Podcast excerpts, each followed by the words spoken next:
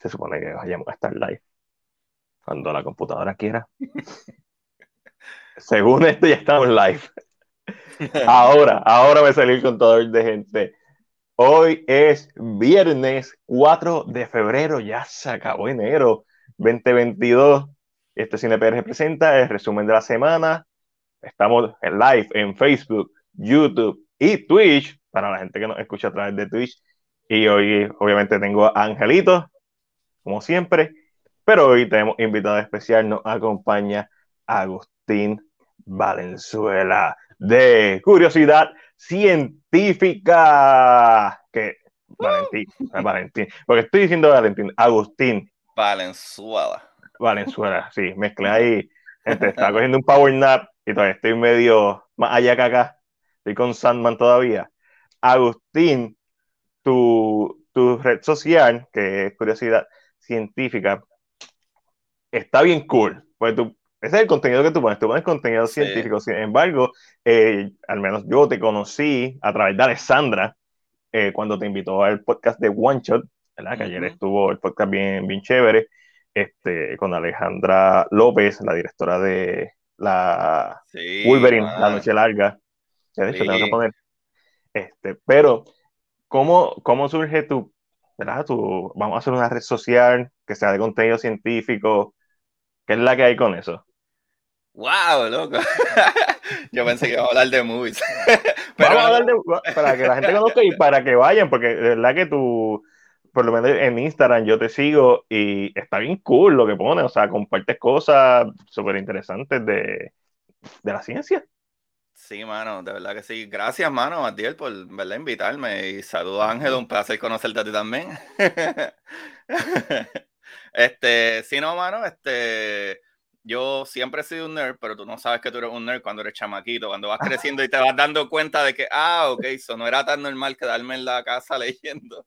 Este, pero van pasando cosas que te enchulas de la ciencia. Yo lo que me enchulé, el pana mío leía muchos cómics y leía cómics, pero me gustaron más en un momento ya más como para high school las novelas, pero novelas de ciencia ficción. Y obviamente como ciencia ficción ata una y otra cosa, y para cuando yo me crié en los 80, lo que era Star Trek, Star Wars, todo eso era la gloria. Sí, no, duro. Y incluso mi hermano es piloto porque le encantaba un montón Star Wars y terminó estudiando piloto porque él pensaba que podía volar naves. Todavía probablemente lo puedo hacer. Pero es piloto, anyway, sí, piloto de verdad. Y, pero nada, mano, como que llegó un punto que que yo yendo un día para la universidad, estoy escuchando en la radio, ya yo leía mucha ciencia ficción y leía cositas de ciencia, eh, pero yo me, me, gustaba un montón la biología, pero yendo para la universidad me acuerdo que estaban hablando en la radio de algo y alguien mencionó algo de no sé qué otra galaxia. Y mira si yo era bien morón en aquel momento que literalmente este, yo escuché otra galaxia y yo no caí en cuenta, ah, ya, es que hay más galaxias. Hay galaxias, sí, tú dijiste Star Wars. Ajá, Ajá, yo pensé, no, galaxia, nosotros, eso es grande suficiente. Y me, me, empecé a interesar, déjame ver qué es lo que hay aquí.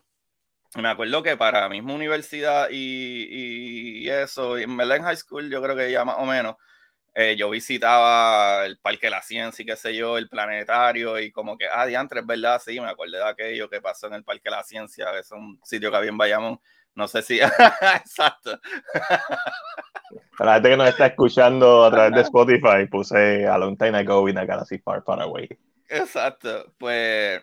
Pero, mano, en verdad, nada, me, me juqué y me acuerdo que cuando fui al radar de Arecibo la primera vez, porque fui como cinco veces, este, me di cuenta de que tú, había una, un, un experimento, por ponerlo así, que tú mirabas a un punto de la pared y no se veía nada, pero si tú mirabas a través de la cámara, veías que estaba flashando, porque tus ojos no ven la misma luz que ven diferentes objetos, pues hay un montón de espectros visuales, Exacto, hay un montón de espectros visuales y ahí como que me siguió dando el trigger, el trigger, hasta que nada, me volví a leer un montón de libros que ya estaba acostumbrado a leer de ciencia y física, a los cuales no entendía nada a un principio hasta que en verdad me fueron yendo a, haciendo más sentido escuchar más la palabra entropía, de coherencia, este, todo ese tipo de palabras raras que ves en los papers que no entiendes, pues, ah, ok, esto es esto y esto es aquello, hasta que, mano, una vez tú empiezas a, darte cuenta de pequeñas cosas y pensar diferente, es como que tu mente hace un switch, ¿sabes? Cambia completamente y no ves las cosas igual.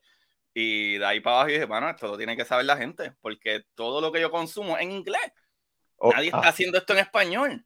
So, digo, en Puerto Rico, México son unos duros, Chile son unos súper duros en, en, astronomía y física, pero como puertorriqueño o en general, somos bien poquitos, bien, bien poquitos. Y los otros días conseguí amistades que eh, incluso están haciendo ambassadors de NASA en Puerto Rico y literalmente los otros días me llegué a ser un embajador de NASA para hablar de ah. los experimentos de NASA.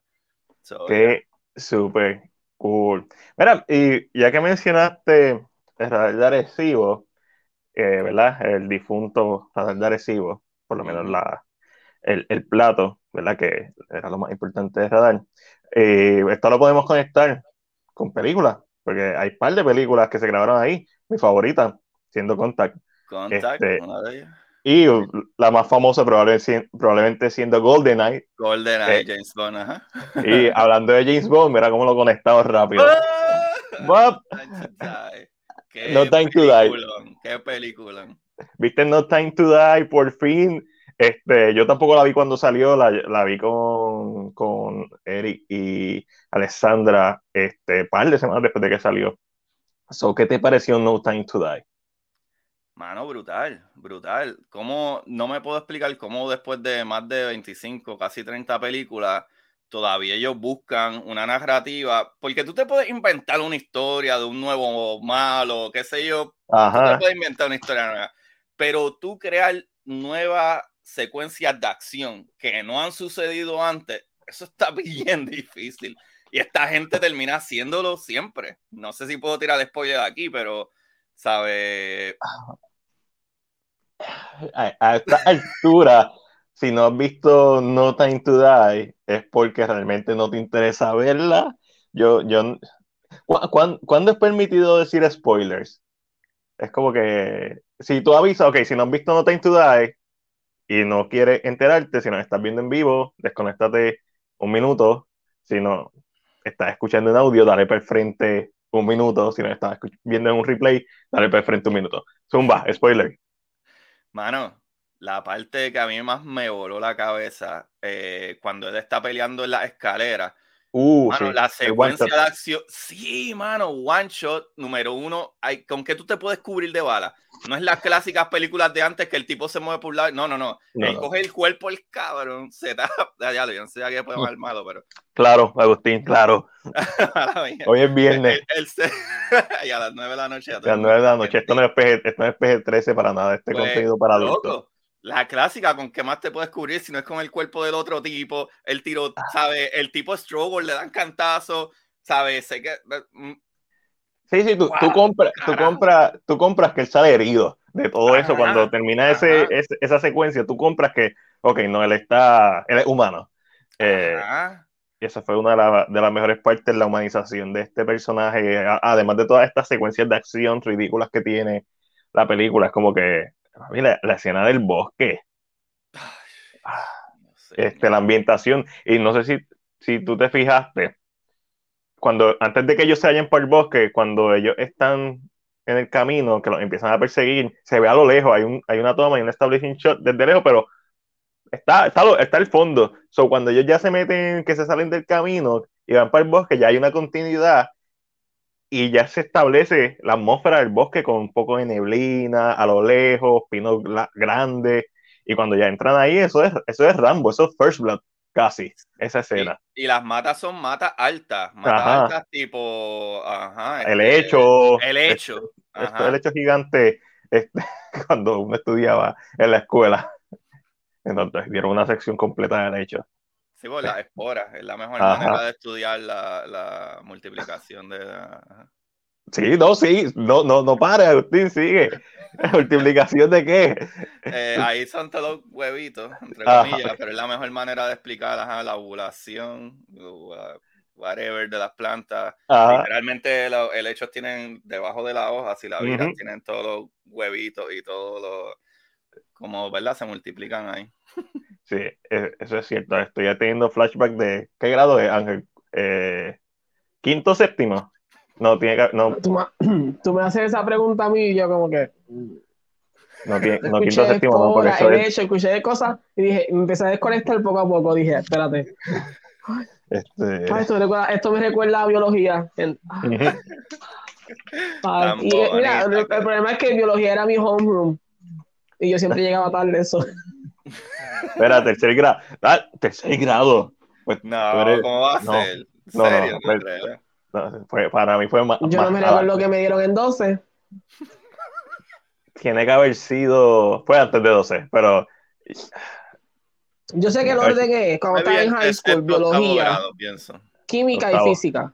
Sí, yo, a mí me octavo, noveno grado me, me parece. Me parece que fue cuando a mí me dieron sobre el hecho. Si a ti te lo dieron en tercero, pues Ser un pródigo. sí, este, era un virtuoso ahí. Eh, contact, contact. Vean Contact, por favor. Este, Sí. es un peliculón. La única, basada la única novela de ciencia ficción que escribió Carl Sagan. Este, que me imagino que Agustín debe estar bien familiarizado con Yes. Carl Sagan. Carl Sagan, para el que no sepa, básicamente era el, el Neil deGrasse Tyson de su época. Y Neil, y Tyson está inspirado mucho en lo que es Carl Sagan, eh, no tan solo porque lo conoció, sino porque al verlo en televisión se inspiró mucho Ujú. y en ser un científico, que eso es también bien interesante. Si no me Eh. equivoco, Carl eh, Neil deGrasse Tyson estudió con Carl Sagan. Ajá. Y él cogió muchas de las perspectivas de él y Carl Sagan lo guió como hacia dónde iba. Hasta, el, hasta el punto de revivir Cosmos. ¿Era Cosmos? Ujú. Sí, Cosmos. Sí, Este. Yes. este, que ahí hay un par de cosas interesantes, tanto de la parte de Carl Sagan con la parte de, de New. Este, así que vamos a hablar un poquito de cine. Eh, mano, No Time to Die. Ángel, tú no la has visto, ¿verdad? No Pero como dijiste, si al día de hoy yo no he visto No Time to Die, no me interesa. No, no, no es- ya no es culpa de nosotros. No, estamos No. alrededor de los spoilers, porque todavía realmente no dijimos nada, este, Ujú. ¿verdad? Que, que pueda arruinarte la película. Eh, y esta una película con muchas fallas, eh, especialmente lo que son los personajes femeninos, sin contar, ¿verdad? La, quizás la relación principal de James Bond. Pero lo que hace bien, lo hace tan y tan bien que uno se le perdona todas las fallas, como Ángel debe saber ya, esto sí, como que Ana de Armas tiene una escena básicamente solamente y se roba el show en esa escena. Y, y tú dices, ah, pues nada, está bien, hacen un spin-off de ella, van a hacer una, o sea, porque lo hizo tan y tan bien. Y el personaje de, de la gente 007, este, también, o sea, la- la- el calibre de, de actriz que tenían eran tan grandes y como que para mí lo malgastaron. Pero a la misma vez, esta es la última película de Daniel Craig como James Bond. So, él, él- o sea, todo el centro está alrededor de él. Y a pesar de esas fallas que para mí están en, en quizás no, a lo mejor ni siquiera es que no lo hicieron, a lo mejor lo hicieron y lo quitaron en el proceso de, de editaje, porque esto uno, sigue siendo una película larga, pero estas películas suelen tener, suelen du- durar horas. Los cortes rough, estos que hacen la, ¿verdad? de las películas, este, que yo estaba escuchando que había un corte original de Batman que era de cuatro horas, la de Batman que va a salir ahora de Matt Reeves y Robert Pattinson. Esos son los, los rough cut. Y después, ahora mismo está en tres horas y media la película. Wow, really? Ajá, so, que normalmente las películas tú ves, ah, sí, dura dos horas, pero hay peti- pietaje probablemente para hacer un extended version de la mayoría de las películas que tú has visto. Eh, Godzilla vs. Kong, una película que se nota que le cortaron tanto y tanto y tanto, eh, al punto de que los personajes humanos no hacen sentido sus acciones de tanto que le cortaron, porque simplemente la dejaron. Eso es, básicamente le cortaron toda la grasa. A mí no me gustó Godzilla vs. Kong, estoy dando este ejemplo porque es claro que se enfocaron principalmente en lo básico de los personajes humanos con su relación con Godzilla para ponerlos a pelear y que la película durara 120 minutos. Pero debe haber una versión de esta película que dure dos horas y media, o cuidado si más. Igual esta película de No Time to debe haber una versión que quizás tenga un poquito más de desarrollo en esos personajes, pero como lo hicieron, la música de Hans Zimmer, es como yo estaba bien pesimista cuando la empecé a ver, no por ninguna razón, simplemente la película en los primeros dos minutos no me, no me, no me atrapó. Hasta que le está enfrente de la tumba de Eva Green y explota. Una vez explotó, para mí la película, ya, ahí ya, ahí me cogió, ahí fue donde me conquistó la película y, y, ni la cinematografía me estaba gustando, era como que me sentía raro, lo único que me había gustado hasta ahí, pero son básicamente los primeros cinco minutos, cinco o diez minutos. y cuidado. Eh, y cuidado, este, pero ni la música ni nada, sí el tema principal de, de, de No Time to Die cuando salió, pues me gustó mucho, mucho más de lo que me había gustado, pero una vez pasó eso, ya, ahí la película me atrapó y no fue porque explotó, sino porque de ahí en adelante para mí la película pasó de ser algo que ah, no sea, ok, sí, ya sé lo que estás buscando. Cinematográficamente ya entiendo, musicalmente ya entiendo lo que estás haciendo. Y todos los callbacks a otras películas de James Bond musicales y las referencias. Mano, no Time to Die, véanla, está, está bien buena. Si quieres ver un, un buen filme de, de acción, pero con peso en los personajes, No Time to Die, está bien buena. Fíjate, algo, mala mía que te interrumpa, que creo que puedo añadir que a mí me estuvo medio raro, fue que yo hubiese puesto la música después del primer intro. O sea, el primer intro hablando del tipo que viene de la nieve, llega a la casa, malata a la tipa ah. y saca a la nena del agua. Obligado. De Hawái. Ellos añadieron como que muy largo ese principio de que la tipa sale del agua, comen mierda, llegan al hotel, comen mierda explota la mierda esa, pasa el revolu, que una parte cabrona. Cuando viene el carro y él se mete debajo de la esquinita y se, ¿sabes? Cabrón. ¿Tuviste esa esquina? ¿Tuviste esa esquina? Sí. estaba allí, o sea, la, la película se entraba porque cuando yo hice esa escena fue como que salen los trailers. Está en este, este puente el que lo que cabe un carro. Está en un morro. Y, y, es, o me tiro o, me hago un cobillo de esto, un caculo detrás de esta piedra para que el carro. ok, y le. Está cabrón. Pero es que está cabrón y es posible. Es, es que usualmente cuando yo veo mierda en las películas, veo cosas. Lamentablemente, después que tú aprendes física, te jode mucho las películas. y cuando tú ves como que, eh, obviamente esto es ficción, pero ok, es posible que él se meta en esa esquina porque incluso las avenidas, cuando tú vas en la avenida, las murallas no son square. Tienen un lip bien pendejo y literalmente ese lip es simple y sencillamente para cuando el carro, si tú te duermes, choque y te empuja de nuevo para adentro, para la calle. Y por eso es que digo, como que es verdad, esa mierdita de, de piedrita así de bordecito, ok, makes sense. Que él se tirara y se hiciera un conito. Y, pero lo que digo es que eso pudo haber pasado después de que el tipo rescatara a la tip y después de la música que ya saliera no que extendieran todo ese intro tan cabrón de largo, de, ok, ah, no sé, como que pienso que fue muy largo eh, esa parte entre la música. Tienes razón, después del, del, de la, ¿verdad? del opening del intro del villano, debiste haber tirado la música. Y, y, y, después podías brincar al pasado, que fue básicamente lo que hicieron en esa escena. Y, pero sí, yo creo que fue eso, que se tardó un poquito en empezar y el intro se ve bien bonita. Esta es una película que se ve bien bonita. es, hermosa como se ve este, un montón de tomas panorámicas, bien cuidado, este, cómo está la acción, cómo está puesta la cámara. Pero tú sabes, tiene este villano que no te importa, porque uno, nunca te termina de importar. Este, Ray Malek solamente ha hecho dos buenos trabajos, que es Mr. Robot y, y la versión PG-13 de Freddie Mercury. La versión PG. Ah, y ya. Está bien, hot takes. Yo no sé, yo no veo serie. Yo sé que ha ganado cosas por Mr. Robot, pero este, es que para mí, él hace el papel que hace de rock, que hace que son ellos, cabrón. es como todo el mundo capea con, con este tipo, el de, el de Pirate of the Caribbean, este... Con Johnny Depp y lleva haciendo de...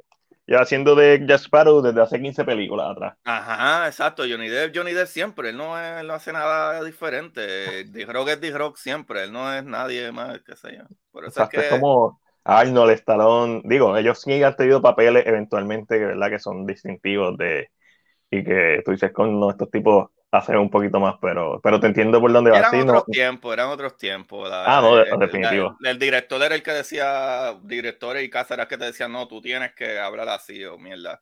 Hoy en día yo creo que hay una manera de tú flexibilizar eso dependiendo del el carácter que se supone que tú interpretes. A menos que sea rock siempre va a sonreírte en la película. Un chiste este, mongo. Que chiste mongo. Siempre va a levantar las cejas. Este, siempre va, siempre va. Sí, porque estás vendiendo a D-Rock al final del día, aunque sea Dwayne Johnson. y vende, vende. y vende. Guay, so, Mira, aquí, esto otro que viste, algo que tú y Ángel pueden hablar. Ángel ya lo cubrió en K-Drama con Ángelo, que por cierto, esto es lo próximo que tiene en K-Drama, ¿verdad? Eso es correcto. Mañana tengo que ir a con Ángelo y estoy hablando de Flower of Evil, la cual la terminé y la base. ¿Sabes lo que dije? Es como, ¿qué pasa cuando tú eres hijo de un serial killer? Qué cool. Y según la foto que veo, pues me imagino que, que si esto fuera americano se llamara Seed of Evil o algo así, la semilla del mal, porque me imagino que va a tratar sobre la relación entre bien Dexter el último season, eh, si, si eso es genético, o sea, que es la que hay, si, o si los hijos tienen que pagar por los pecados de los padres, esa temática. Pero eh, ya tú has visto The Silence y Agustín la vio también. Oh, eh, ¿ya, ¿Ya la terminaste, Agustín? Estoy en el último episodio, pero literalmente puedo hablar de ella, porque estoy seguro de qué va a pasar, pero... Ajá. Cuéntame, Agustín, ¿qué tú crees que va a pasar? Lo que yo creo que va a pasar es que van a ir para esta estación, que es como si fuera la Estación Espacial Internacional, que es el laboratorio y whatever, lo van a tratar de get there, pero yo veo demasiado titubeo entre los dos o tres personajes que quedan vivos. Porque a toda esta, el que es malo, supuestamente malo, malo, que supuestamente está infectado con el agua esa, lo enseña, donde me quedé, enseñar que está como enfermo y se está cayendo, pero todavía no han enseñado si se va a morir. Y ella, la protagonista, porque yo pienso que es la protagonista, que es la misma chamaca de Sense8, que actúa brutal, este, ella se infectó, pero no se murió porque la nena la había mordido. So, no sé si va a haber un twist medio raro ahí, que de momento este tipo salga de la nada, que supuestamente no se murió de verdad. Y qué sé yo. yo. no he visto Silent Hill, y no, yo no veo serie, así que es que no es de zombie, no, no voy a decir de qué, porque no es zombie. Space Zombies. No te voy a spoilear. Eh, yo creo que podemos hablar mucho de ella, pero ajá, yo para mí que está bien. No está tan cerca eh, de lo que va a pasar. Eh, queda bien abierto, el final queda súper abierto. Season 2, porque es de ah. Netflix. así que prepárate para la próxima season. Eh, pero, pero nada, ya yo le ya, cuéntame, que tú, te gusta la física, estas cosas o algo? Cuéntame, ¿qué, qué tú sientes de, del drama? Está muy bueno, mano. A mí me encanta todo lo, las dramas, series coreanas. Mano, yo he visto series coreanas que son de comida. He visto Oh My Gosh, una de mis series favoritas y es súper fresita. Eh, a mí me encanta Oh My Gosh. Eh, Ghost o whatever, como ellos le ponen Oh My Ghost en inglés, pero ajá, Oh My Ghost, este, este, yo vi una serie que eh, no me acuerdo ahora mismo el nombre, que era como un psicópata. De mis películas favoritas es la de la de Chaser. Que Chaser es, dura. Psicópata, que el tipo. Papi, y, el final es devastador. Devastador. Eso, yo creo que, no spoilen eso, no spoilen eso, porque eso está demasiado ridículo. Papi, la escena del martillo. Uy. No, no cuente eso, no. no. cuente eso, no cuente eso. eso está, es como que. Chaser, eso ya, es... ya ok, graba con Angelo. Y una de las cosas que yo siempre digo a la gente cuando me dicen, ah, pero ¿de qué? Es que ellos juegan con tantos géneros en un solo drama que a veces meterlo en, en la burbuja es como tan complicado.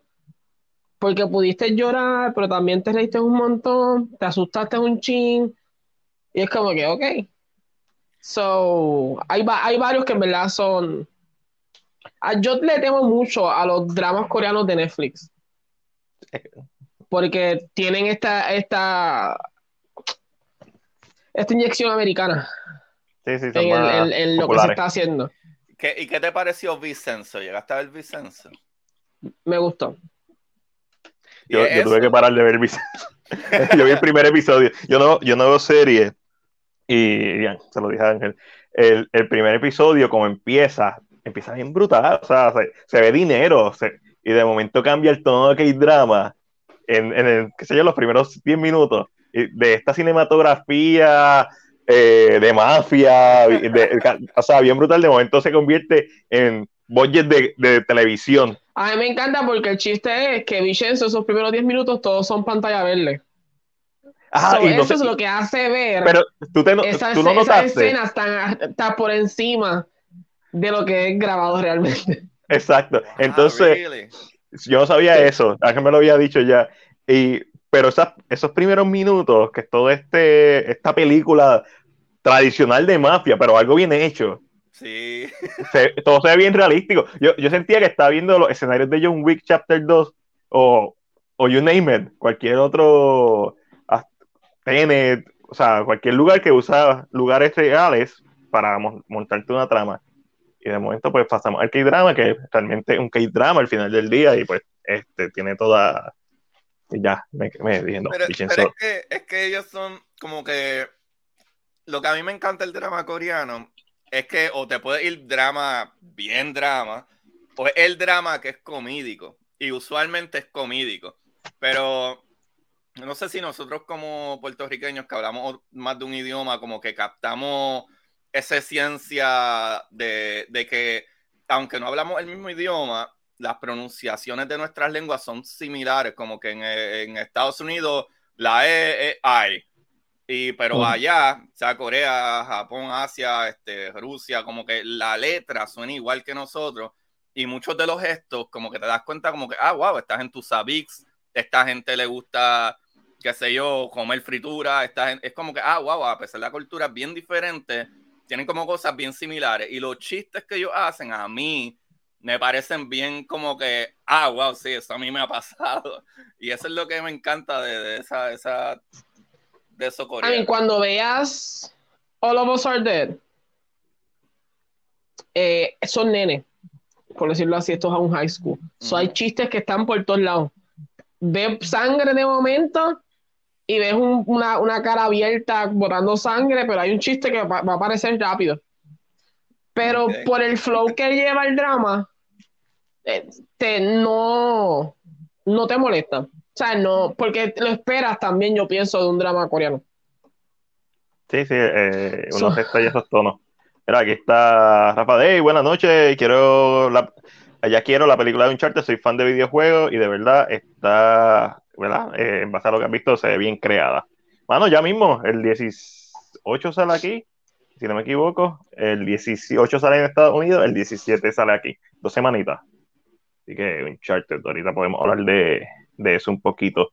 Este, entonces, también me dijiste, Agustín, que viste Dora, Dragon's Blood, que está en Netflix. Está el segundo season ya, el primer season. Sí, eh, ya yo empezaba el segundo season, el primer season ya se acabó. Eh, esa serie me tripea, pues lo mismo. Es la clásica animación que es destrucción, sangre, matanza y todo eso, pero cuando no está pasando eso, están haciendo chistes. Es como que siempre hay el clásico personaje que es bobito, el clásico personaje que se cree un lindillo, pero es un morón, la clásica chamaquita que es como que, como que medio bobita, pero, pero como que, no sé, como que le cae mejor al protagonista, y el protagonista es el clásico chamaco, grande, fuerte, qué sé yo, pero que es el más bueno y el humilde del mundo. Sí. Pero la única razón por la que le di play es que me llama mucho la atención porque el personaje, la ropa y la espada especialmente se parece a uno de los personajes favoritos míos que es Guts. Berserk. Berserk. Yeah. Durísima. Y si te fijas, ves la espada mismo incluso en esa foto. Eh, eh, para mí es una medio copia barata de Berserk. Sí, okay. Pero. I get it. I, see it. Exacto, la historia no es la mejor historia, realmente como que no, que hay que cazar estos dragones, pero es, entreten es una serie súper entretenida y si te gusta la acción y los chistes, está súper bien. Tú la estabas en un videojuego, ¿verdad? Yo creo que sí, yo creo que sí. No estoy seguro porque yo no soy gamer, pero si no me equivoco, ah, escuché que sí, eh, salió de un juego. Ok. Y hablando de anime y basado en videojuegos, dime que viste Arcane. Sí, mano. ¡Wow! ¡Wow! ¡Wow! ¡Qué, cosa ridícula! Anime, puñe. Es que no parece que era, iba a ser bueno. Ni empieza bien. Entonces no, pero tú sabes que muchas veces, como Vicenzo, en Vicenzo tú ves dinero en los primeros minutos, tú ves dinero saliendo de la pantalla y hace sentido que sea todo green screen.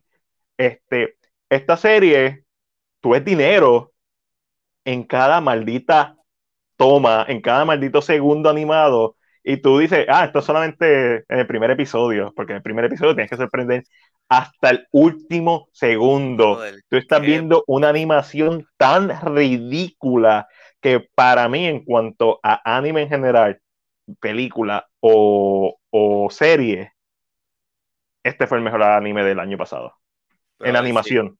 Y, la, y cuando le añades la historia, que es una historia bien rica, bien poco convencional, y cuando le añades que esto está basado en un videojuego, digo, claro, una precuela del videojuego, pero no me puedes decir que no hay material bueno basado en videojuegos, ya. Con, con Castlevania, que no tiene la mejor animación, pero ya con, con Arkane, Arkane se fue a otro nivel. Arkane es... A ver, Arkane le da como... A mí me gustó Castlevania. a mí me encantó Castlevania. Es, barata Castlevania. Sí, Yo, no sé quién actuó las voces, eh, la, eh, la, animación, las caras, las expresiones. O sea, e, e, este personaje que está ahora mismo aquí en, la pantalla está loca para el carajo. Está jodidamente quebrada. Loco. Y las expresiones de las actuaciones vocales. todo conecta, todo, conecta. ridículo, ridículo. ¿Tú te crees que la tipa está loca para el carajo y una jodida muñeca animada? A mí me gusta mucho la, la, serie animada de Harley Quinn, que tiene su tono, bla, bla. Eh, así debería ser una serie de Harley Quinn. Como este personaje, con este tono, con, con todos estos efectos pasando. Eh, la serie, un. Mano, esta serie es, es, otra, es otro nivel, es Demon Slayer Level en cuanto a calidad de animación, pero en su propio estilo y el cuidado de detalle en los backgrounds. O sea, Arkane es un monstruo y tras que eso es la historia, es tan humana, a pesar de tratarse de todas estas cosas de este mundo distópico, utópico, depende en dónde vivas, es, como utópico. Una, como una metrópolis rara. Ajá, y, y mano, está bien duro. Eh, qué bueno, qué bueno que viste Arkane. Y también me estás diciendo que viste este Children of Orbit, of the Orbit. Sí, Children of the Orbit. Eh, ¿De qué trata este? Esa la estoy viendo todavía, pero es en este mundo irrealista que hay niños que nacieron en la luna. Y para que ellos sobrevivieran, fíjate, la historia está medio parecida a la de Silent Sea de la de, también Silence hay un niño que nace en, la luna, pero por diferentes razones. Pero la de Children of, eh, eh, de Orbit Children es algo más o menos similar a Ni, pero es una sociedad ya creada, formada, perfecto. Y vienen estos otros chamaquitos que también está cool, porque por ejemplo, si ves la foto donde está la nena abajo con el celular y una estrellita abajo, es como que la chamaquita que es todo de social media, síganme, follow oh. me es como que cada personaje tiene algo específico de lo de ahora.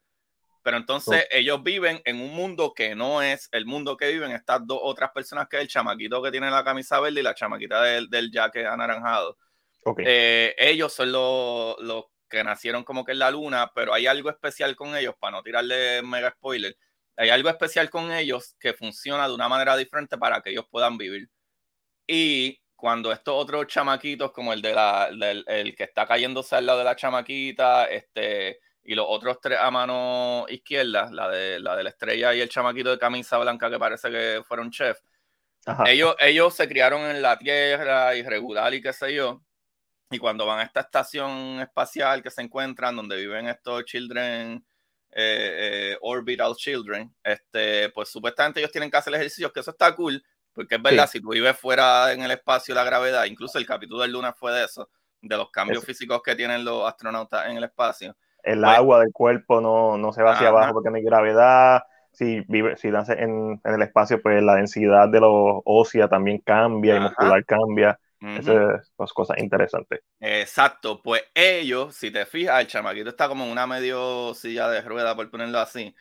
Ah, y él odia la gravedad por obvias razones. Si tú te crías sin gravedad, la gravedad lo que hace es eh, nosotros aquí en la Tierra, la gravedad lo que hace es comprimir tu, tu columna vertebral las 24 horas, ¿sabes? Y si tú estás en el espacio, aunque tú ejercites tres horas corridas fuertemente, tienes todavía 21 horas que tú no tienes presión en tu arteria, en tu músculo, whatever, y empiezas a perder masa. Eh, eh, está entretenida, no es la mejor historia, la historia como que no hace tanto sentido, no la ha acabado, so maybe conecta después algo, pero ahora mismo, después de cinco episodios, como que no sé para dónde carajo va la serie. Ok, So, Respóndeme eh, algo si lo sabes. Eh, yo estaba viendo en, eh, no sé, en uno de estos viajes espaciales recientes que hicieron probablemente, o en algún lugar, que cuando tú estás en el espacio eres un poco más alto. Por eso mismo que no te está comprimiendo. Tú creces, puedes crecer de 2 de a 5 centímetros, sí. Ok, interesante. Aunque ya pierde hueso, pierde un por ciento de, de, de ósea, de verdad, de, de, de hueso al mes. So, si Uh. estás un año ahí arriba, puedes perder 12% de tu esqueleto. Exacto, eh, eh, creo que fue en Bones, en la serie Bones, que hay un episodio que es de un astronauta, entonces piensan que la edad de la persona es mayor y lo, cuando lo catalogan dicen, ah, esta persona tiene sesenta y pico años, en realidad era un astronauta de treinta y pico años, pero como había pasado tanto tiempo en el espacio, su densidad, su densidad ósea bajó y pues cuando fueron, van investigando como que qué pasó, este, dicen, no, estoy un astronauta y se ve como si fuera una persona más vieja, pero no es que sea más vieja, es que ha pasado mucho tiempo en el espacio. Es para que ustedes vean, uno aprende viendo. Cara, a- a- a- entre Ángel y yo, viendo House y Grey's Anatomy, estamos listos para el doctorado. Eso está casi bien, eso está Yo, casi bien. yo tengo un, un mini doctorado. Mi doctorado en Grey's Anatomy. Anatomy. Grey's Anatomy School. A mí me encantaba House, Grey's Anatomy era de, para mí mucho más drama, me aburría. Grey's Anatomy House una novela. gustaba. Ah, House- House me yo- gustaba y también me cansaba, pero me gustaba. Sí, sí, poco irrealista, ¿verdad? Todas las cosas que él hace, yo la amo, la serie. Este, pero entonces, ya que estábamos todavía en, en animaciones, Angelito, ¿terminaste esto ya? No, esta semana no vi nada de eso. La, la Creo que tiene, pendiente. tiene que ver mucho con que yo vi el live action. Ok, so, sé so, va la historia. So, estoy chill. Ok. Entonces, pero si viste esto, ¿Lo Sí, terminaste? All of Us Are Dead. Yes. Ok, mañana vas a hablar de ello también. Eh, voy a hablar de ella, voy a aprovechar el hype, si hay alguno, pero. ¿Qué tal ahora que la terminaste de ver? Mm, ok. Me gustó, me gustó. ¿Qué pasa? Yo estoy esperando de los personajes decisiones que tomaría un adulto. Ok, ah, ok. sí, Y creo que en muchos momentos decía, pero qué decisión tan estúpida. Pero se me olvida que son nenes en high school. So, son las cosas que siempre encontré chocantes. Eh, ¿qué más te puedo decir? Me gusta la crítica que hace. Esta crítica donde en parte ellos están casi abandonados por, por los adultos y el mundo de los adultos, o sea, el problema que está su- surge, surge por los adultos, por decirlo de esta manera. Y afecta pues, a los niños. ok. Es como que esa hay, hay- narrativa, hay algo social ahí. Esa narrativa de que el bullying, porque vemos algo específicamente con el bullying, eh, hablan sobre las mutaciones de los virus, lo que es una ley marcial. Ok, Eh, literalmente es muy interesante, hay muchos personajes y están tratando de hacer muchas cosas eh, con cada uno, porque cada uno es completamente diferente, pero, pero me gustó. Eh, como que la, la ¿viene, encontré entretenida. viene Season 2? ¿En base a cómo terminó? Lo más lo, a base- en base a cómo terminó, sí. En base, ok. Este, hablando de Pero Season, a mí la recomiendo. la recomienda. Ok, la tengo pendiente ahí. Este, para. Eh, seguimos con, con The Mandalorian Season 2.5, episodios 5 y 6. Mandalorian Season 3. Este, los- Agustín, no sé si estás viendo The Book of Boba Fett. Este, No. dicen que, que empezó flojito hasta que de momento se convirtió en The Mandalorian. He escuchado mucho. Los últimos dos episodios han sido de The Mandalorian en la serie de, de. Boba Fett. Como que, ok, aquí aparentemente ha sido bien bueno esos últimos dos episodios, Yo, pero es porque es de Mandalorian. Yo, ajá, yo, yo voy, yo voy a añadir lo mío a lo último, después que ustedes hablen de eso, porque de lo que yo he escuchado de la gente que yo consumo que habla de ellos, so, dale ahí, dale ahí, después yo digo. Ángel, ¿qué, qué Pues tal estuvo este, este, este último episodio? Me encantó el episodio. de pero, Mandalorian. Pero, wow. Wow. Pero mi mayor problema es la falta de respeto que le están haciendo a Boba Fett. Boba Fett no merece ningún respeto, nunca se lo han dado. En, la- en las No, películas. no, pero o sea, que empezaste con él y yo como que al principio, ok, no ¿Sabes es, qué? no es tan, tan interesante lo que estamos viendo en los primeros episodios, pero al menos está saliendo mucho el actor. Esto No, es exactamente lo que tú dijiste. Ellos estaban en medio de, de problemas de cuánto le vamos a pagar a Pedro Pascal para el Season 3. Y dijeron, vamos a tirar de Boba Fett. En lo que arreglamos eso. Y cuando empezaron a grabar Boba Fett, lograron el acuerdo y dijeron, papi, no, esto, esto, de a Boba Fett. ¿Cuántos episodios va a tener Pero ¿qué esto? Y- sucede? ¿Sabes cuál es el mayor problema? Que este episodio, eh, no, ¿verdad? no sé si, si lo, han- lo tienen que haber visto en algún lado del internet, trae El villano, personajes. Sí. eh, y este villano, tú lo debes haber traído desde el principio. En el episodio 2. Porque en la conexión de ese villano con Boba Fett pudiera haber funcionado para que la serie se cementara mejor. O sea, eh, como que, ok, este, yo, esto, este es el enfrentamiento que vamos a esperar. Yep. Lo traes ahora al final, que lo que queda es un episodio que tú vas a hacer. Oh, so la serie solamente va a tener siete episodios. O sea, la serie siempre fue de siete episodios y el Ok. próximo- la- se supone que la próxima semana es el season final. Pero Ok. deja- So, déjame ¿qué tú vas a preguntarte. hacer? Perdón, perdón, Angelo, perdón, y, y Mac. Déjame preguntarte, ¿e- ¿eso está escrito como que en piedra siempre? Como que no pueden negociar y te damos dos millones más, vamos a extender esto a nueve episodios. Eso- Mm, en este aspecto ahora mismo, en el nivel que están, yo siento que esto está ya en pie. O sea, que, que es como que esto es lo que vamos a hacer. Wow, qué pena. Es bien rara la vez eh, que una serie eh, que ya esté en, al aire, especialmente que una semanal, no, se extienda así. Yo no creo que haya pasado. Eh, sí he visto lo contrario. Por ejemplo, series que normalmente son de House, 24 episodios por season. Pero de Ujú. momento pasó el strike sí se de los, En los de escritores. televisión se ve. esa- eh, pasó el strike de los, eh, de los escritores en el 2007-2008 y Ah, tuvieron que cortar la season. Como Eh, en correcto. Como en Y- sí, sí. Y eso sí pasa, en donde sí hay una hay un plan de hacer X cantidad de episodios, pero eso ha, ha variado. Y más Yo lo he visto también que al revés. tú lo has Yo he visto visto que series que le, le ordenan 12 episodios. Y si el primer episodio, el segundo, dio mucho éxito, le ordenan más por encima de los 12. Porque recuérdate que cuando son series de televisión se graban y plus la televisión tiene espacio. Soundgiving, eh, hay, eh, hay mucha, y le da, el, le da el break. O sea, una serie de 24 episodios dura ¿cuánto, cuántos meses? Uno, casi 6, 6 meses. Casi seis meses. Empezando en septiembre, octubre, noviembre, para en diciembre, regresa nuevamente en finales de enero, febrero, hasta terminar en mayo. Oh, mira, The Book of Boba Fett, con siete episodios, teniendo dos dedicados a The Mandalorian, que básicamente son episodios de, de Mandalorian Season 3.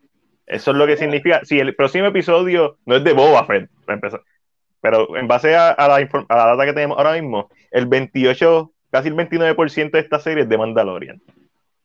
Esto es una falta de respeto para Boba Y cuál es el Fett. problema- Pero- ¿Sabes cuál es uno de los pero- problemas más grandes que tiene este episodio? ¿Cuál? Es que regresaron a una historia que no tenían que regresar aquí. Deberían haber televisado en Mandalorian.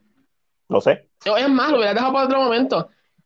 Porque el primer, el primer episodio que sale, eh, el primer episodio que era de Mandalorian, sucede algo Al final. con Ajá. la que hace el armor. Y esto puede ser, o sea, puede cementar una buena serie. Pero, mm, I don't know, se sintió muy rush. Como que ay, la gente lo extraña, vamos a presentarlo.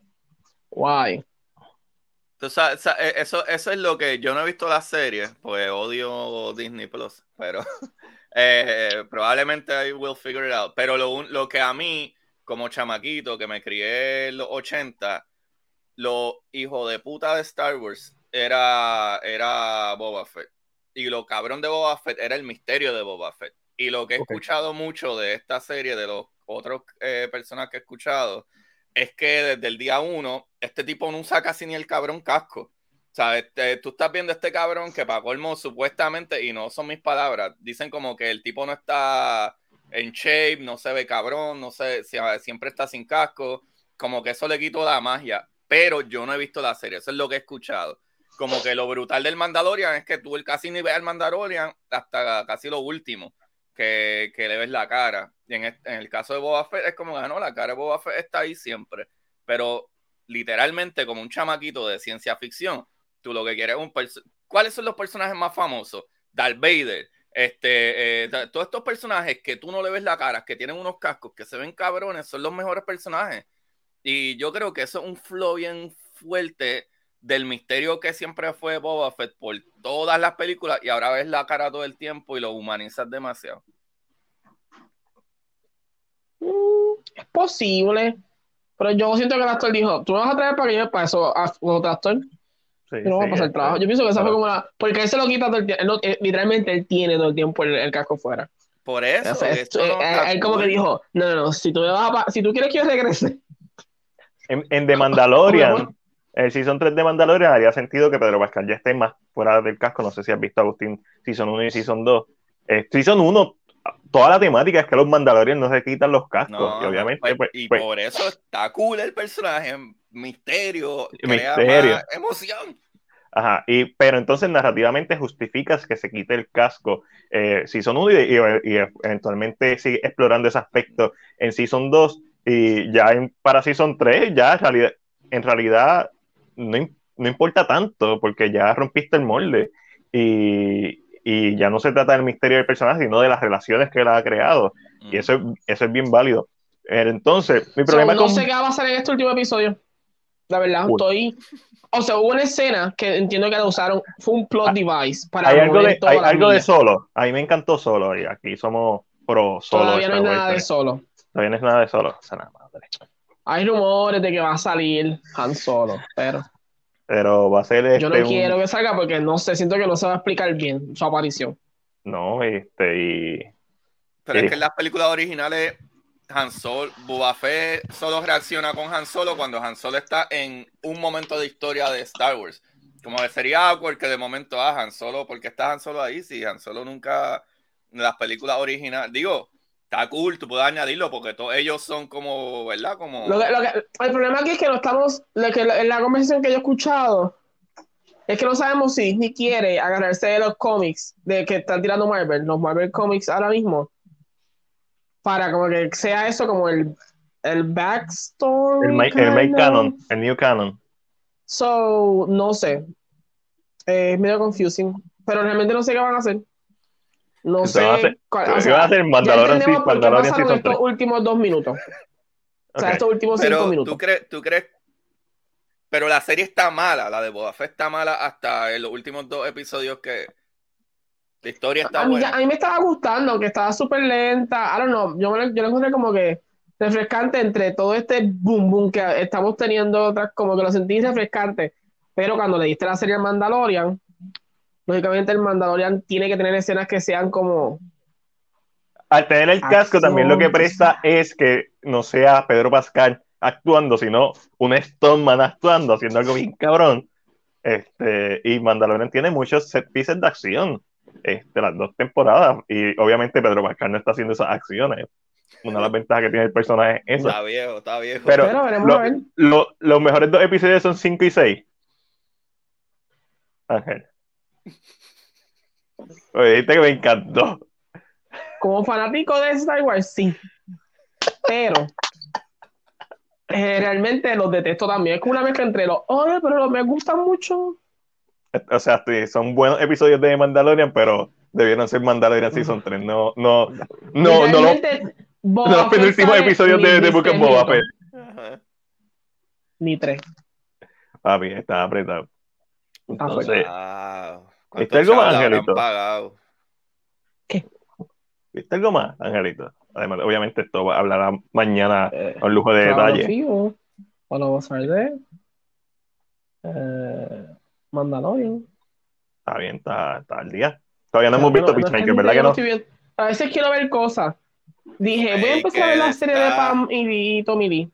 Me dicen que está bien buena. Oye, Este, ah, I'm so tired. este, no sabía Estaba que la dirigía. Smite. ¿Qué es eso?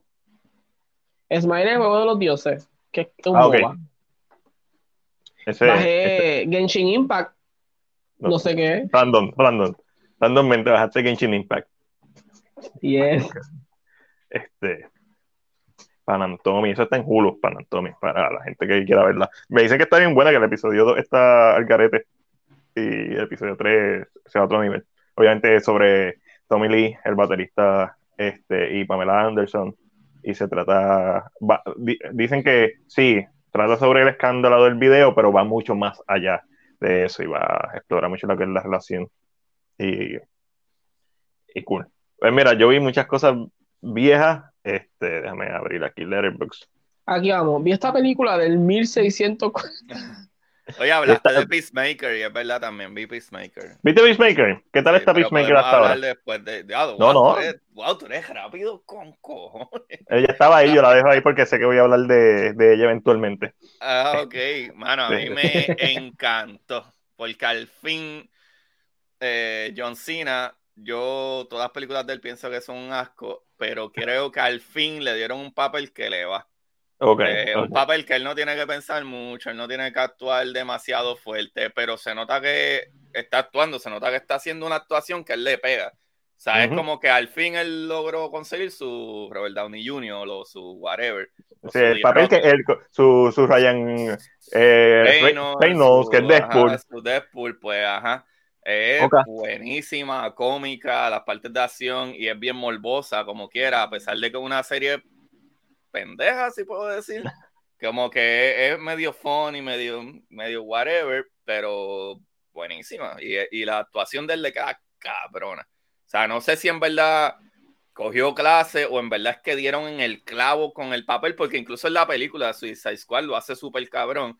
Pues imagínate, tú ponerle una serie a él nada más es riesgoso y brother, dieron el palo. Para mí, en mi opinión, dieron el palo porque es que eh, en una película tú tienes muchos elementos, otros actores que están cabrones y qué sé yo, pero cuando sacas la parte solo y tienen un elenco alrededor del que está cabrón también, anyway. So. E, esa la tengo pendiente para ver cuando ya nos falte. Igual que de Boba, pues, cuando salga completa la voy a ver. Con calma, no es que tampoco voy a hacer el bingo. Pues, si la veo y me gusta el primer episodio, sigo para el segundo. Y así sucesivamente. Peacemaker también la tengo ahí. Está disponible en HBO Max. Eh, pero eh, tenemos esa pendiente. Pues mira, eh, empezar. Silent Night, Bloody Night. no confundirla con Silent Night, Deadly Night, que es de los 80. Silent Night, Bloody Night. estoy tratando de no confundirla con Dementia 13, que también la vi. Es uno, es la primera película de festividad, de horror. O sea, Halloween, es de Halloween. Silent Night, Bloody Night, es de Navidad. Este, es el primer slasher americano. Y yo me atrevería a decir que es el primer slasher. Eh, ¿Por qué? Porque estaba buscando en mi investigación para octubre de este año, que tengo el especial de Halloween, estaba buscando por curiosidad cuál fue el primer slasher. Y está con Torso, que lo había visto la semana pasada, del 73, 1973, eh, que un giallo italiano, técnicamente era el primer slasher, a pesar de que ser un giallo italiano. Mi gente se película, que va a ser un año en algún momento. Esta película es del 72, si no me equivoco, o Torso es del 74. Ah. no, esta película es del 72. 72. Y hasta donde yo he encontrado, esta es la película que define el género de slasher para lo que va a ser. Obviamente, ya una vez sale Halloween, pues Halloween es como que la ha llevado a la perfección y de ahí en adelante Halloween, todo es Halloween. Friday 13 está influenciado por Halloween, like, literal. Eh, Nightmare on Elm Street está súper influenciado por Halloween y de ahí salen los pilares. Pero eh, si vamos a hablar del primer slasher, mucha gente dice que es Torso, que la vi la semana pasada. No, es Silent Night, Bloody Night. Y me gustó bastante, bastante. Tiene muchos elementos, está bien chévere. Esta película está eh, en public domain, así que la puedes ver en YouTube. porque es public domain, este, no va a tener problema al encontrarla. Eh, vi de Francis Ford Coppola, eh, de Mencho 13. ¿Eh? ¿Eh? Tú sabes, este, tuve el talento en la dirección de esta película. Pero esto es una historia que básicamente y se nota, después lo leí, pero se nota que alguien vio Psycho y dijeron, ah, Seiko hizo dinero, tenemos que sacar chavo, vamos a hacer una historia parecida en trastornos familiares. Y Francis Ford Coppola dijo, empezando, esta es una película de, los 60, 63, 64 por ahí. Eh, esto es lo que hay, vamos a hacer, vamos a hacer chavo. So, The Mecha 13 es como que algo que tienes que ver si te gusta el horror eventualmente, pero eh, no es, no es la gran cosa. Eh, para cambiar un poco el mood antes de volver otra vez a horror. Vi Bell, la vi en cine. Este es un anime de estudio Shizu, de este, el director Mamoru Osoda, todas las reseñas estuve diciendo Osada. Este, bueno, y alguien escribió, vi un post en Facebook de alguien, de uno de mis Facebook friends, que la escribió perfectamente. Cuando empieza esta película, tú dices, diablo, qué animación más cabrona.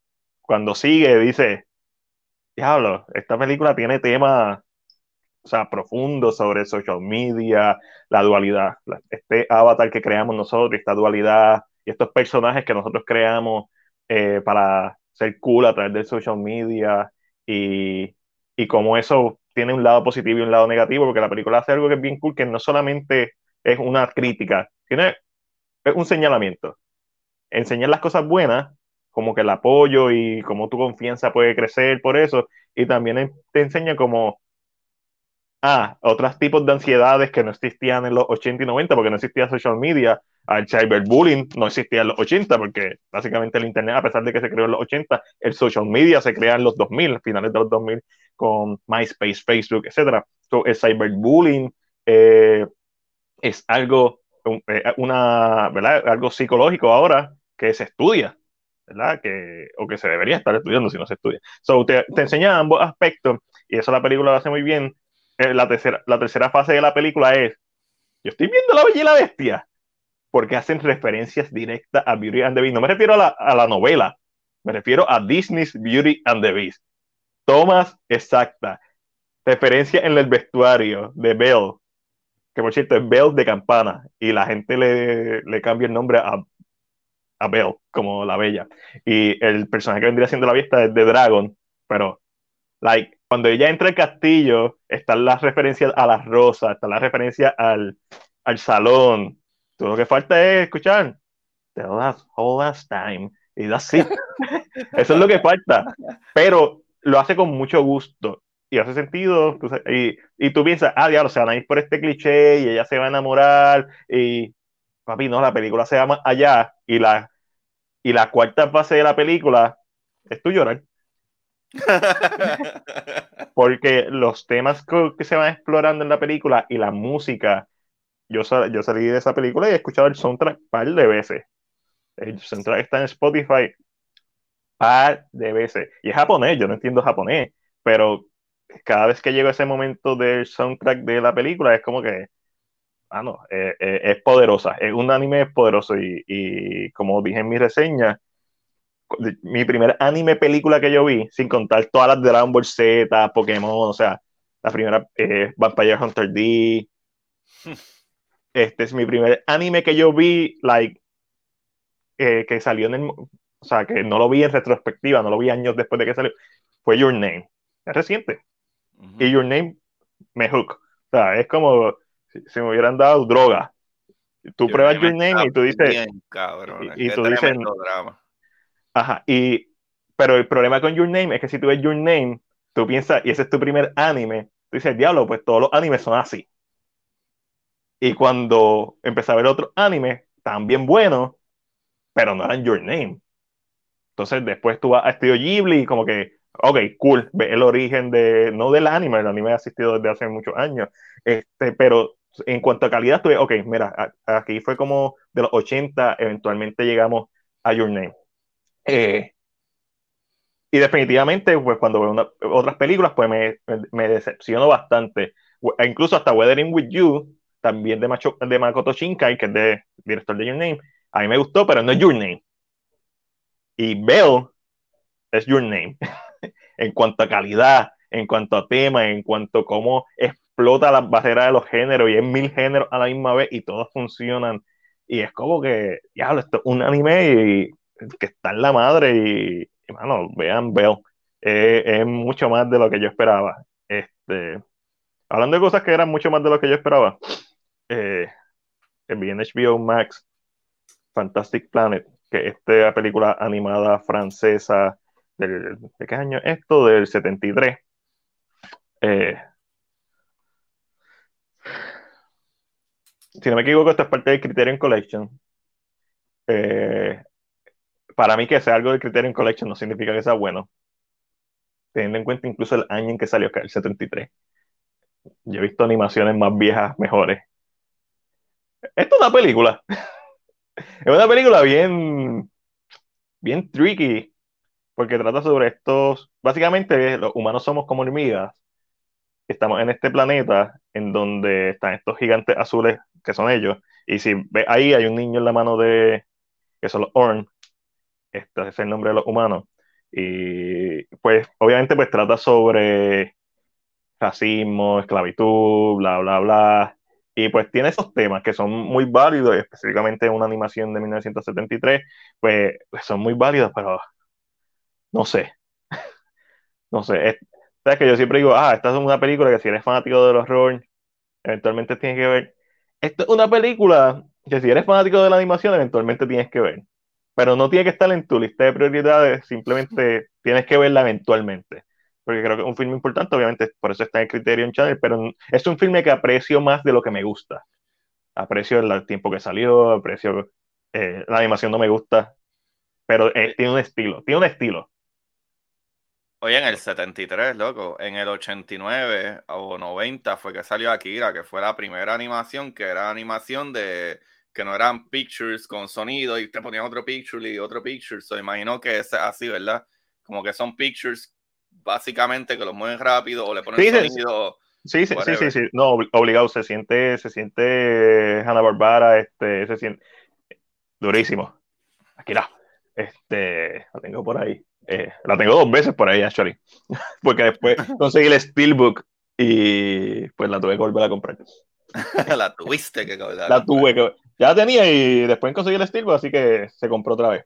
So, eh, sí, no, definitivo, esto es un, esta animación tradicional Oye, y la animación tradicional de Pictures está cabrona, porque ah, Berserk tiene mucho de, de, Pictures y Berserk es una serie hija de puta, cabrón.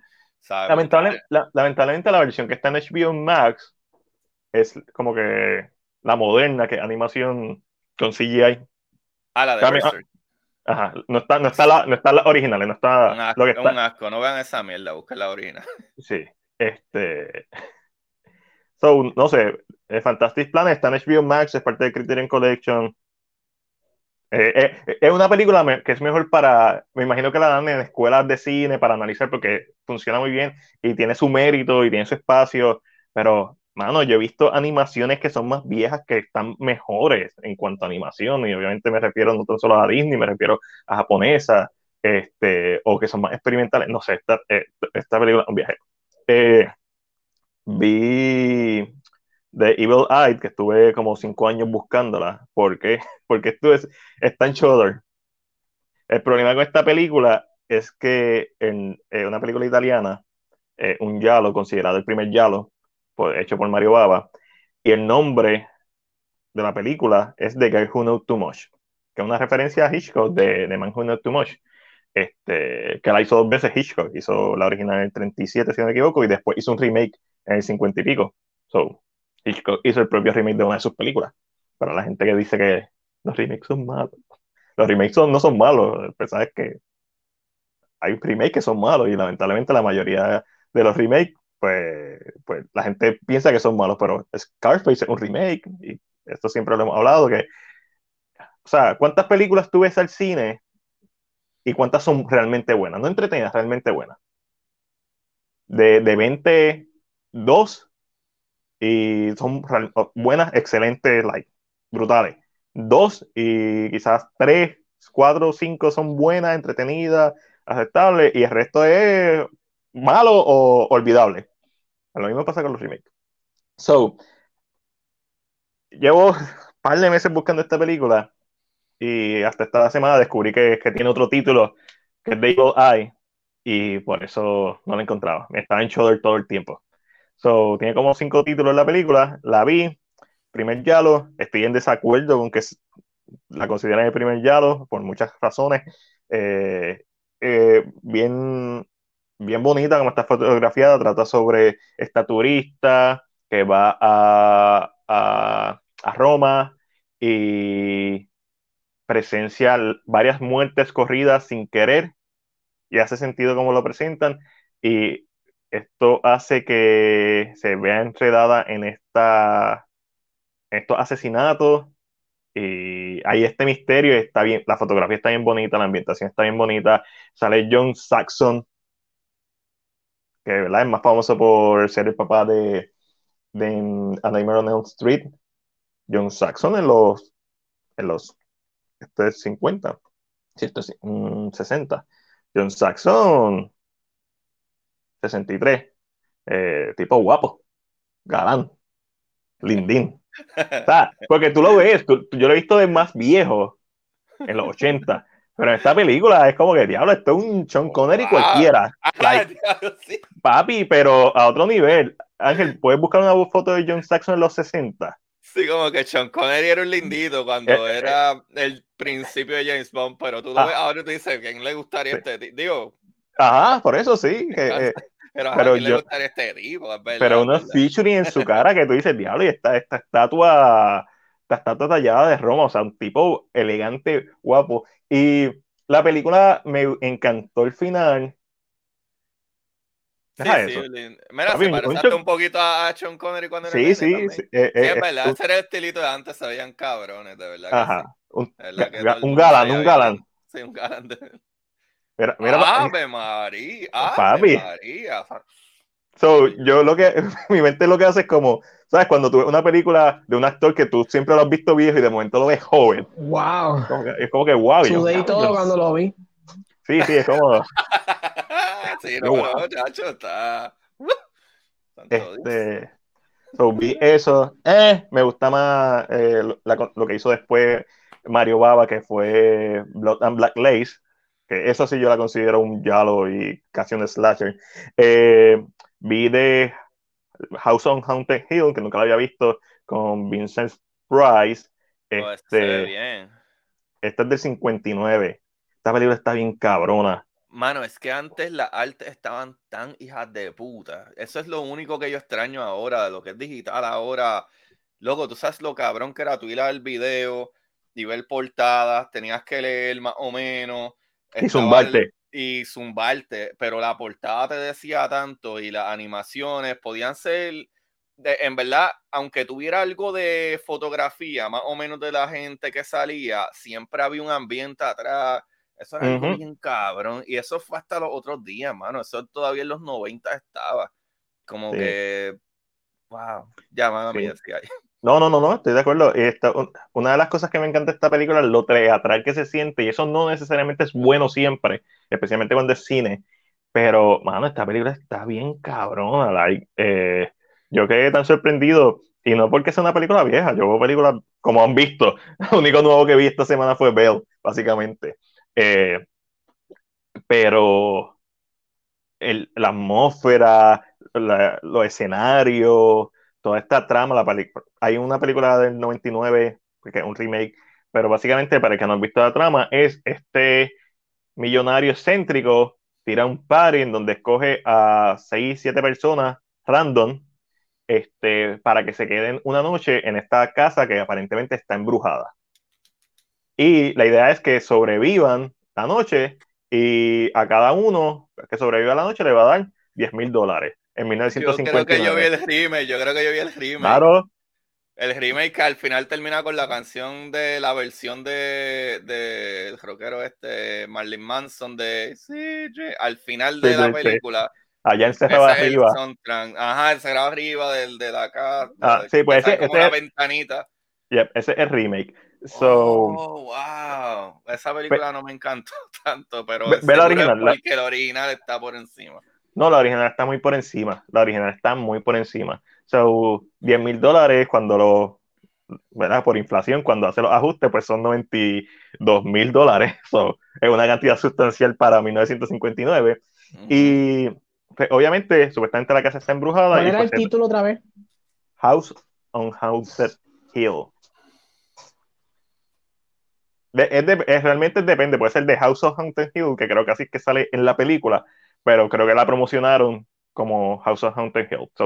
o al revés, una de las dos. O en el póster siempre está a salir House of Haunted Hill y en la película sale The House of Haunted Hill o viceversa. en la película sale House of Haunted Hill y en los pósters muchas veces sale El punto es que es Vince Price, no, es como que va a ser muy difícil encontrarla. Está eh, también la vi en Shudder, sorry. Este.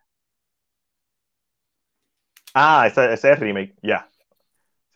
Este, yo también. Es que, me es que me sonaba y dije, espérate, déjame ver buscar el remake porque me suena, me suena. Esto fue para finales de los. El, remake del 99. Esto fue en este momento en donde empezaron a hacer otra vez remakes de películas viejas. Y normalmente uno piensa en The Texas Chainsaw Massacre en, los, en las grandes, pero no. Empezaron con esta película, con 13 Ghosts, que también es una película de, los, de la uh, vieja, de los me 50, gustó. no este, sabía que era tan vieja. Piano? ¿Ah? Sí, de la escena del piano, que ya está tocando el piano y se suelta la. Bueno, esa o, es esa o puede ser que sea esa. No, no, no, no pondría mis manos en fuego. Pues está Haunted Mansion, está esta y está la de la de Liam Neeson. Este, yo creo que la de Liam Neeson, Ángel. Estaba bien cabrón. Hunter Mansion también estaba bien cabrón. Yo creo que la de Liam Neeson la que pasa lo de lo del piano que es The Haunting. La de Liam Neeson es The Haunting, porque no es 13 Ghosts. No, sí, 13 Ghosts es completamente Tengo esa memoria. Sí, 13 Ghosts es 100% diferente, que es la casa de cristal. Haunted Mansion es la de que la tipa está en la casa y se The Haunting. y como que lo... The Haunting es, no es The Haunted Mansion, no me acuerdo. Que ella está durmiendo y las mismas estatuitas de la misma cama como que empiezan a mirarla. No me acuerdo ahora. ahora Pero yo creo que es Haunted Mansion o The, Haunting. The Haunting, The Haunting, es del 99, ah, que también está basada ah, en una película, en una película vieja. Fue estos finales, principios de los 2000, donde empezaron a tratar de traer otra vez el género de casa embrujada, haciendo remake de películas como The Ghosts, House of Haunted Hill, The Haunting. The Haunting es la que yo creo que tú estás mencionando, Ángel, que si no me equivoco es la que sale. Sí, The Haunting, ya lo, ya lo vi, ya lo vi. Es que salió el mismo año. Salió en 99. Sí, pero es, que, es, que, yo creo que es el pro.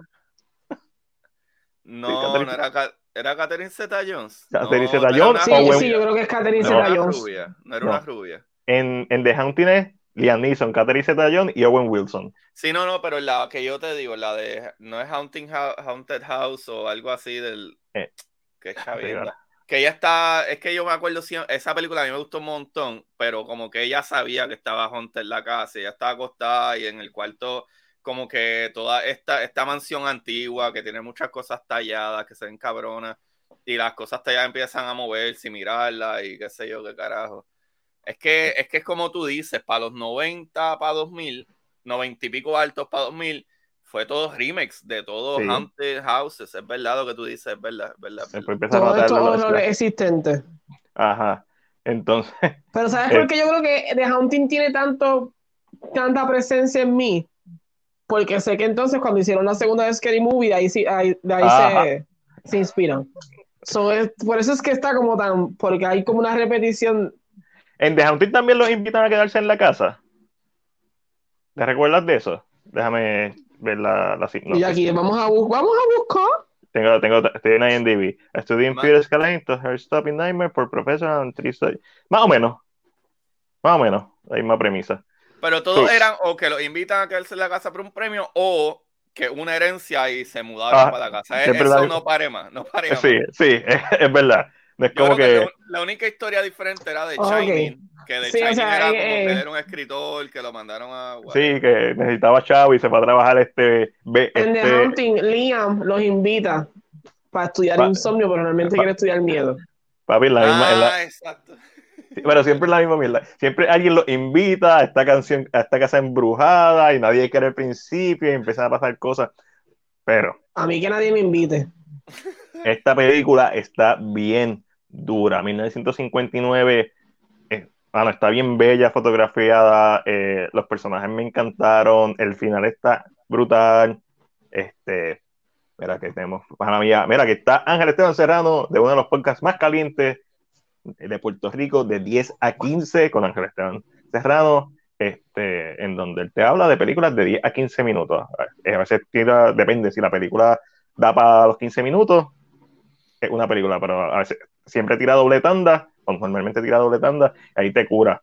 yo estoy, estaba escuchando el episodio de, de Tragedy Macbeth, que lo tiró hace par de semanitas atrás, este, es como que ya yo había grabado mi reseña, yo normalmente, normalmente veo películas, hago research, grabo reseña y después que veo a las, mis personas favoritas que hablan de cine dando sus reviews para no contaminarme. Y este cabrón está hablando de, de la cinematografía y cómo está estructurada. Yo, este cabrón dijo perfectamente lo que yo estaba tratando de decir. Y lo dijo tan limpio y tan, tan bien. Ok, síganlo, está, está en la madre podcast. Y también estaba escuchando, hoy estaba escuchando los más recientes, que era el de The Hunger Games. Y eh, el que tiraste hoy, Ángel, no sé si todavía estás por ahí, eh, que fue el, de, el documental de Catfishing. Y Ah, estoy pensando en Fallout, pero no, Fallout fue eh, la semana pasada. Eh, carajo, si lo escuché hoy, eso es lo malo de, escuchar muchas cosas. El episodio de hoy estuvo cabrón. Eso es lo, eso es lo que quiero decir. También Ghost Ship. Y hablando de finales, Ghost Ship, estas películas de, de finales de los 90, principios de los 2000, siempre terminaban con rock. Freddy vs. Jason, empezaba y terminaba con Rock. Ghost Ship termina con Mod Bane. Al final, Ghost Ship tiene uno de los mejores intros, a pesar de que la película. Es una basura película. Eh, pero el intro está. El, el, intro carga toda la película. Tú te quedas esperando siempre algo que esté así de duro como el intro ahí cuando se viene la cuerda y, y los pasa. Una de las bandas que más. Una de las bandas que más a mí me tripea y conocí por una película fue. Yo trabajaba en el cine en Plaza del Sol cuando estaba en la universidad y, llegó la película, ¿verdad? La versión como que más cruda y la película era súper famosa porque era donde, una película donde ponían una niña literalmente hecho un zombie, que era eh, Dawn of the Dead, si no me equivoco. 2004. Ajá, ajá, pues... Y James Gunn, hablando de Peacemaker. sí, sí, mano. Pues literalmente cuando se acaba la película que ellos llegan a la islita esa y como que ah, llegamos a una islita y la islita estaba igual de jodida infectada la canción es de, de Disturbed, de Down with the Durísima. Down with the Yo encontré esa banda gracias a esa película. Durísima. Como tú dices, rock en esas películas. Sí, el, el new metal, durísimo. Es verdad, Nightmare Ali y. So, vayan a escuchar los episodios de, de A 15 con Ángel Esteban Serrano. Están en La Madre, que tiene su segmento y ese está súper cool. Este, no, así se llama el podcast, Nightmare Ali. No, Nightmare Ali, la película. Estás hablando de esa ah, película. El podcast se llama 10 a 15. ¿Qué iba a decir? Wow, esto es un podcast de misterio. ¿Qué? ¿Qué? Iba a decir, pero, pero, pero ese es tremendo título para un podcast, actually. Uh -huh, Ali. Eso sería un título que yo no lo escucharé. O sea, un podcast que yo no escucharé se llama así. No. Este, ¿Por qué? Pero Ángel no es. Yo Ángel no es que drama. Él no ve mucho horror. A menos que sea que drama. Papi, a menos que sea que drama. Exacto. So, eh, como tenía que entrevistar en One Shot a Alejandra López junto a Alessandra, de Segunda Alessandra y Eric de David TV, pues escuché, y lo voy a contar porque básicamente escuché 10 episodios de esta podcast serie, ¿verdad? Que es como si fuera una radio serie eh, de Wolverine de Night, o eh, escuché la versión en español que es La Larga Noche, escuché parte del primer episodio de, de esto, ¿verdad? Que fue la original, lo que salió originalmente. Esto es un este es un proyecto de Marvel que se hace para podcast, en donde hay una historia escrita, no un podcast como nosotros aquí hablando mierda, es una historia en, en podcast, auditiva, este, como las radionovelas de antes. Como las novelas de antes. Ajá, correcto. Y escuché parte de la que versión. Yo te amo, Ricardo.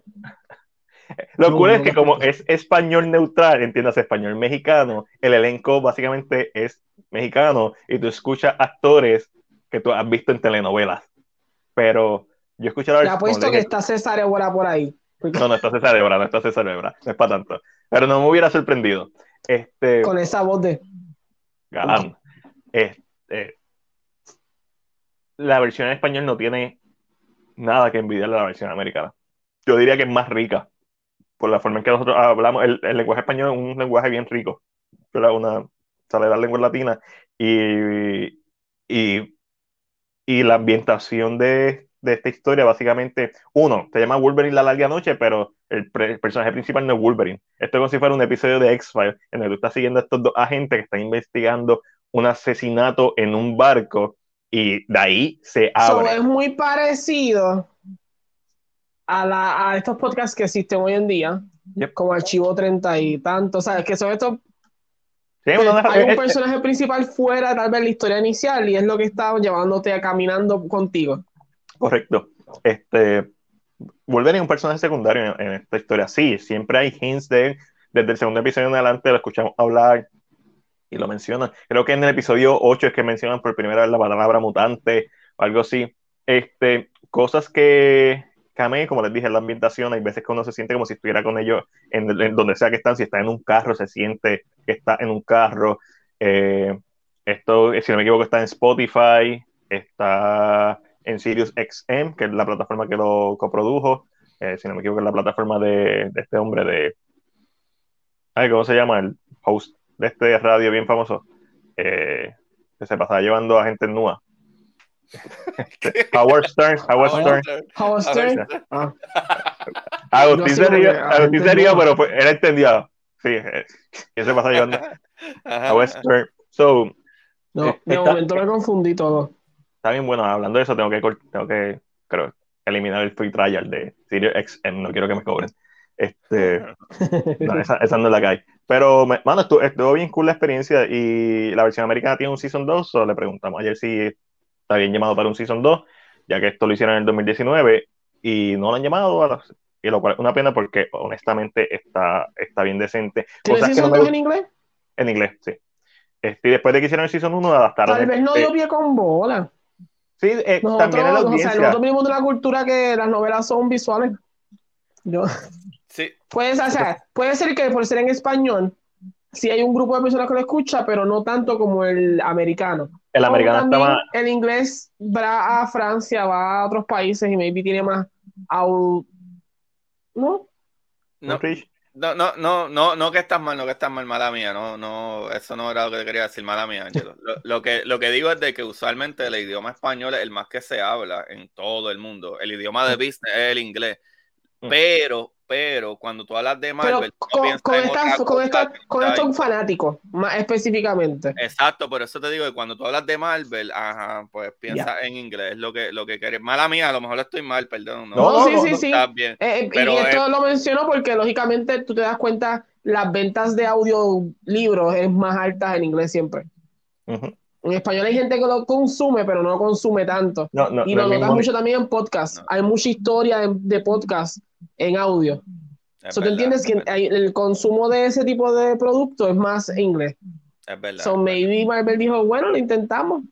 Sí, sí, y, y- y hicieron, hicieron un gran producto. Eh, los negativos, hay como que se siente literalmente como una novela en el sentido de que hay escenas que terminan y parece que va entre medio, va a haber, se va a fade out y parece que ahí van a empezar los anuncios de tres minutos y después vuelve y eso no me gustó porque había un ritmo ya y de momento para, para después volver a subir. so, eso no me O sea- gustó, pero de- después del quinto episodio ya yo lo, no sé si es que lo dejaron de hacer o, o desapareció de mi mente.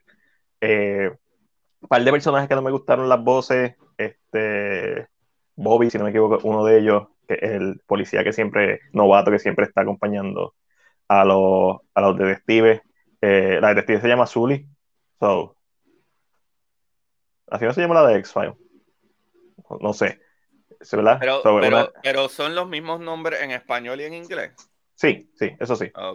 Pues, Lo que cambia, lo que sí cambia es el libreto, el libreto. En el sentido de las escenas son las mismas, pero en la forma en que están los diálogos en español se sienten más naturales, porque los cambiaron, los adaptaron a- al público que va a escuchar, que es el público eh, de habla hispana, latino. Es que- Este, Tú sabes qué es lo que yo veo también, mano, que somos horribles promocionando nuestras cosas en español. ¿Sabes? Loco, es como ahora mismo, para mí, es tres veces más cuesta arriba y yo hago un montón de contactos y para aquí le tiro a todo el mundo eh, promocionar un podcast de ciencia en español que yep. promocionar?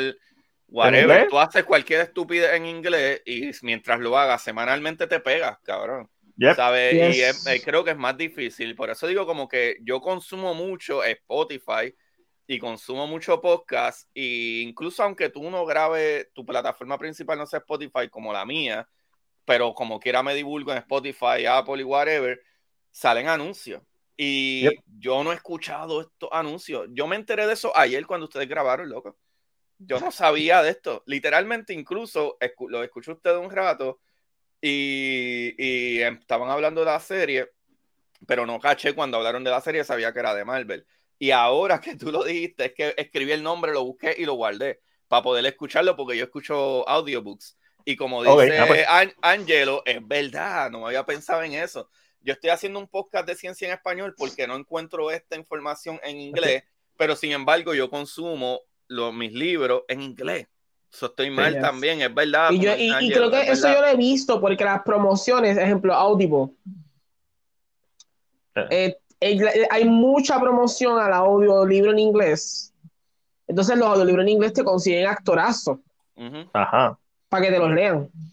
Y tú dices, wow, estoy escuchando a Benedict Cumberbatch.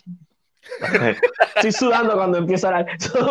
yo siento que. Carlos, Carlos Vive hizo algo recientemente. Este mercado, ¿Cómo es? Carlos Ponce, perdóname. Carlos Ponce hizo algo recientemente un audio. A mí, Carlos Ponce a mí no más lo mismo que Benedict. Vamos a empezar por. No, no, no, pero ¿te, recuerdas cuál es el audiobook? Él hizo este. ¿No, él, no estaba leyendo Harry Potter? Harry Potter, eso mismo era. Sí. Pero, ve, pero en inglés tú ves más actores grandes trabajando en audiobooks y se, tú sientes que se consume más. Porque este entonces, ejemplo, el, pod, el, el podcast este que es una serie, Archive 3981. 81.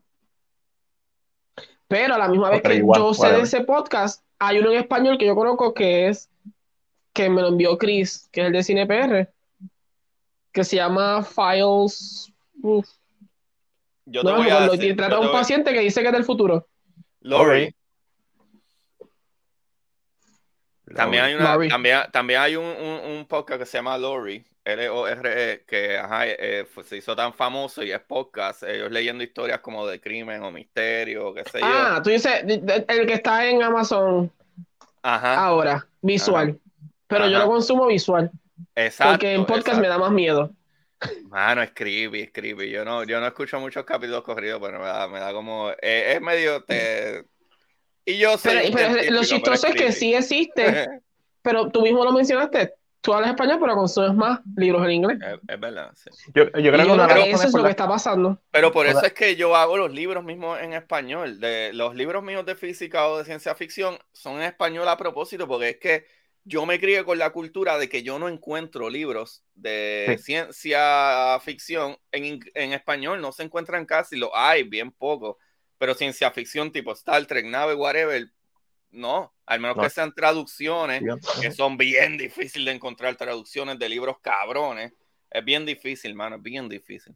Ahí, yo encontré de un los otros días, lo compré, este, pero es verdad, ¿no? Eh, eh, es totalmente cierto y nosotros eh, nuestra generación y posiblemente la, pasada, que ya somos eh, los hijos del Internet, básicamente, eh, hemos acostumbrado a consumir la mayoría, la mayoría, la gran mayoría de lo que yo consumo en inglés.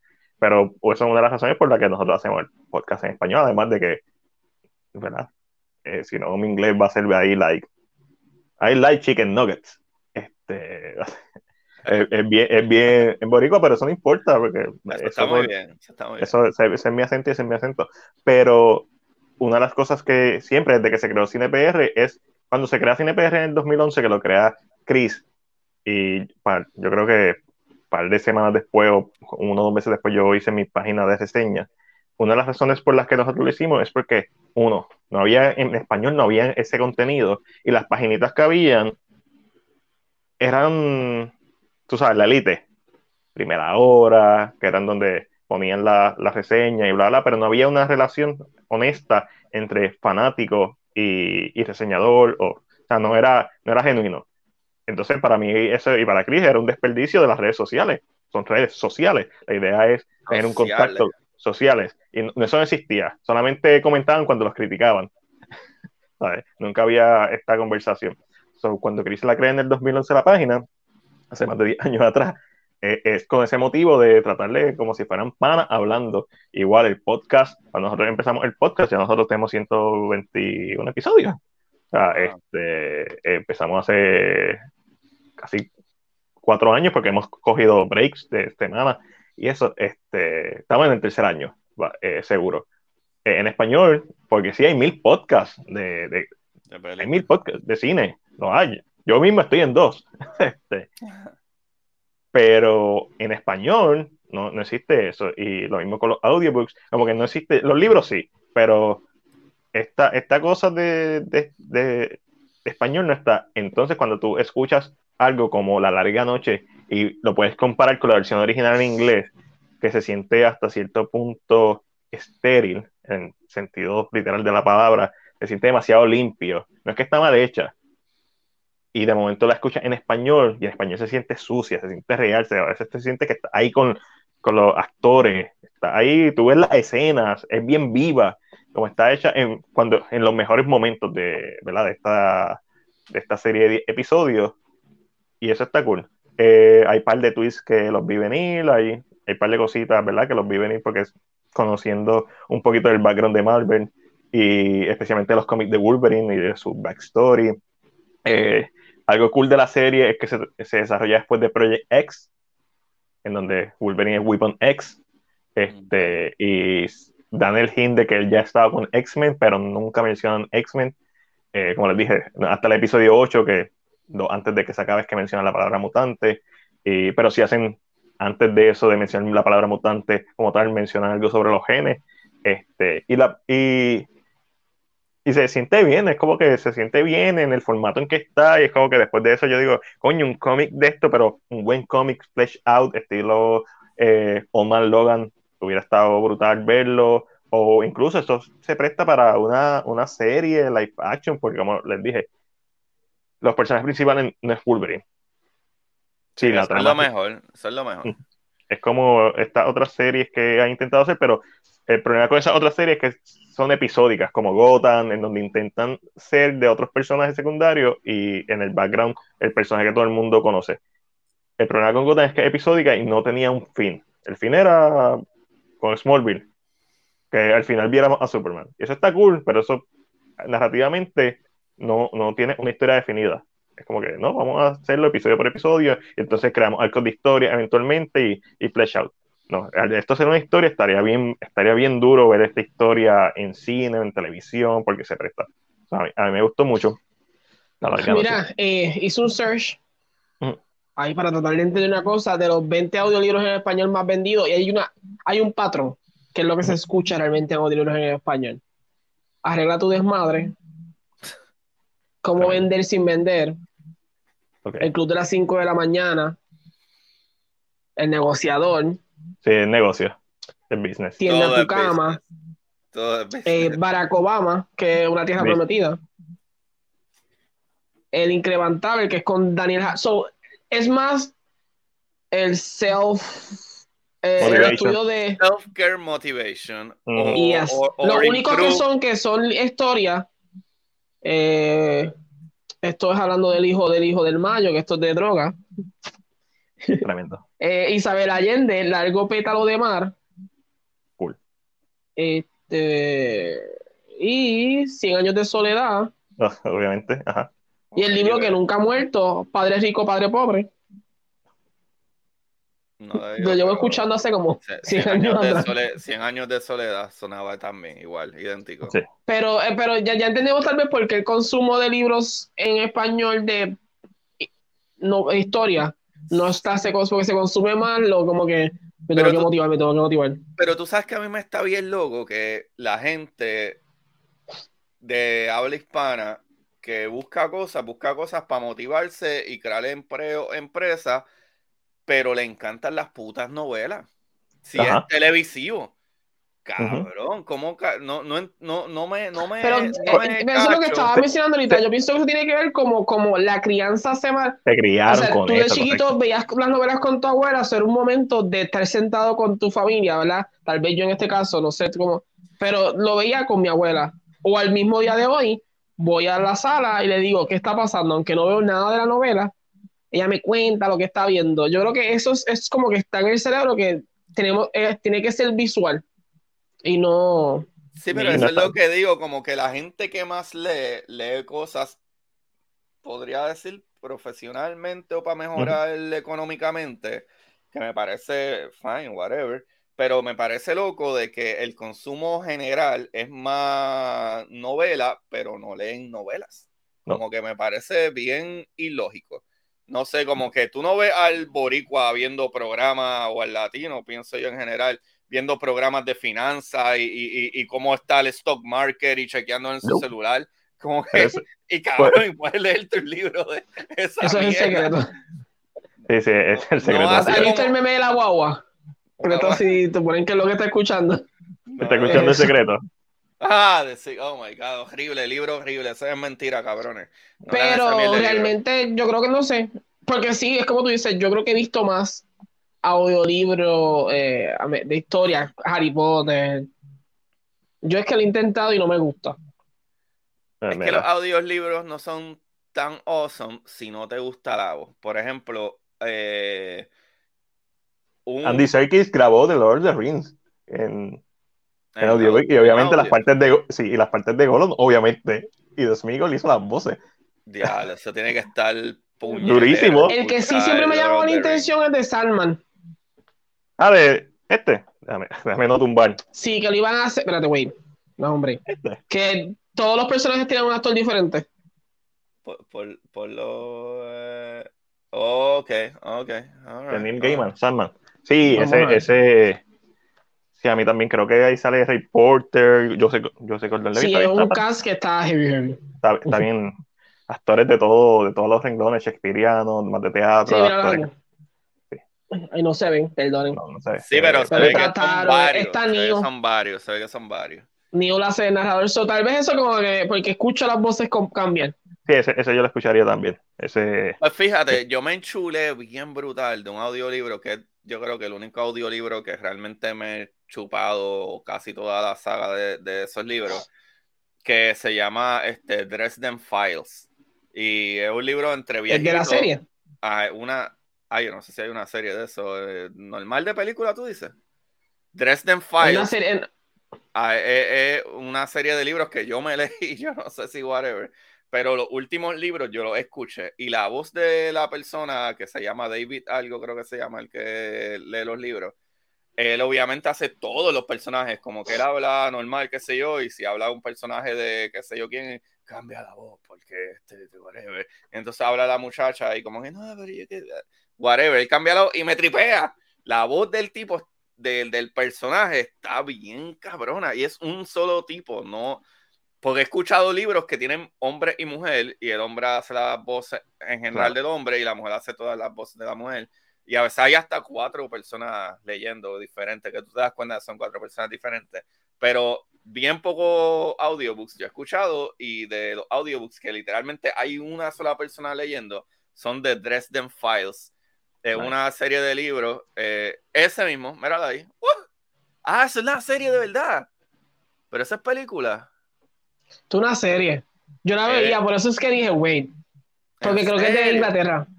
Sí, son, son como 15 libros, loco. Yo me mamé como los primeros 10 o algo así o 9.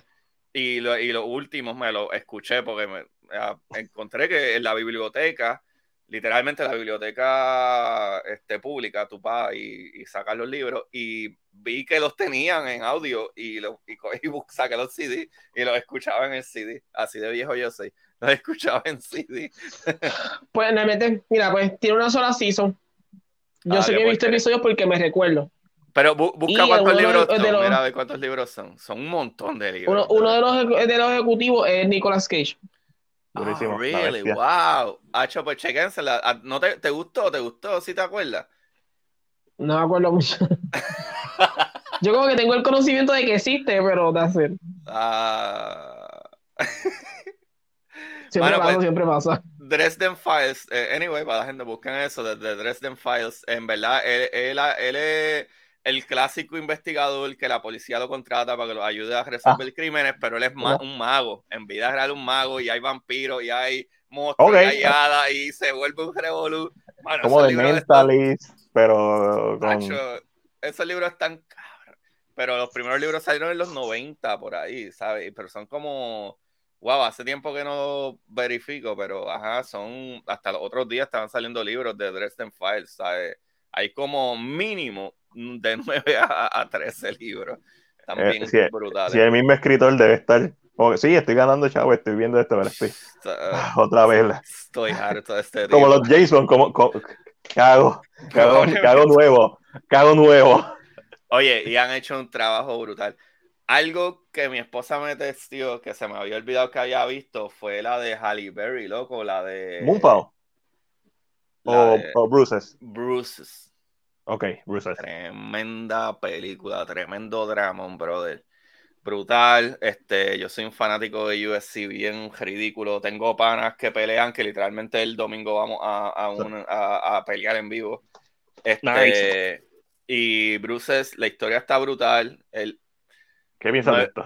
no he visto Warrior, no he visto Ah. Warrior. No he visto Ah, Warrior. Vela, cuando pueda. No, no, vela, vela. escribir. Mira, he escrito todas estas aquí. He escrito todas aquí. No, pero War-. Warrior es prioridad. Este, ¿sabes? Tom Hardy, tú piensas que todo el mundo lo conoce por, por Bane. Papi, Warrior, Warrior es la película. Yo, no, mano, la mejor película que a mí me encanta de Tom Hardy es la de Mad Max. Mad Max, durísimo. Pero A eso fue, post, eso fue post The Dark Knight Rises. Lo que ya la gente como que, ah, está en el radar, pero lo que es antes de Kiss Kiss Bang Bang, que sale un secundario ahí bien chévere, este, Stuart Life Backwards, si no me equivoco, con Benedict Cumberbatch, este, está en HBO Max, también como que lo puso en el mapa, pero es Bronson y Warrior en particular. Ah, aunque Warrior básicamente es Rocky moderno. No en la trama, sino en que es este sport drama, en donde drama, drama, drama, y todo va a este evento final de pelea, en donde están estos dos personajes, que es el personaje de Joel Edgerton, esta obviamente es la película que puso Joel Edgerton en el mapa también. Están estos dos personajes que son hermanos en este torneo de MMA, y allá está una referencia a, a Drago, porque está el, el campeón más cabrón, como que el que todo el mundo le tiene miedo, es un ruso Ajá. eh, este, que nunca ha perdido. Y es como que, ah, están estos dos hermanos compitiendo cada uno por su lado por diferentes razones que no te voy a decir porque tienes que ver la película. Ajá. Pero entonces también está el obstáculo que este es ruso y uno necesita ganar la competencia para su familia y el otro necesita ganar la competencia por otras razones. Y es como que Loco. es- es- este, esta flecha que va hasta este punto único de conexión al final, que cuando está en la última pelea, a, a ti no te importa la coreografía porque ya es todo, es todo emocional, es todo como que estos dos tipos Loco. pelean. Pues, ¿No has visto Bruce? ¿Viste Bruce? Sí, yo vi, yo vi Bruce, eh, a, a mí me gustó, me gustó mucho lo que intentó hacer, pero I am spoiled porque vi esta película. Oh, So. Eh, es, es lo mismo que Your Name. Eh, El estándar está bien alto y Bruce está bien buena, pero no es Warrior. No, eh, eh, hay, se tarda mucho en y estira mucho ciertas partes que para mí, o añade tramas. El, el aspecto romántico de la película a mí no me hizo nada. Yo Sí, eso, eso estaba medio innecesario, pienso. eh, eh, eso es lo que me refiero, es como que fuera, fuera hombre o mujer, pues no voy a Ah, no, esa- medio aquí, no, da, su relación no, no. fuera con whatever relación ella tuviera en ese momento, pienso que no, es- no era No. nada de necesario. Para nada, o sea, exacto, eh, eh, no tiene que ver con, con que fuera lesbiana, eso, Uh, a ver, ya lo eso tiraste es lo de, medio, pero eso es lo, eso es lo, lo, lo de menos, porque eh, ella empieza, o sea, hay un crecimiento del personaje, eso lo entiendo si fuera una miniserie, en una miniserie esto hubiera funcionado, en la película, honestamente para mí no aporta nada, Es que no Y- hacía ni sentido que la persona no estuviera ahí en el momento final, era como que, ajá, Yeah, esta estupidez, cabrón. Exacto. Pero, pero no estoy diciendo que era una película cabroncísima por literalmente el final. El Porque es como un Rocky, pero no es Rocky. O sea, Pues- lo que pasa al final no es. Este es como Rocky, pero no es Rocky. Y, y cuando la veas vas a ver todas las similitudes que esta película probablemente se influenció de Warrior, incluyendo el, el coach de uno de ellos no está al final por una razón, pero la de es hace más sentido esta película. Mm, Y, y tiene muchos, y al igual que Bruces, tiene muchas capas, pero esta película lo hizo mejor. Y lo hizo casi 10 años antes. Y, y mano, y de- Oye, de- y No, Y- no, la, la voy a tener que ver, porque si tú me estás hablando tan highly de Warrior, Bruce, a mí me encantó la historia de ella. Y si te gusta el MMA, Y tú eres. Ah, sí, lo, lo- lo único malo es que el torneo no hace sentido. Es un Ah. torneo desarrollado en un fin de semana y es un básicamente un este tienes que pelear con cuánto Ah, para llegar el fin de semana. Eh, el torneo es una locura, no tiene reglas de no, no son las reglas de ellos, Ah, bueno, básicamente. bueno, no, exacto, no son reglas de UFC, pero son eh, las reglas de, de Thai, si tú vives Yep. allá en Tailandia. Yep. En Tailandia, estos cabrones pelean siete veces en un día para Yep, llegar a ser exacto. campeones. So, Correcto. es, es- es- es probable también. So, no está. y, y, y vas a ver los comentaristas y vas a, a conocer Frank Grillo también sale en esta película este Frank Grillo que está, está guisando un montón ya sea en home video ya sea en otras películas. Y mano, y esta película le dio mucha exposición a estos actores. El director es David eh, siempre digo Connor pero tengo que leer o Russell no es David o Russell creo que O'Connor. Este bla, bla, bla, que el, tipo, después- el tipo que se salvó de, de, de Terminator, ese es el director. Básicamente, que eventualmente dirigió The Accountant, o sea, eh, eh, es- está, esta película está bien cabrón, so, ve- vean Warrior si no la han visto. Lo último que yo vi, pero todavía estamos hablando de lo que vimos, llevamos dos horas hablando de lo que vimos y eso es cool. Ya eso se trata esto, ¿no? Sí, ya. Terminé por fin de ver John Gito Collection. So, Ay, no. ya. Eh, Está en Prime Video eh, para el que le guste los mangas. Si está viendo en una pantalla grande, trate de bajar la pantalla. Este, terminé de ver Junjito Collection. Eh, anim- animation wise, Esa foto, loco. God. animation wise deja mucho que desear. Es bien pobre la animación, vamos a hablar claro. Ah, Eh, otra de las cosas malas es que en Prime solamente está doblada al inglés, no está en japonés. Y eso me la explota. Perdió 10 mil puntos. Tú tienes Sí. que ver la animación en Japón y So- subtítulos, cabrón. Sí, pero no está la opción. Créeme, yo no, yo no veo nada Asqueroso. ya, ya Sí, no lo, lo- lo único que no, lo único que yo veo en doblado al español son las películas que yo me crié viendo en español. Este, animadas es particular. Eh, y si voy a hacer una reseña, eh, Shrek, obligado. Eh, todas Disney, todas estas películas, Harry Potter, Harry Potter para mí ver Harry Potter, especialmente las primeras dos películas en, en su idioma, en inglés, es tan raro, porque yo las he visto tantas veces en español, que está aquí y las estoy Wow, reviendo. ya, ya me siento bien viejo. ¿Qué edad tú tienes, Matil? Eh, 30, 31. Ay, Fuck. yo, yo tengo 39. Está bien, Decía, estamos ahí. ¿por qué no la has visto en español, en inglés? Es que yo, yo es que yo leía desde chamaquito, usualmente todo lo que yo leía, yo siempre he sido bien rockerito, bien leer, obviamente cómics y, y novelas, o no hay muchas opciones en español. So maybe Sí. es por eso que estaba más ¿Cuál- used to. Yo- cuando yo me crié, 90 específicamente, sí había bastantes opciones, los cómics ya salían en español, no todo, obviamente, este, eh, las novelas, yo leí todas las, las novelas de Harry Potter en español, este, y después eventualmente me las fui comprando en inglés, yo nunca las he leído en inglés, solamente he leído A mí es que no me gusta leer en español ahora de grande. No, yo prefiero leer en español, pero todos los días estoy leyendo cosas La en inglés porque todos los días estoy leyendo entrevistas y estoy eh, artículos, so, nada. Pues John Gito Collection, por fin lo terminé de ver, 12 episodios, cada episodio tiene dos historias eh, y voy a dar mi top 5, además de que voy a decir que no Ay, es la mejor, imagino que con fotos. claro que con fotos. Yes. Eh, eh, la primera historia que fue en el primer episodio, que es la historia más corta, que se llama Helldoll Funeral, eh, tiene una mención honorífica. Es bien cortito, es todo narrativo y es básicamente dura como 4 o 3 minutos. Este, la segunda historia que merece una mención honorífica es The Long Dream, que es la primera vez que ve imágenes like, horribles en la serie. Eh, una de mis historias favoritas, pero que no entró en el top 5, es Bridget, que es bien existencialista. Eh, estos eh, de los últimos episodios.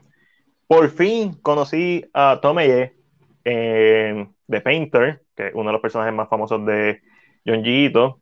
Este personaje, no, no, ella no se va así, ella una mujer este, que hace que los hombres básicamente se vuelvan locos. Y, y después de, de tres episodios le cogí cariño a Suichi, que uno de los personajes recurrentes de la serie.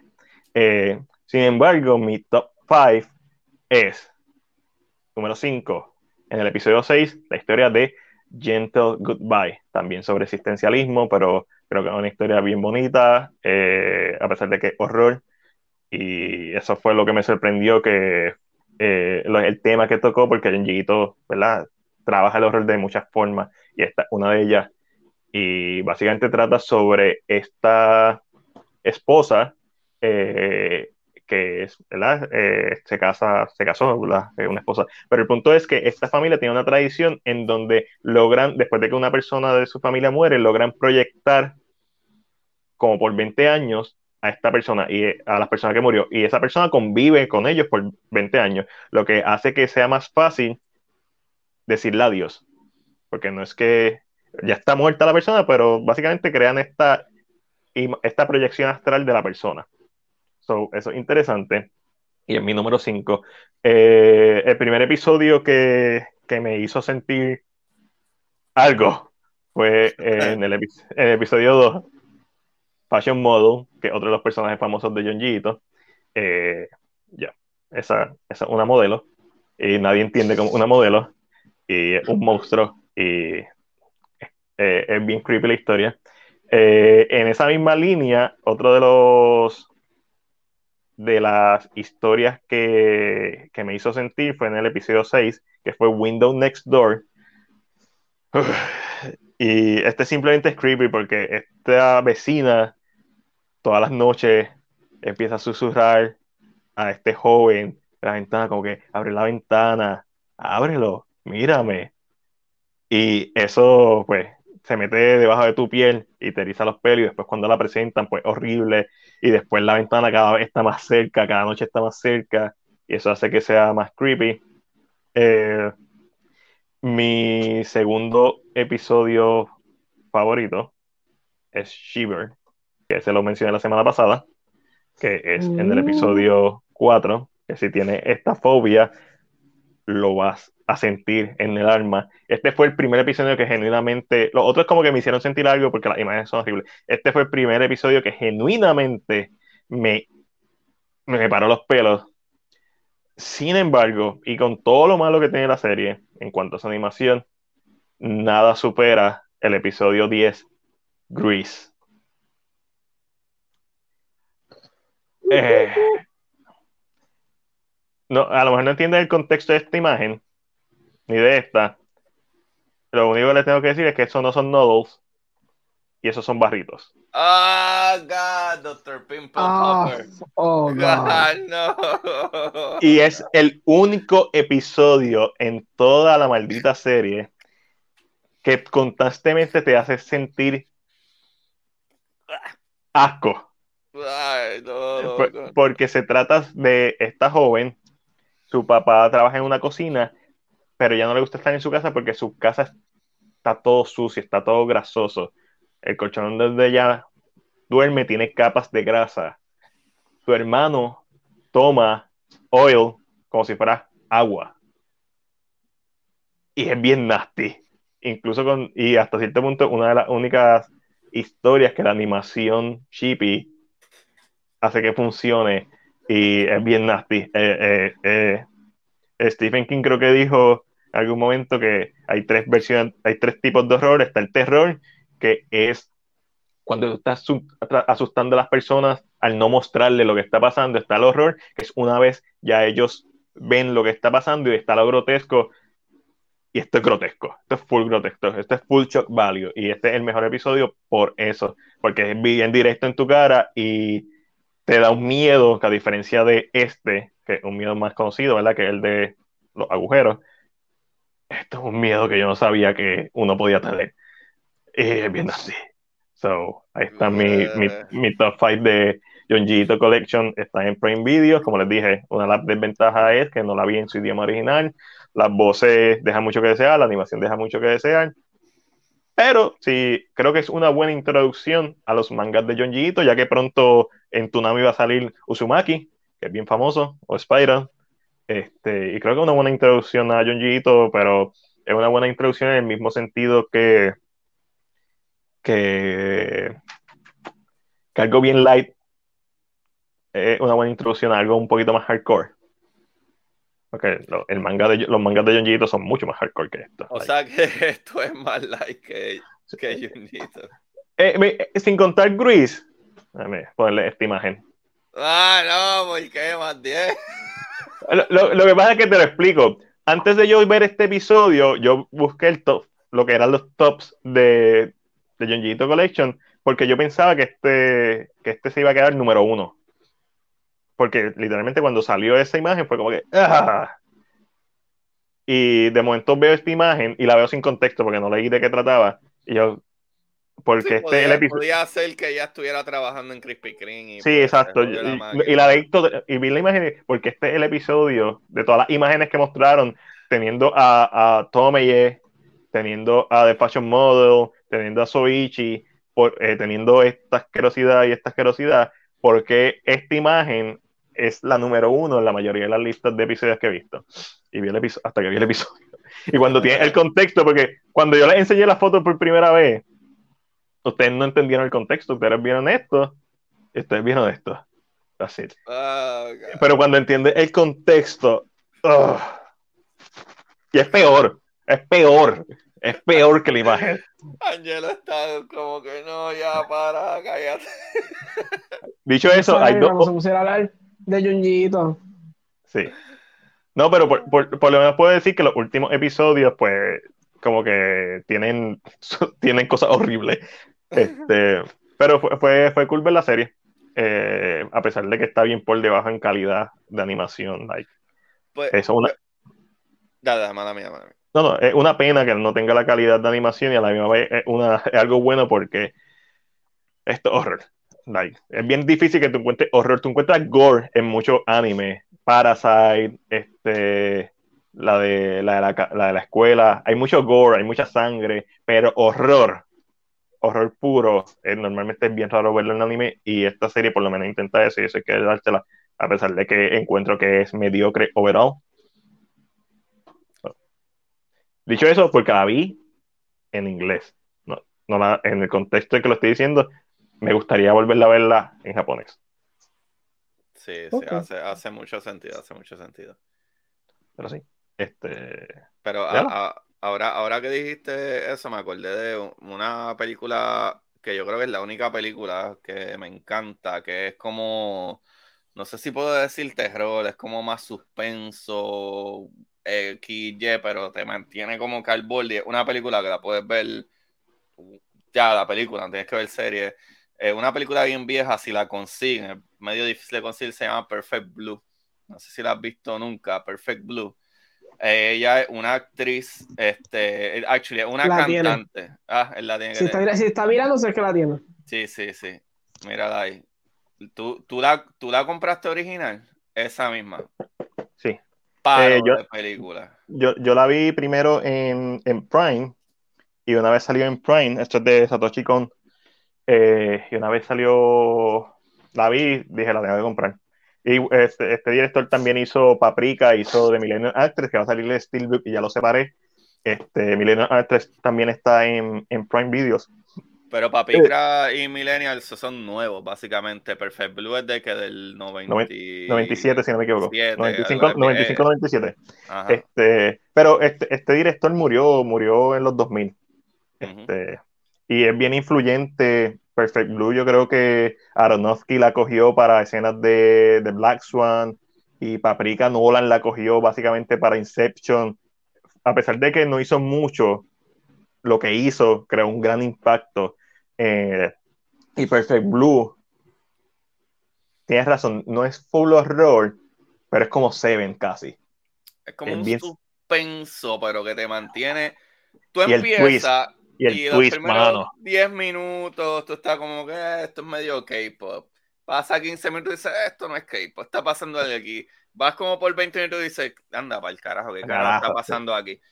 Llegas a la media hora y no hay manera que tú no acabes esa película. Tu nene puede estar llorando, tienes que cambiar los pampers, tienes que ir al trabajo. Cabrón, a ti no te va a importar. Tú necesitas acabar esta mierda. Y una vez la acaba, eh, la sensación es Anda pa'l cabrón, Eh, carajo. Esta esta es una película estilo de Six Sense, que nadie vio el, el, el twist. Ajá, nadie la vio venir, ajá. Nadie, nadie, nadie vio venir, a pesar de que Six Sense es bien obvio, una vez lo sabes, claro está. Cuando le dice. I see the people, la cámara está en, en Bruce Willis haciendo un close-up. I see the people, como que visualmente te está telegrafiando lo que está pasando, lo cual hace que sea más gratificante cuando te revelan el final, porque la película nunca trata a la audiencia como estúpido. Uno simplemente le pasa por encima. Este es una de esas películas. Esto es como Seven, como el final de Seven también. Esto es un thriller psicológico, Acho, que es Rayando el horror, pero rayando el horror sobre esta ex idol que dejó de ser idol para comenzar una carrera como actriz actriz. y está tratando de que la tomen en serio y está haciendo papeles y que requieren que requieren mucho de ella como Vale, este, Ajá. para tratar de quitar no tirarse fotos desnudas para magazine para tratar de separar su carrera de idol. Sin embargo, su subconsciente empieza a traer a su versión de idol. eh, a la misma vez están pasando unos asesinatos alrededor de ella. Y that's it. Esa es la película. Bueno, voy, a, voy a decirle una, una cosita sencilla. Es tan creepy que y esto pasa casi al principio, o sea que no, va no es ni spoiler. Tienes que ver la película. Es tan creepy como que ella está en la casa y ella prende su computadora, como hoy en día, y está en una película de más de 20 años, 21 años, algo así, 22 Yep. años. Y ella prende su computadora y ella está logueando las cosas que hace, como hoy en día todo el mundo hace en social Un media. blog, Esta es ajá. una película, ella tiene su blog. Ajá. Del Y- 97. Ajá, del 97, ¿ves? Eh, eso, ella va, ella, qué sé yo, escribió una tontería como que ah, estoy aquí hablando con Mandiel y Angelo, qué sé yo, pa, me paro, voy allí, busco qué sé yo qué, voy al baño, me lavo la cara y va, y cuando vengo para atrás, dice que fui al baño y me lavé la cara y whatever. Puñeta, yo no lo guié eso, qué cara, qué carajo, sabe, es, es que te jode tanto psicológicamente que tú no sabes si es que ella está loca, Ah, no, si es no, que la eh, quieren hacer loca, si es que Sí, en sí, verdad sí. hay un psicópata, si no hay un psicópata, si es que ella es una es- es un eh, eh, es tremenda película y sí, eh, es de estas películas, eh, esto ro- rompe, rom- eh, rompe que es una, un anime, olvídate que es un anime. Eh, hay una versión live action, jamás y nunca va a ser igual de buena que la versión animada porque la versión animada tiene ciertas ventajas sobre el live action, eh, especialmente esa última persecución. Eh, no sabía que había un live Sí, action. hay, hay un live action. Yo me enteré después de ver, después de ver la película. Yo normalmente si una película me gusta mucho y sé que eventualmente la voy a reseñar, eh, hago research sobre las películas. eh, y Perfect Blue es un monstruo de película y eh, ya, ya la tenía en mi lista, pero igual que Paprika y Millennium Actress, pero después de verla fue como que no, mapi, yo tengo que ver todo lo que este tipo hizo. Eh, pues, él murió del hígado, fue que murió. Este, y la última película que iba a hacer nunca se hizo y todavía no ha salido porque ¿verdad? aparentemente nunca han logrado ¿verdad? concretar una visión que se acercana a lo que quería hacer. Esto un tipo que revolucionó el anime y lo empujó a, un nivel bien, bien, bien alto y yo la quería reseñar el año pasado en octubre porque considero que uno de esos animes que sí es un thriller psicológico, pero la línea de horror está ahí. Es- horrorífico los temas que Sí, toca sí, y, sí. y estaba bien adelantado, como tú dices, está del 97 y ya estamos hablando de social media.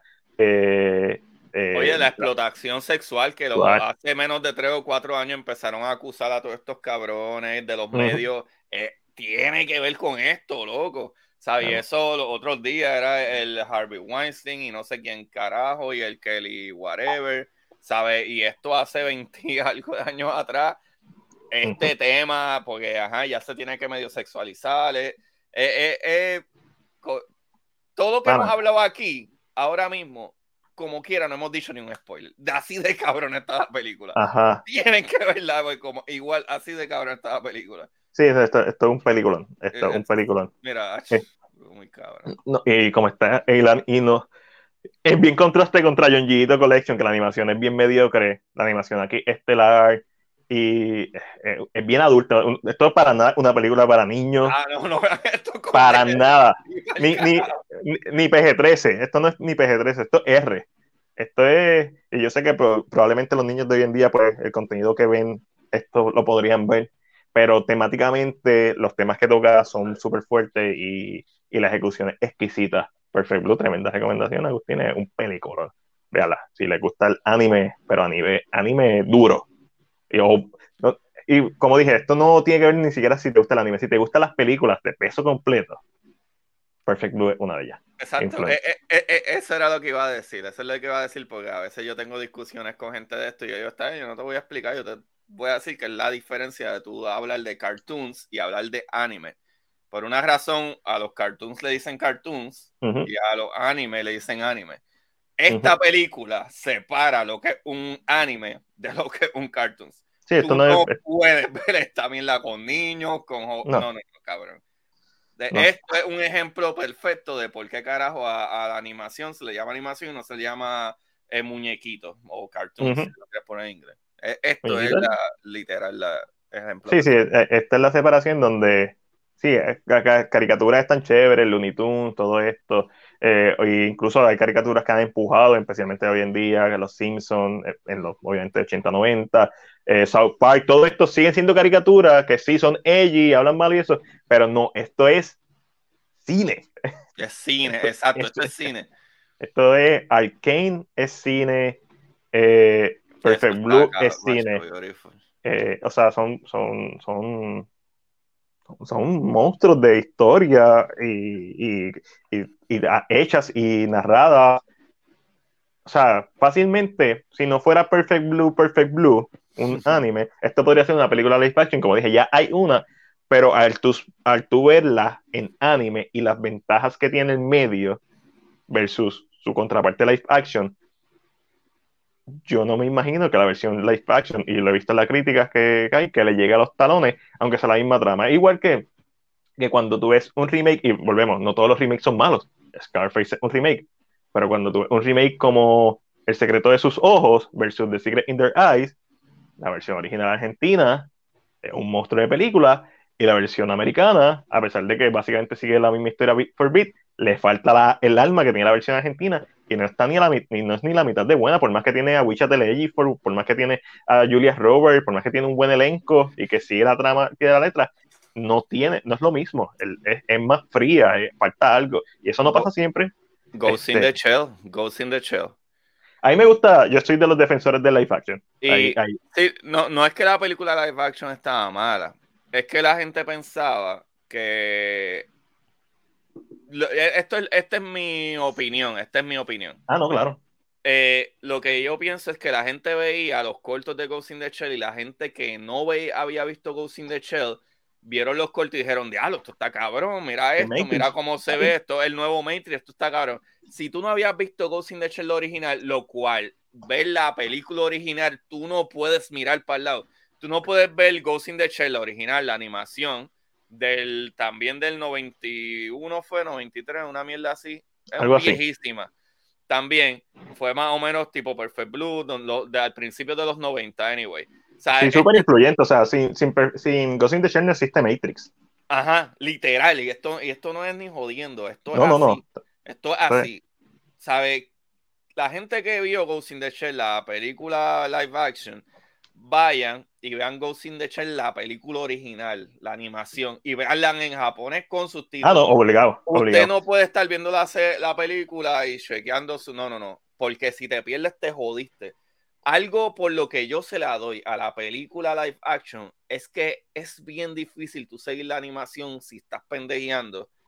Es bien difícil tú traer tal de crear ese mundo en live action y que te quede tan cabrón. Sí. La pelea quedó cabrón, la parte del agua quedó cabrón, la, ¿sabe? la historia quedó cabrón. Y con tú y eso, la película live action quedó corta al lado de lo que es la ah, animación de verdad. La, le cortaron mucho para que entendieras más o menos. Y si ves la animación, te puedes perder para el carajo de qué carajo es el problema. Definitivamente la versión live action es for dummies, es el 101 de, del anime. Eh, pero yo estoy de acuerdo contigo. Lo que yo le doy a la versión live action, además de que hace sentido de que Makoto sea Scarlett Johansson, la película hace el trabajo de explicarlo. Y esa fue como que la crítica mayor de personas que nunca vieron la película. Hace sentido. Porque el market Cabrón, pero es que se parece con cojones esa cabrona. Es, es ridículamente idéntica. Lo que le dio a la, eh, estoy contigo. Esta es la. Yo. ¿Cuál es la mejor película? Esta. El anime. El anime, volvemos, bien existencialista, para mí es bien lento, pero es lento a propósito. Es un slow burn. Es drag, bien cabrón. Eso es lo que digo, que la versión que la gente vio, que vio los cortes y veía esa acción bien cabrón y de momento dijeron, Eso es. ah, no lo entendí bien, cabrón, eso es así Eso son- de lo eh, que es el anime. exacto. El anime es aburridísimo, pero si te pierdes un minuto del anime, no entendiste un carajo lo que pasa. Exacto. Y lo que le dio a la versión live action, que a pesar de que esta es la mejor película, lo es, el anime es la versión, es la mejor película, esta es más entretenida y es más fácil, esta es por dummies. So, esta sería un buen gate para, ok, ve esta versión y después ve el anime, que es la versión superior. Es igual que, que Death Note, las películas live action. ¿Cuál es la peor? La de Netflix. Después le siguen las las live action japoneses, después le sigue el anime y la versión superior que he dicho, que he visto que todo el mundo dice que es la versión superior es el manga. Este, en el caso de Ghost in the Shell, creo que la película es la versión el anime es la versión superior. El manga yo he leído parte del manga, es como que, eh, Fíjate, Death bueno. Note, Death Note, el manga está bien accurate con la animación, pienso yo. Y la, y la cuestión de cómo dibujaron los personajes, digo que en el manga los dibujan casi idénticos. Ujú. Este, pienso que está cabrón con cojones en Death Note y con todo y eso pienso que la anima, ¿sabes? El live action, ja- eh, ¿verdad? Japonés, el de... No, ah, las, las dos partes. es las dos. una asquerosidad, pero el japonés está bastante Sí, está bastante mano, hici- cabrón. Americano buen- no, no vean al americano, No, pero no. El, el live action eh, japonés está bastante cabrón ahí, ahí Eh, con Dead Note. hici- hicieron un buen trabajo en, en solamente dos, en dos partes, que siguen siendo, está adaptando que está cuatro o seis, vamos a poner que cada película dura tres horas, la parte 1 y parte 2, que no duran tres horas, las dos, pero vamos a poner que duran tres horas, en seis horas adaptaste 24 episodios que dura el, el anime, Más o menos, y- sí, sí. y- el 20, y- 24 y- 25, yo creo que llega como y lograste, y lo, lo bueno de, de la versión japonesa live action es que logró capturar el alma de, específicamente del anime, este, y yo creo que hicieron un buen trabajo, igual volvemos, esto es lo mismo, es la misma cosa, no las películas de videojuegos siempre son malas, los remakes siempre son malos, las adaptaciones de anime y siempre son malas, no, la mayoría son malas, pero de la misma forma que la mayoría de las películas son malas. Cuando tú te pones a pensar cuáles son entretenidas, que no es que sean buenas, porque yo no sé si Ghost in the Shell es una película buena, a mí me gusta, pero eso no significa que sea buena. No. Esto es una película buena. Esto yo sé que es una película buena, pero te puedo decir que eh, eh, no es como que la película que yo voy a ver todos los días y normalmente voy a escoger la que es más entretenida a, a, a la, ¿verdad? a la versión original, pero eso no, no, no le resta ninguna. Es como que yo creo que esa es la ventaja que tiene la versión live action, que es más, es más consumible. Pero si quiero ver algo, en Ghost in the Shell, yes. ya, si quiero ver algo pesado, algo más, más trascendental, entonces pues veo, veo la versión anime. Que es un monstruo de película, obviamente súper influyente. Eh, Y, y dura como dos horas y media la fucking Sí, eh, eh, un- es ridículamente es una longa. Es una Sí. longa, cabrón. Es una longa y tienes como una hora de acción. So, tienes que moverte como una hora y media de la historia, ellos hablando mierda. Ella, hay, hay escenas que son tres minutos, ella levantándose, ajá. mirando y pensando como una pendeja. Go- Go- Ghost in the Shell es un, es un fine arts movie, un art house Ajá, movie. ajá, ajá. Eh, Pero, sí, sí, en Netflix y todo es cyberpunk, pero si, es cabrón. si sí. la consumes full y Sí. cuando acaba te dice, diablo, que, para mí Ghost in the Shell es la versión de Hateful Eights de, de live action, que hablan mierda con cojones, pero no puedes dejar de verla. Y en verdad no hay un carajo de acción. Es una película que debería ser una mierda, pero por alguna razón te gusta. Sí, a mí me gustó de Hateful Eight. Este, Pero Pero, habla con cojones. sí, no, es todo diálogo, es Tarantino, like, en, en- quizás en su proyecto En más su masturbatorio, sí, en donde eh, es todo diálogo. Eh, y Pero sí, hay, es un máster en eso, eso. loco. La, la, la película de lo- los rusos, ¿cómo es? Los, no, los rusos, no, los alemanes. Este, este, en Glorious Bastards, también está por ahí. Basterds. No puedo seguir sacando, no puedo seguir sacando películas. ¿Qué, qué mejor introducción a una película que los primeros fucking 12 Ah, no, minutos papi, es- dura, 11 minutos de ellos hablando. Hablando sobre leche. Qué tensión más cabrón. Este tipo es una bestia. Qué tensión más cabrón. Ellos están hablando de leche. Y... Están hablando de leche. Este, ahí tiene a Christoph Waltz, que está duro, hablando de No Time to Die, que tuvo su, su escena. Este, sí, no, Christoph Waltz está bien cabrón también. Eh, sí. Ya, ya, ya, va, va, a caer, va a durar tres horas en esta pendeja. No, sí, no, es, es que hablaste de Perfect Blue, este, Perfect Blue, un monstruo de película en Perfect Blue. Está en Prime Video. Eh, creo que está para comprar, yo la compré. Este, obviamente si está para comprar, está para rentar, pero eh, es de esas películas que a pesar de que son bien famosas, porque Perfect Blue es bien famosa, pero como dijo Agustín, yo no sé si ustedes saben de esta película, pero son bien famosas en el nicho. Y deberían ser más famosas. Esto es, Perfect Blue es Hitchcockiano. Es Hitchcock. Esto es Psycho en esteroide, pero, ¿sabes? Las ganas de Hitchcock hacer Perfect Blue. básicamente. Uh -huh. Este, eh, eh, está en ese nivel, en, en, donde hay una evolución. Si tú sigues el cine de terror y de thrillers psicológicos, tú ves la evolución obvia y uno de sus puntos máximos está en los 90 con Seven, con Perfect Blue. Este, y obviamente otras películas. Eh, y eventualmente pues llegamos a los 2000, está The Machinist, que es una de mis películas favoritas de Christian Bale. Este, wow, wow, tremenda película, carajo, qué buena sí. película también. Ajá.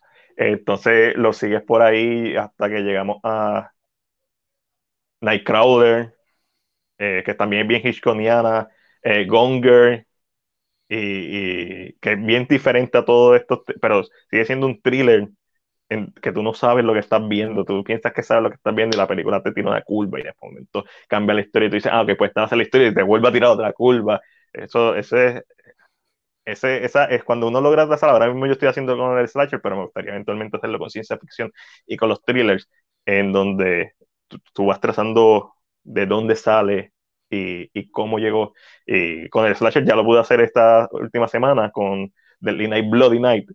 Eh, encontrar cuál fue el primer slasher americano y técnicamente cuál fue el primer slasher, porque los Yalo, pues son Yalo, son predecesores del slasher y eventualmente algunos Yalo son slasher este, como Torso. Torso es un slasher full.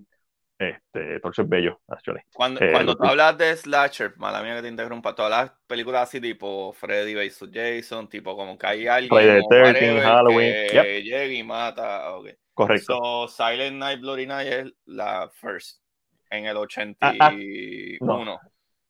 En el 72. 72, 72. Porque 70. la otra fue en el 73. La de Bloody eh, Night, que se No, eh, Silent Night Bloody Night es 72, Torso es 73. Exacto, Silent Night Bloody Night es 72. So, le, definitivamente esta debería de ser la primera de slasher. Hasta donde yo he encontrado. Eh, porque la, investi la, investigación en research lo que me llevó fue a Torso. Cuando vi Silent Night Bloody Night, que también considerada estas películas de horror que tienes que ver si eres fanático del horror viejo, es como que no, Silent Night Bloody Night tiene todos los elementos del slasher al punto de que es la primera película de Holidays de horror. Tiene eh, Black Christmas, toma prestada de ella elementos como las llamadas de Billy en Black Christmas, que Black Christmas incluso antes de, de, de Halloween. So, okay. En esa misma década, en donde, porque están los proto slasher como Psycho, un proto slasher, que no es un slasher, pero sí mueren gente con cuchillada.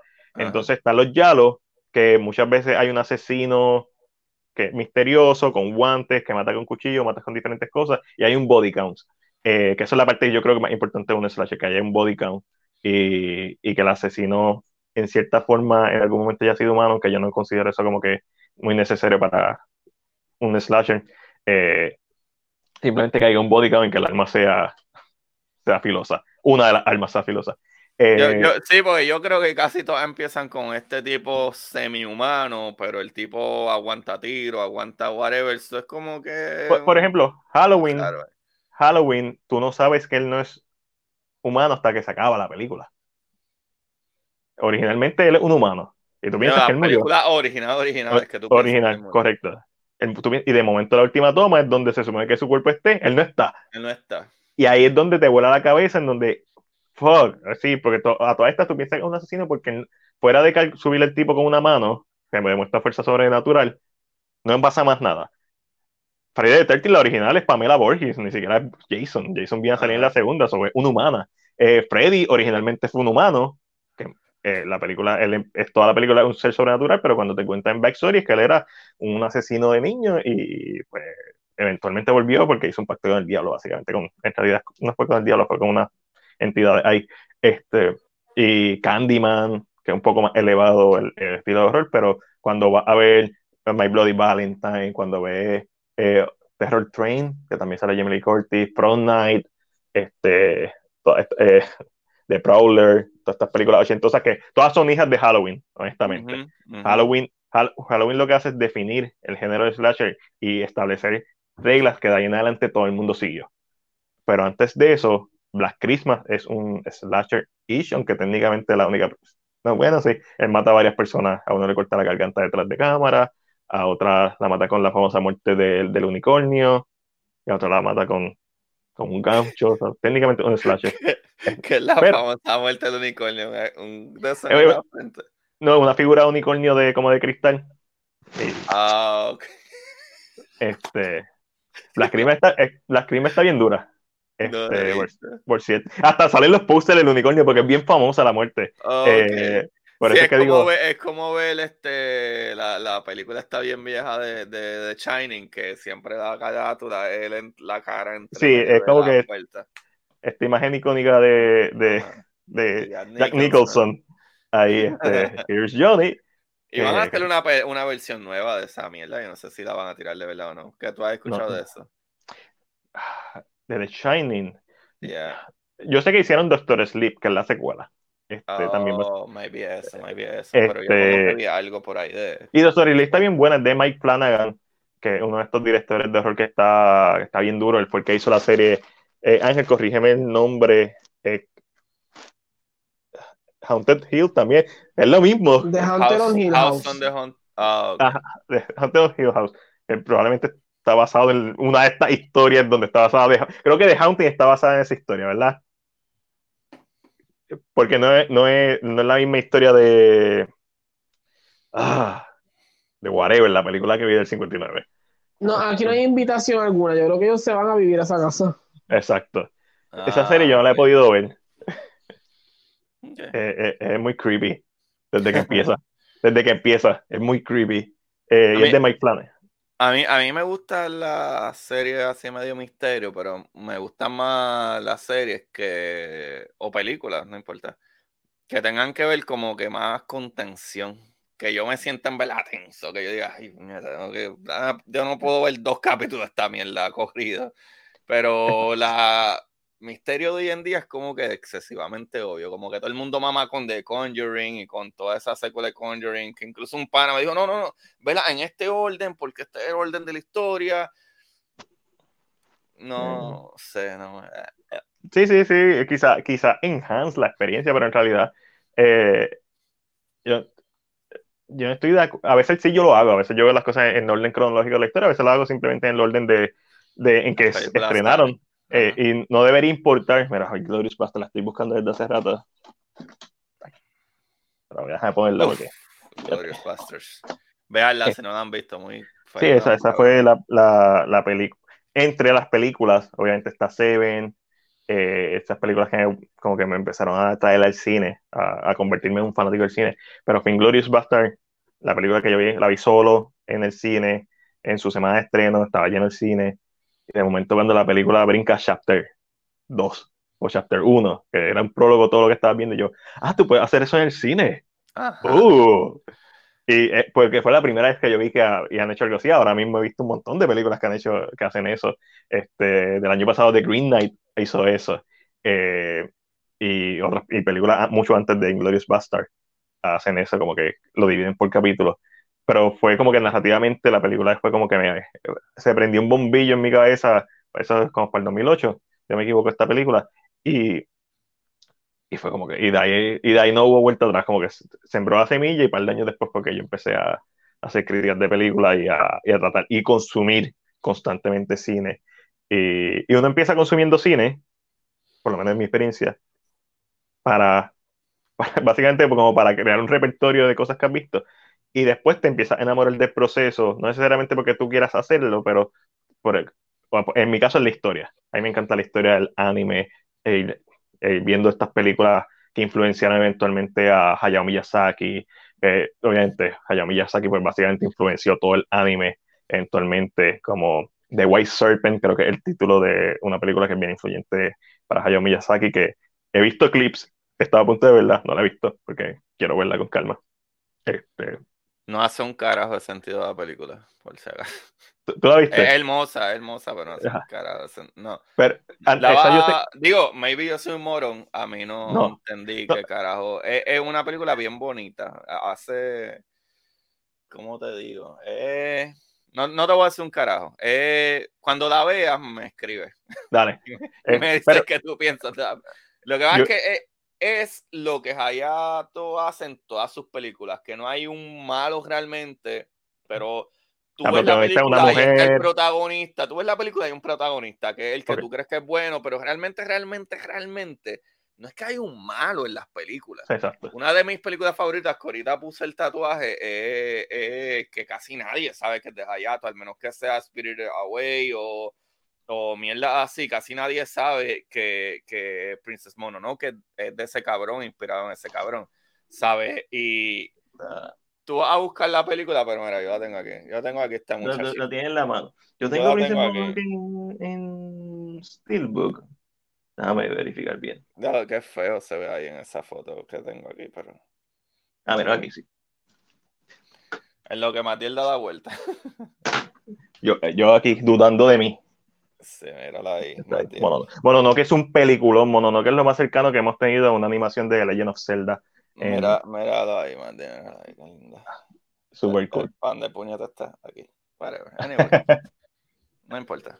Pero no, no, no. Eh, lo que digo que Hayato, lo que está cabrón, es que sus películas, aparte tú ves la película y piensas como cada ah, diálogo, el, héroe, el malo, el bueno, pero realmente al final de la película es como que todo se consolida, todas las películas pasan la misma mierda, y aunque tú sabes que eso es el plot de él, nunca esperas que sea así. O sea, hay películas tan básicas como este Ponyo.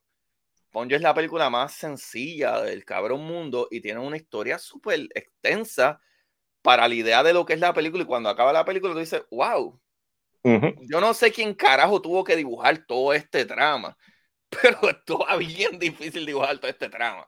Todas partes de la ola, de la persecución, de la inundación, del escape. Wow, pues una película tan sencilla que la historia es tan básica. Y eso le da un sabor tan cabrón a, lo que tú estás viendo que es ridículo. Antes de empezar el podcast, empecé a ver que está en Netflix, Looping the Turn, de Casero. Ah, mi favorito, cabrón que es la primera película dirigida por Hayao Miyazaki. Eh, y obviamente, al ser una película de una franquicia, es la segunda película animada de Lupin the Third, que ya era una serie, que Hayao Miyazaki dirigió episodios de la serie, bla, bla, bla. Cuando tú ves imágenes de la primera, porque yo nunca he visto la primera película animada, ni, ni, no sé si la voy a ver, eh, siendo realista. Ve la serie, no ve la película. La película se me... La serie está bien cabrón. Pero la película de Hayao Miyazaki tiene los elementos en donde tú ves background bien cabrones. La animación no es estelar, no es, no náusica, no, no es estilo Ghibli nivel. Porque eso ya es Hayao Miyazaki siendo un psycho, controlando todo y dándole con un látigo a los animadores de, ah, esto es una mierda y tú ves un arte bien cabrón. No, esto es una mierda, tienes que pero tú has visto el documental de él, que él va, he visto los se dos. monta en el carro y he visto los una cámara y guían, él se siente en un, eh, es un viaje cabrón. Está, en la parte arriba del estudio, está hablando sobre el gato y empieza a hablar sobre cosas existenciales. Entonces tú está loco para el carajo, por eso es que es tan bueno escribiendo y creando. Entonces tú ves el contraste en donde este tipo te hace estas animaciones bien bellas y sobre mensajes bien positivos, en donde no hay un malo concreto, y cuando lo ves un tipo bien, cuando lo ves hablando, un tipo bien pesimista, entonces ve al cabrón de John Gito, en donde te hace mierdas como esta, y cuando lo ves hablando un tipo que es bien feliz. yo vi, yo vi un, era un meme de eh, ambos haciendo en un canvas dibujo, entonces es Hayao Miyazaki haciendo este canvas de Totoro, bien bonito, verde, con muchos colores, y, y todo el mundo alrededor de él alrededor del bien oscuro. Y entonces ve a, a John Gito haciendo este canvas bien oscuro y todo alrededor de él son flores, porque, mano, es como que de la mente de este cabrón sale de estas cosas bien positivas y de la mente retorcida de John Gito, pero cuando tú lo ves hablar, un tipo bien alegre, es bien diferente, tú no esper tú esperarías que fuera al revés, pero no. Oye, el, el creador de, de, My Name o Your Name, ¿cómo es que se llama? Your Name, eh, Makoto Shinkai. Makoto Shinkai. Makoto Shinkai, cuando él hizo eh, Your Name, este, Hayato estaba como encojonado. O sea, como que él se había retirado y de momento, no, no, no, yo voy a seguir haciendo películas. Ah, porque no quieres que alguien te rompa, ¿sabes? te sobresalga por encima de, de, lo que tú siempre has hecho. ¿Sabes? Es como que, no sé, Mira, esa es mi esposa, actually. No está loco. No. Hola, mi esposa. Un, po un poquito, este. ¿Sabes? Sí, mano. Pero obviamente. Como que, sí. como que yo siento que él es medio egocentrista. A lo mejor, a lo mejor. Este, pero definitivamente si no estuviera él, no estuviera eh, específicamente él, sin él no estuviera Makoto Shinkai haciendo lo que hace Makoto Shinkai, porque eh, es la evolución obvia. Esto tú también lo ves en películas de artes marciales, en donde el Next Generation el primer generation te hace la patada split. El segundo te hace la patada split con un mortal. Y el tercero te hace otras cosas. Es porque se alimentan de lo que alguien rompió la barrera en el pasado. So, elevó la barra. Entonces, esta nueva generación ya tiene esta barra y la llevan a otro nivel. Que eso está bien cabrón. Y esto pasa en todos los géneros. Eso está este, bien cabrón. Y eventualmente vuelve para atrás. Cabrón. Es como es, es cíclico. Mi, yo estaba en high school o algo así, maybe whatever, sí, high school, eh, cuando salieron las películas de Operation Condor, la primera de Jackie Chan. Oh. Y de momento, los otros días, hace como seis años atrás, porque salió en el cine los otros días, la de The Raid. La Ah, primera vamos. de Raid. Pero esa Está película la vi como un año o dos años antes de que saliera en el cine. Que fue que entonces el cine americano la compró y la tiraron hasta en el cine. Pero The Raid la había visto- Redemption. Nombre Ajá. random. le pusieron Vamos a poner un subtítulo random. Sí, para poder tratar de hacer más películas de ella, porque la película estaba cabrona.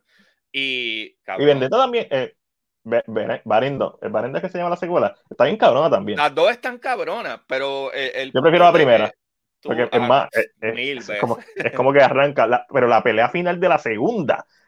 Allí en la cocina. Es mucho mejor. Es, Ah, es que el- lo, lo de la primera que me la mama es que ajá, pelean al último con este enanito, cabrón, que, que, que- ¿Sabes qué? El que hizo las coreografías son- de la, de la. Que también Sí, sale en la segunda como otro Sí, personaje. él, él- él también salió, en- él sale en la última de, la última o la segunda de John Wick. La tercera, la tercera. La tercera de John Wick con el otro chamaco. Sí, él es el que hace todas estas coreografías cabronas. Sí, sí, ¿Sabes sí. qué me la explota? En John Wick. Le dan una pela. Le dan una pela cabrona a John Wick. Como dos veces lo tumban. Lo pueden matar. Y espera a que se levante. Como- eh, pero No, lo hacen no. como que con respeto. Como no, no, John Wick. Levántate, levántate. le- levántate y descojonas Y desco- y mátanos. Porque no, no es descojonado, no es mátano. Y, y par de veces le dan par de en la película, pero en esa escena en particular es como que le están dando una pela a los dos. Lo tumban, está en el piso. Está apretado, no hay arma. Y paran de pelear.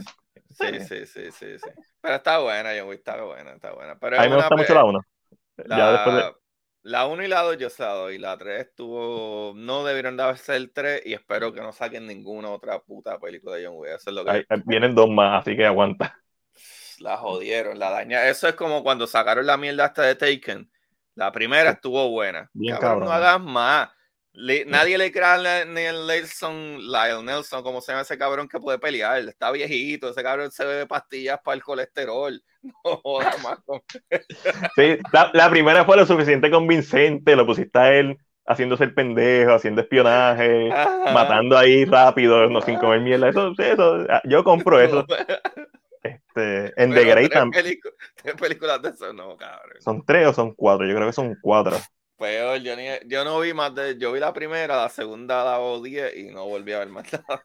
Si no me equivoco, la tercera está mejorcita que la segunda, pero es como que, no, ve la primera.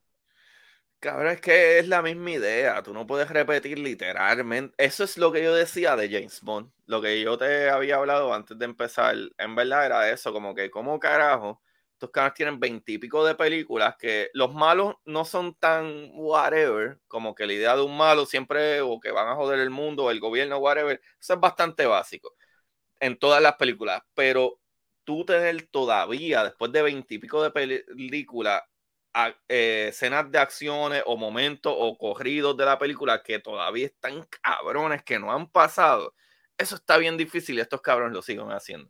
Yo te voy a decir el secreto de las películas de James Bond. Son los títulos. Cuando tú tienes una película que se llama Octopussy. Goldfinger. Y, y Goldfinger. Demasiado sexual. Ya, este. Ya, no, no. Cuando, bueno, específicamente Octopussy. Octopussy no es que ese cabrón aparece de payaso. Eh, Roger, eh, hay una película que este, de, de Roger Moore. Esa es la que ellas vuelan. Las tipas son pilotos de J, no sé qué carajo. Sí. Sí. no, es, un viaje ver esas películas, específicamente, si las ves en orden cronológico. Si las de Danny Craig, pues está bien. yo las vi en eh, orden cronológico hace par de años. eso es un viaje chévere. Este, pero sí. Bueno. Ya. debo callar ya. Llevamos dos horas y media, cabrón. Ángel ah, no, ha hablado más nada como en una hora. La última hora Ángel no ha dicho nada. algo, algo que tengas que decir, Ángel. Está lindo tu background, Ángel. Me gusta mucho. ese color, ese color le queda.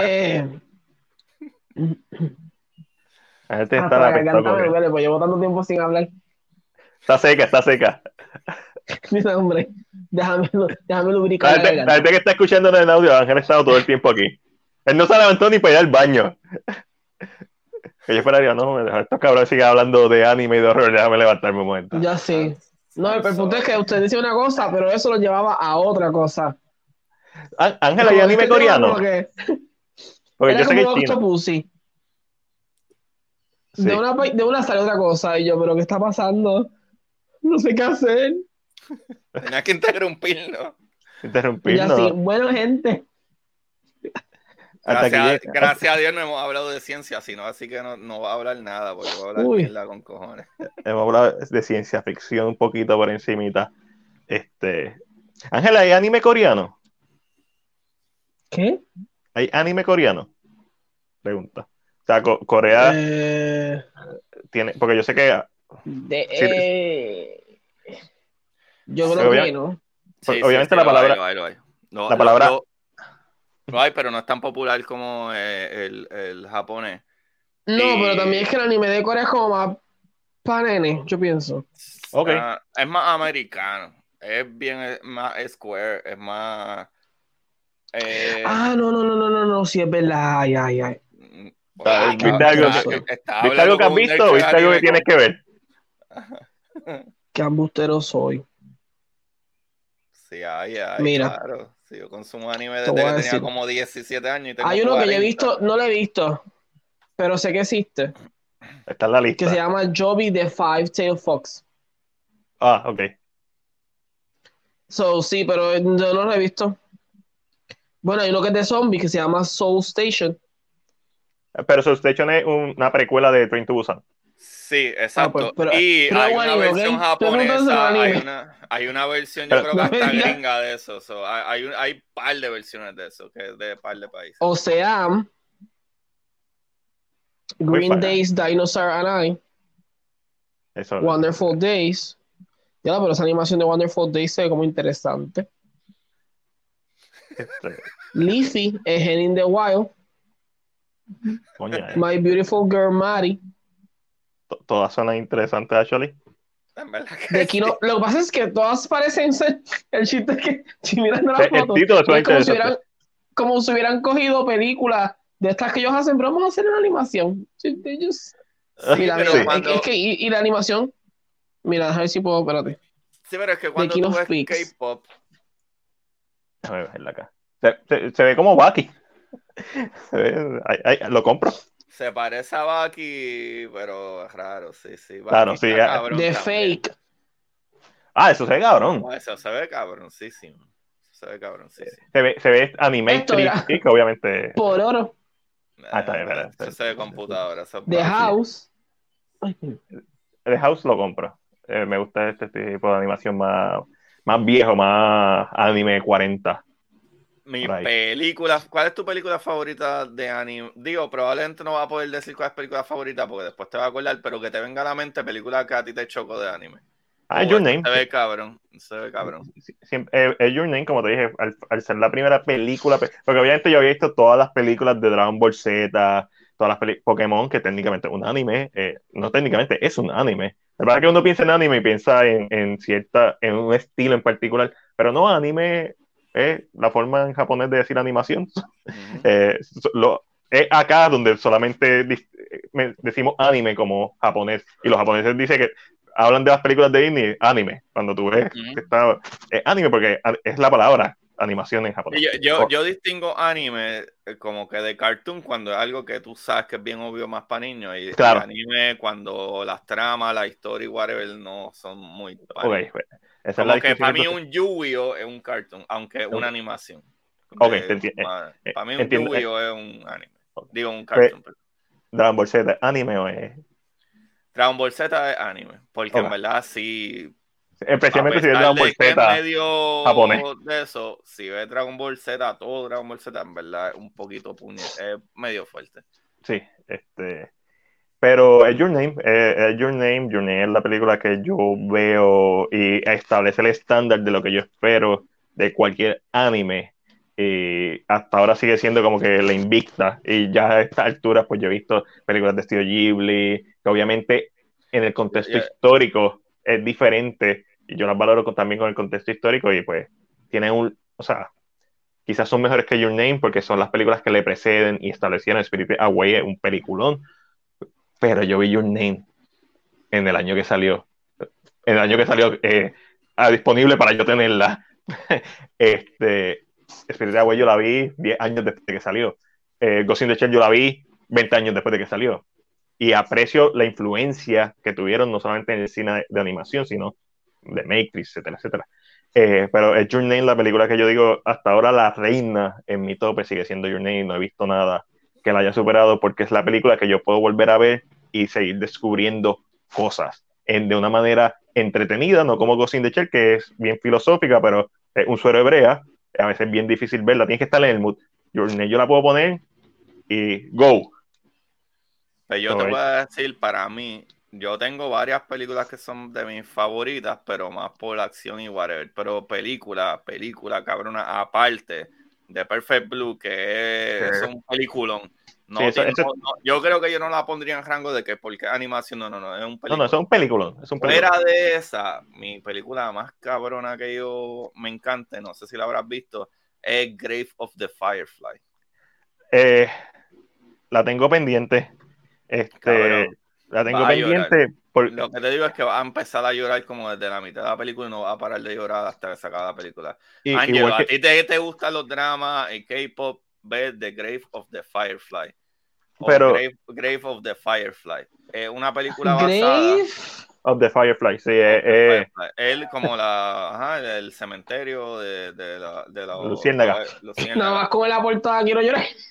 Cabrón. este, No, no, no, no, cabrón, deja que Más vaya. bien, mira la portada, no, es yo, yo- yo- yo basada- sé- yo- yo sé cuál es la portada, créeme que yo sé cuál es la portada.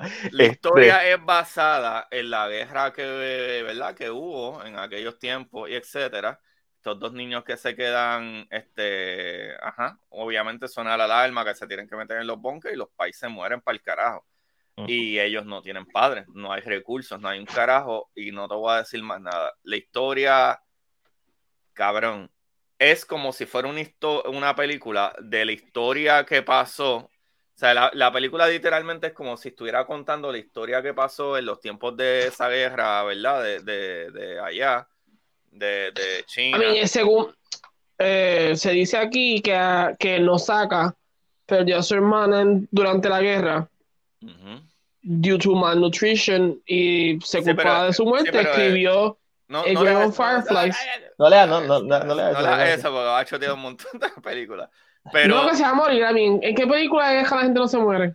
sí, sí, sí. Pero la, a mí, yo veo dramas coreanos, todo el mundo tiene que morir en los dramas so. Pero, cabrones, ve- vean esa película, Grave of the Firefly. Vean esa película porque lo que es que es bien basada en la, en, en la historia de verdad de la guerra que estaba sucediendo en esos Sí, tiempos. Pero la verdad es que yo la historia la conozco en la de Corea. Y los japoneses son unos cabrones. Pues, So, cuando lo que veo cosas lo de que pasa Japón es que- tristes, pues digo. "Ah". digo, Corea no estaba tan jodido, China estuvo bien jodido por Japón. No, no, pero hay una Japón guerra, hay un momento dado en la historia a- donde Japón se mete en Corea Sí, sí, sí. y sí. se encarga de, de aniquilar a medio mundo dentro del, del Joseon Nisman- era. Pero Nisman ellos- uno ve eso, pero Pero de ellos, ellos estuvieron bien poco tiempo en Corea. Japón fue que estuvieron años con cojones en Japón y mataron gente con cojones en Japón. Por eso es que, digo, en China. Los japoneses estuvieron en China. Los japoneses, gente, invadieron China. Y los japoneses, japoneses, ah, descabronaron Antes China. eran. ¿Sabes? A Los japoneses hoy en día, todo el mundo Japón y paz y qué bonito. Sí, pero- Y no, cabrones. Pero si tú, si tú hablas con Japón un chino o con descabronó coreanos de Japón, tienes que tener cuidado porque todavía le tienes resentimiento. Porque Sí, se llevaron mujeres, las violaban, hicieron, hicieron lo mismo que hicieron los españoles aquí. Exacto, Sí. lo que hicieron los españoles en. Puerto. Rico, los, los japoneses hicieron con China y Corea. Sí, Pero especialmente en China. con los españoles. En China. O sea, somos panitas. los otros días estuvo el rey por ahí. que no se caen. bueno, cabrones, me voy para el carajo. Diablo, cabrón, llevamos casi tres horas, que mucha mierda yo hablo. Eso pasa. Tres horas Nuestro y yo hablé do- una hora nada más. Ángel habló la primera hora. ¿Por qué Ah, quisiste, Ángelo? ¿Por qué quisiste? Porque esto es una democracia. Sí, esto es una No, dictadura. es que ustedes de Una- momento se quedaron en la conversación y yo así. Mm, Tienes que interrumpir. no voy a hablar. Por eso es que esto es un podcast. Los podcasts para tú interrumpirte. sí. No, mm. no pensaba, decía, voy a decir, no. Es que se veían tan inspirados en lo que estaban diciendo que era difícil. Cuando empezaron a hablar de Blue, Perfect Blue. Perfect Blue. Perfect Blue, Dios mío, ahí dije, aquí no interrumpa a nadie porque hay una pasión. Oye, pero. Ángelo, Ángelo, eh, eh, dime, dime, eh, antes de irnos, ya que tú eres el pro de- del K-pop, una serie de K-pop que esté cabrona, que, o una película que me diga, cabrón, tienes que ver esto. Como yo hablé de Perfect Blue y hablé de, de whatever los que hemos hablado, Pero cuando tú me dices de equipo, ¿para qué te refieres? ¿sabes? Coreana, una serie coreana que esté bien cabrona. O, ah, bueno, un coreano, ok, ok. Es que K-pop es la música, de momento dije, güey, que tenga que Sí, ver con lo la música, sé, lo pero es que las series coreanas son bien pop también. Un Aunque K-drama. hay, aunque hay cosas como, ajá, como Chaser o whatever, que son bien, bien ejecutas. Pero usualmente los coreanos tienen mucho, la mayoría es más pop. I saw the devil es bestia. Diablo, cabrón. Eh, pero, Ángel, todo tuyo. película, película. ¿Serie también? Dame una película, a ver si no la he visto. Película o serie, porque yo, yo consumo un cojón de ellos también. Pues, una película así que tengas que ver. Película que para ti, como yo cuando hablo de animación, hablo de que, de que Perfect Blue, o como hablo de animación, digo que tienes que ver la de Grave of the Firefly, que tú te acuerdes de toda tu vida, que tú digas, puñeta, esto fue lo que a mí me... Que me enamoró. Sí, sí, lo que sea.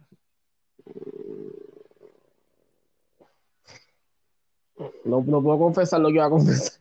¿Cuál, cuál es, cuál, es, cuál es el K-drama que es esencial, Ángel? Que tú dices, este es el K-drama que todo el mundo tiene que ver, o este es el que, que a lo mejor Agustín ya lo ha visto, pero este, Well, ¿cuál es el Para esencial? mí,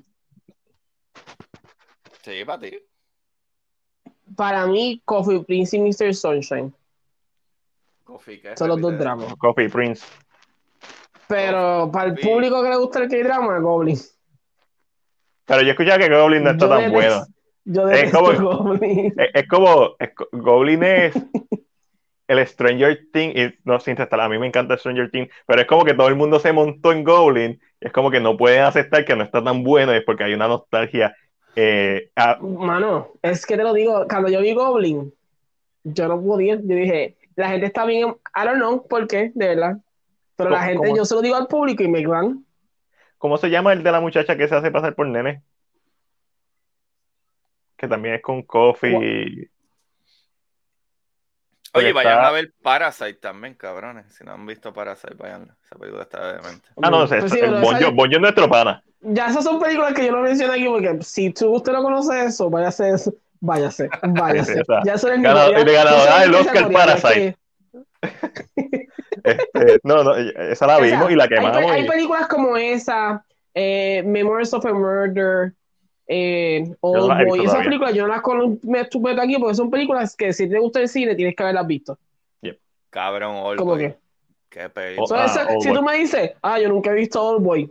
Eso fue un mal remake de Spike Lee. I, I- I saw the devil. Esa es verdad. Da- déjame ver si no la estoy ahí. eh, I saw the devil es la del policía que sigue persiguiendo a este psicópata, ¿verdad? Sí, Y- que fácilmente esto podría ser una Diablo. secuela de Seven, pero en esteroides. Diablo, Este, cabrón, papi, es- la cinematografía de esa película es ridícula. Es, es- cuando está en la, en la escena del carro, eh, ¿tú te crees que Children Man lo hizo cabrón? Y lo hizo cabrón, no me malinterprete, eh, en, otro, en otro estilo, pero.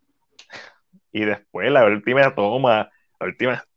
Ahí está de Devil, eh, eh, Es Sí. que tú piensas que en algún momento, este, para no chotearla, véanla, esa película es una normalidad, para no chotearla, pero tú piensas que en algún momento es como que, ok, este cabrón no todo el tiempo va a poder hacer esto que le está haciendo a esta otra cabrón, que es un cabrón que se lo merece.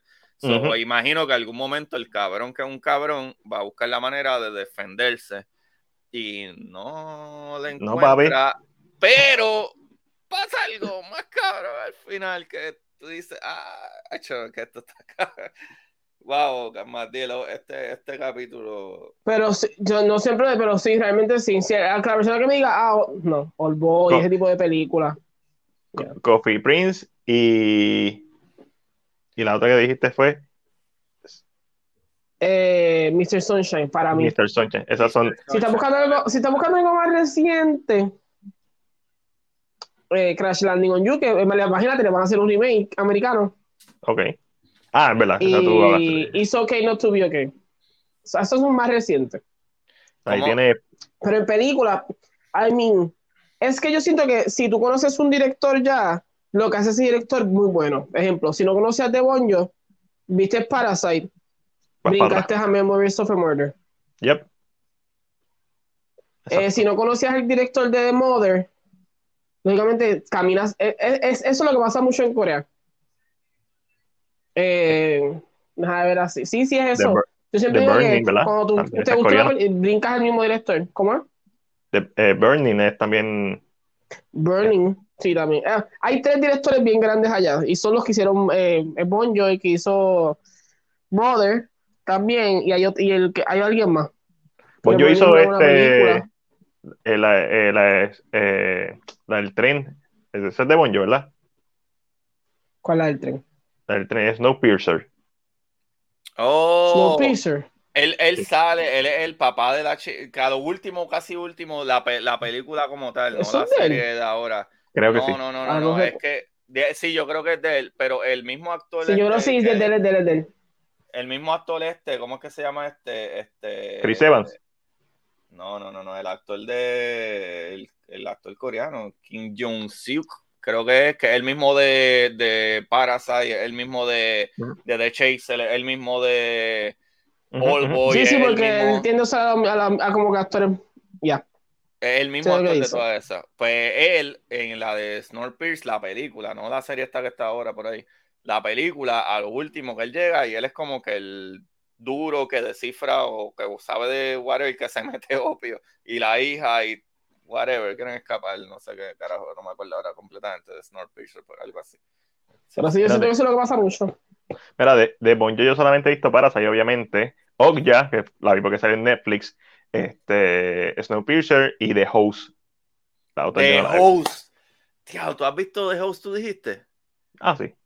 Diablo, bro, del The Host, tremendo peliculón también. Hay, hay un monstruo, loco, un monstruo. Eso no es, es, es ficción también, es, es ciencia ficción, diría yo. Hay un monstruo, Sí, vean sí, The Host, tremendo.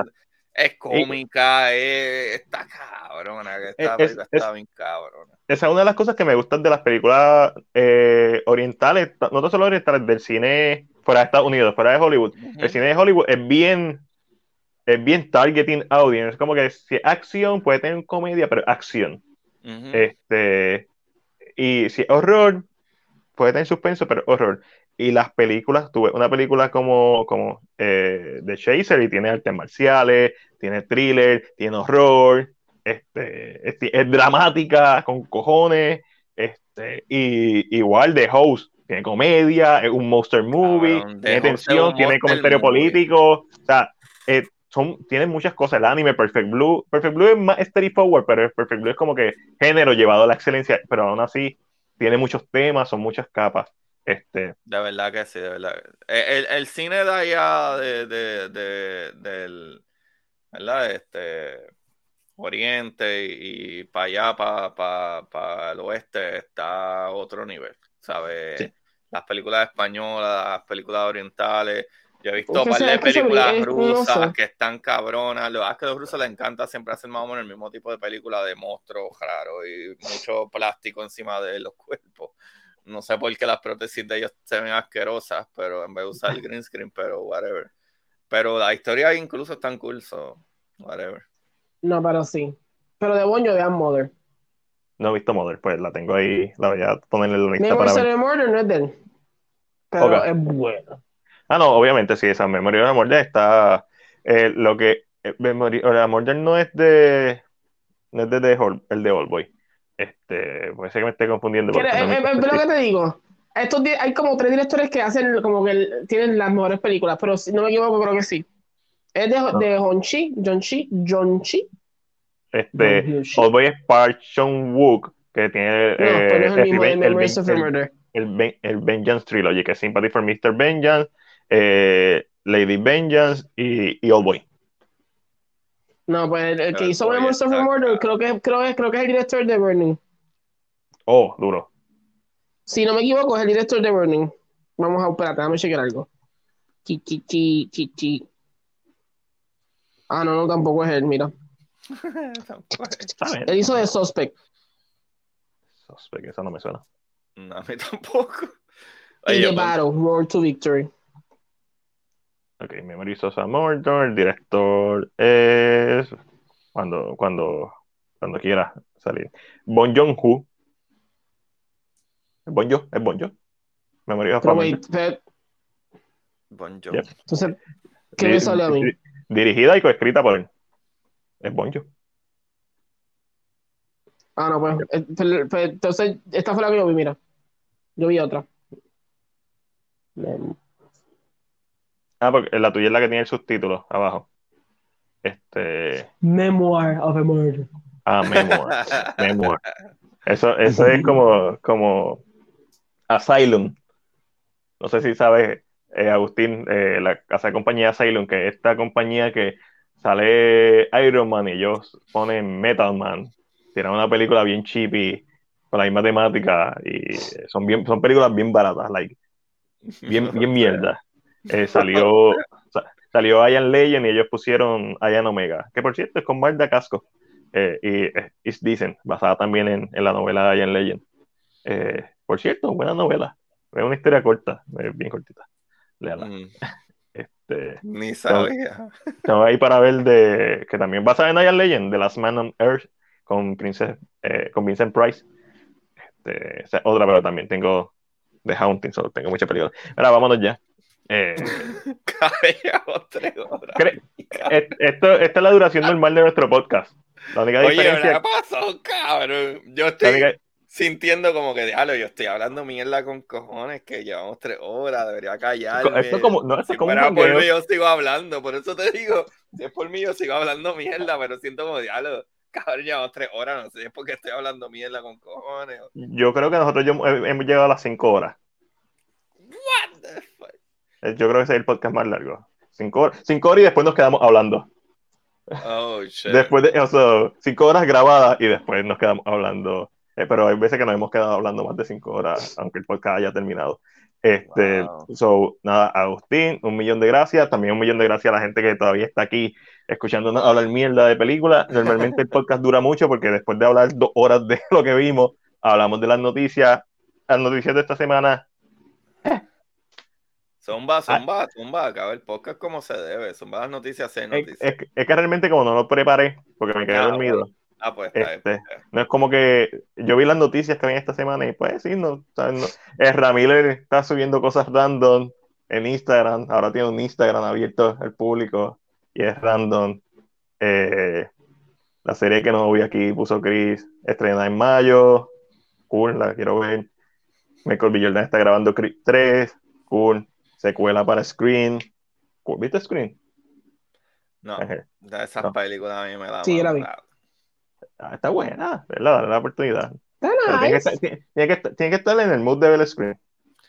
Si tengo el, el que está en el mood de darle play a una película y jugar con mi celular. en lo que- ah, No, no, no, no. Tienes que verla, tienes que verla. Está, está, está, está bien decente. No me gusta más que la original, pero este Lord of the Ring tiró 500 posters, la serie de Lord of the Ring. Wow. Ah, 555 lo mil. Lo vi. ¿Tú crees que va a estar bueno eso?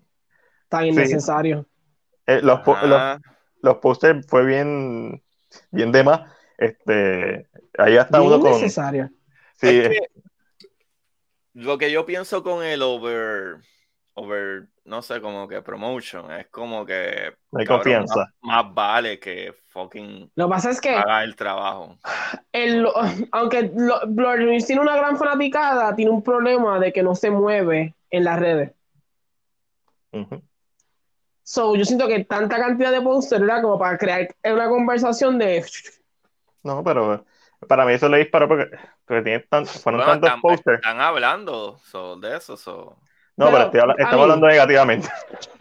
Hablando- porque es que Para mí lo único que, porque tú me estás dando un póster. de alguien aguantando una, una presa, whatever, lo que sea. Faltó O el del conserje. preséntame el personaje completo. No, to- todos están aguantando una espada, la misma, una espada diferente. Eso es todo lo que están aguantando. Una copa. Mira, yo. Hay uno que se ve que tiene las uñas súper sucias. Nada, ese, ese- es un enano porque trabaja en la, en, en la minería, lo más seguro. Y yo, o sea, no entiendo cuál es la necesidad de ver tantas manos ni que. Sí, tienes que Para mí- empezar entonces. Para mí el único Tienes que póster que empezar importó, la serie con las manos. sí, para mí el único póster que importó fue el de Narceo, que claramente te está diciendo esto no son las películas. Si es que eso es Narceo, pero entiendo que sí porque es la única espada rota que yo conozco del Lord de Lord of the Rings. So, pero a la misma vez no hace sentido que sea Narsil porque Narsil se rompe en la pelea con Sauron. Esta película es antes de esa guerra. Eh, so, lo que, yo le, lo que yo le encontraba positivo es que la están distinguiendo de las películas de Lord of the Rings, pero ahora que pensé más de dos segundos en el póster, acabo de dar cuenta que no hace sentido eso. so, porque hay una espada rota. Maybe no es la misma ¿Por qué se espada. rompen? Maybe la. Mira, no, yo sé que la espada, yo sé que la espada se rompe, pero Sí, cuando el pero- Lord Maybe. es Narsil, la que está rota. Sí, sí, pero ¿Cómo? may- maybe al menos que quieran poner como que no, este. Esta espada siempre pasa la misma mierda, como que está hecha de no, never mind, no me escuchen, bye. Ah, ah, ah, ah, eh, eh, cuando la estaban haciendo, esto no lo hicieron bien y siempre se parte por el mismo lugar, la jodida espada, que jodienda. Sí, como que. ¿Quién hizo Este- esto? ¿Quién hizo esta mierda de trabajo? Mira, para los fanáticos de, de. ¿quién carajo hizo Narsil? Yo no me recuerdo quién hizo. Debe, debe haber sido los. ¿Qué porquería es esta? Yo, yo sé que Hugo Weaving la restauró, la ayudó a restaurar en, en Return of the King. Entiéndase Agent Smith, entiéndase Before Vendetta, entiéndase eh, Es una Megatron. restauración. Megatron. So, eh, mira, los fanáticos de Marvel y de Spider-Man, Deadline está informando que Dakota Johnson está en conversaciones para protagonizar la película de Madame Web. Ah, yeah, sure. Este, I like- a mí me gustó mucho ella en Suspiria, so I- la puedo ver como Madame Web. Eh, este, eh, Ya no tanto póster. Sigo pensando en y me molesto. sí, mano, es, es bien, es bien sobrado. Cada que pienso, y yo, ¿qué? ¿cuál es la necesidad de tanto póster? Son como 10 posters y yo me recuerdo de como dos. 10, son 16. Vete para el carajo. Sí, sí. ¿Será que tú no has visto solo pósters? Pero No. son, son entre Yo 15 y creo- 16. Sí, yo probablemente no lo he visto todo, pero sí, yo que no sigo full el cine normal y sí he, he encontrado posts de gente que habla de cine que doy para el lado y he visto las diferentes 9, 7 o 10 fotos de los diferentes. La más emocionante es la del malo, porque se ve que es el malo de negro aguantando la espada. Como, es lo único que yo, wow, qué cool. Y como quiera, no me importa. Pero le, le quita, le quita peso que detrás de esa haya 15 pósters más eh, con lo mismo. Pero espérate, ya mismo, esta semana, este fin de semana, va a salir un making of de esas fotos. Ah, sí. Para que, veas, para, que, veas, que todo es real y todo es físico. Este, que ese intro me, vaciló, más el making of del intro que el intro de, de Rings of Power. Mira, eh, se ve, Chris puso que se enseñan las primeras imágenes de Venus, que es el próximo filme de, eh, de Jaume Balaguero, que es el director de Rec. So, a mí me gustó mucho. A mí me encanta mucho Red. Este, Red, ¿verdad? sí, yo la vi con Ángel, actually. Este, Ángel la había visto mucho. Súper entretenida, no es que son las mejores películas, muy entretenidas. Es súper entretenida. Este, y el final, el final, el final está creepy. El final en, el apartamento sin luz es como que, nope, nope, nope. ¿Dónde vamos? ¿Dónde este, vamos? Son muy, muy buenas películas para entretenerte. So, yeah, they're good movies, yeah. Este, estoy verificando aquí. Más póster de, de Batman. Salieron póster de Batman. Pero Batman sale ahora, ¿no? No, es este no eh, es el para abril o para marzo. Te, te averiguo ahora, pero. Sí, ella, ella, pero ya mismo, te déjame confirmarte, pero no, no creo que sea para Batman. Pues abril está lejos con cojones marzo, para toda la promoción que le han dado ya. Marzo, marzo 4, el mes que viene. Y ya se nos fue. Ya, no, pero... ya estoy alto de escuchar. A lo mejor. Este, son póster de The Batman, eh, tú sabes, póster normales que salieron de The Batman, es como que muchos pósters de los personajes con signos de interrogación. Me recuerda mucho a algunos pósters de Dark Knight que tienen como que el Joker eh, escribiendo encima. So, no los encuentro originales, que creo que es lo, lo peor que tienen los pósters, pero, ¿sabes? Pósters regulares. Pero es que, ¿qué más tú vas a hacer con Batman? Excepto poner un Batman como la versión que yo pienso que van a hacer con este Batman. Que es el Batman que está jodido, que está loco para el carajo, que es un bully, que que básicamente será el Batman original original. El Batman original original de los cómics no era muy inteligente, era medio bruto, era medio odio de verdad. El Batman que todas las películas que hemos visto, desde las primeras películas de Batman, e, el Batman de que tiene issues, pero está trabajando con su issue. El Batman de los cómics originales es el Batman que quiere matar gente porque le quitaron a sus pais. Y yo creo que ese es el Batman que viene ahora. Y pienso que ah. está muy bien, con cojones, pero no sé. Otra cosa con este Batman es que es el actor que yo pienso que él se cagó cuando hizo las mierdas estas de, de de Twilight, pero. pero él es un súper buen actor, cabrón. Sí, sí, lo has visto en Good Times, si lo has visto en The Lighthouse, si lo has visto. Él, él, ha hecho tantas películas buenas después de, de Twilight, que probablemente son las peores, pero eso no es culpa de él, que Twilight es mala con cojones. Ah, el material, eh, no es culpa de él, el material de por sí está malo con cojones. Ajá. Y, De, de, Batman.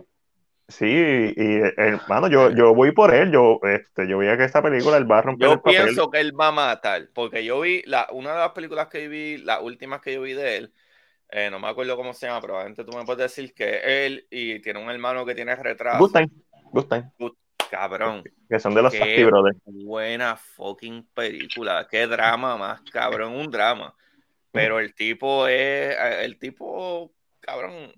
Son los mismos directores de, de, James. Ajá. Si tú ves esta película y después ves Twilight, dices, no, no puede ser, porque es que aquel cabrón actúa cabrón. No, no, no es ni la misma persona, es algo ridículo. Exacto, no, la, evolución del como actor. Yo tengo fe en él, yo tengo una fe cabrón en él. Yo lo que quiero ver es el material, si el material es, existe por sí solo. Y esa es mi preocupación de esta película.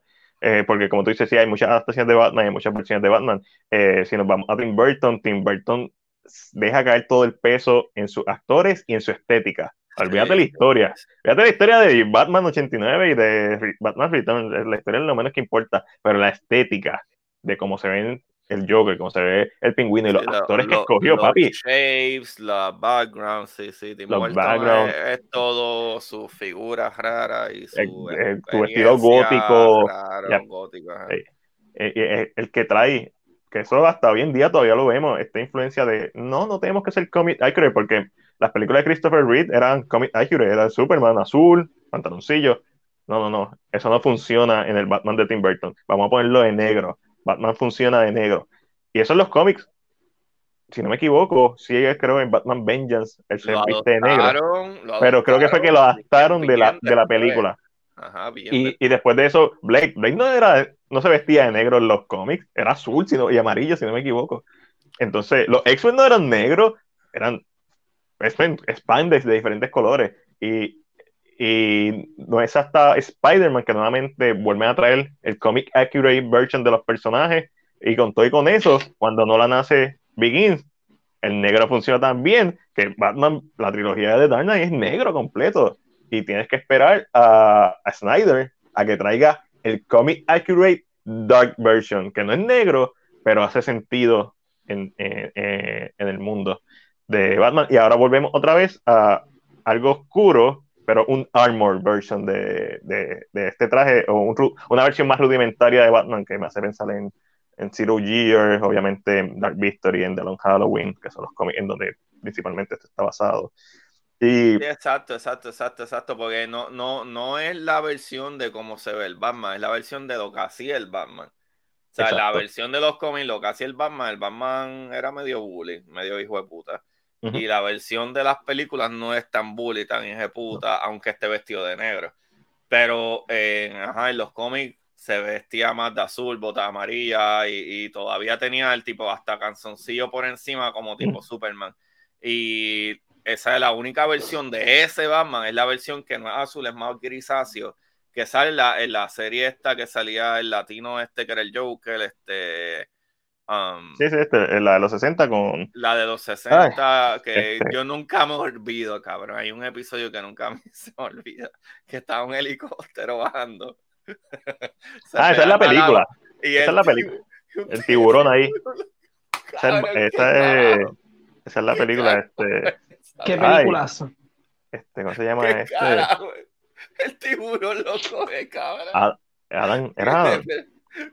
Adam West. Adam West. Bati spray de tiburones, cabrón. Papi, siempre tiene que estar ready.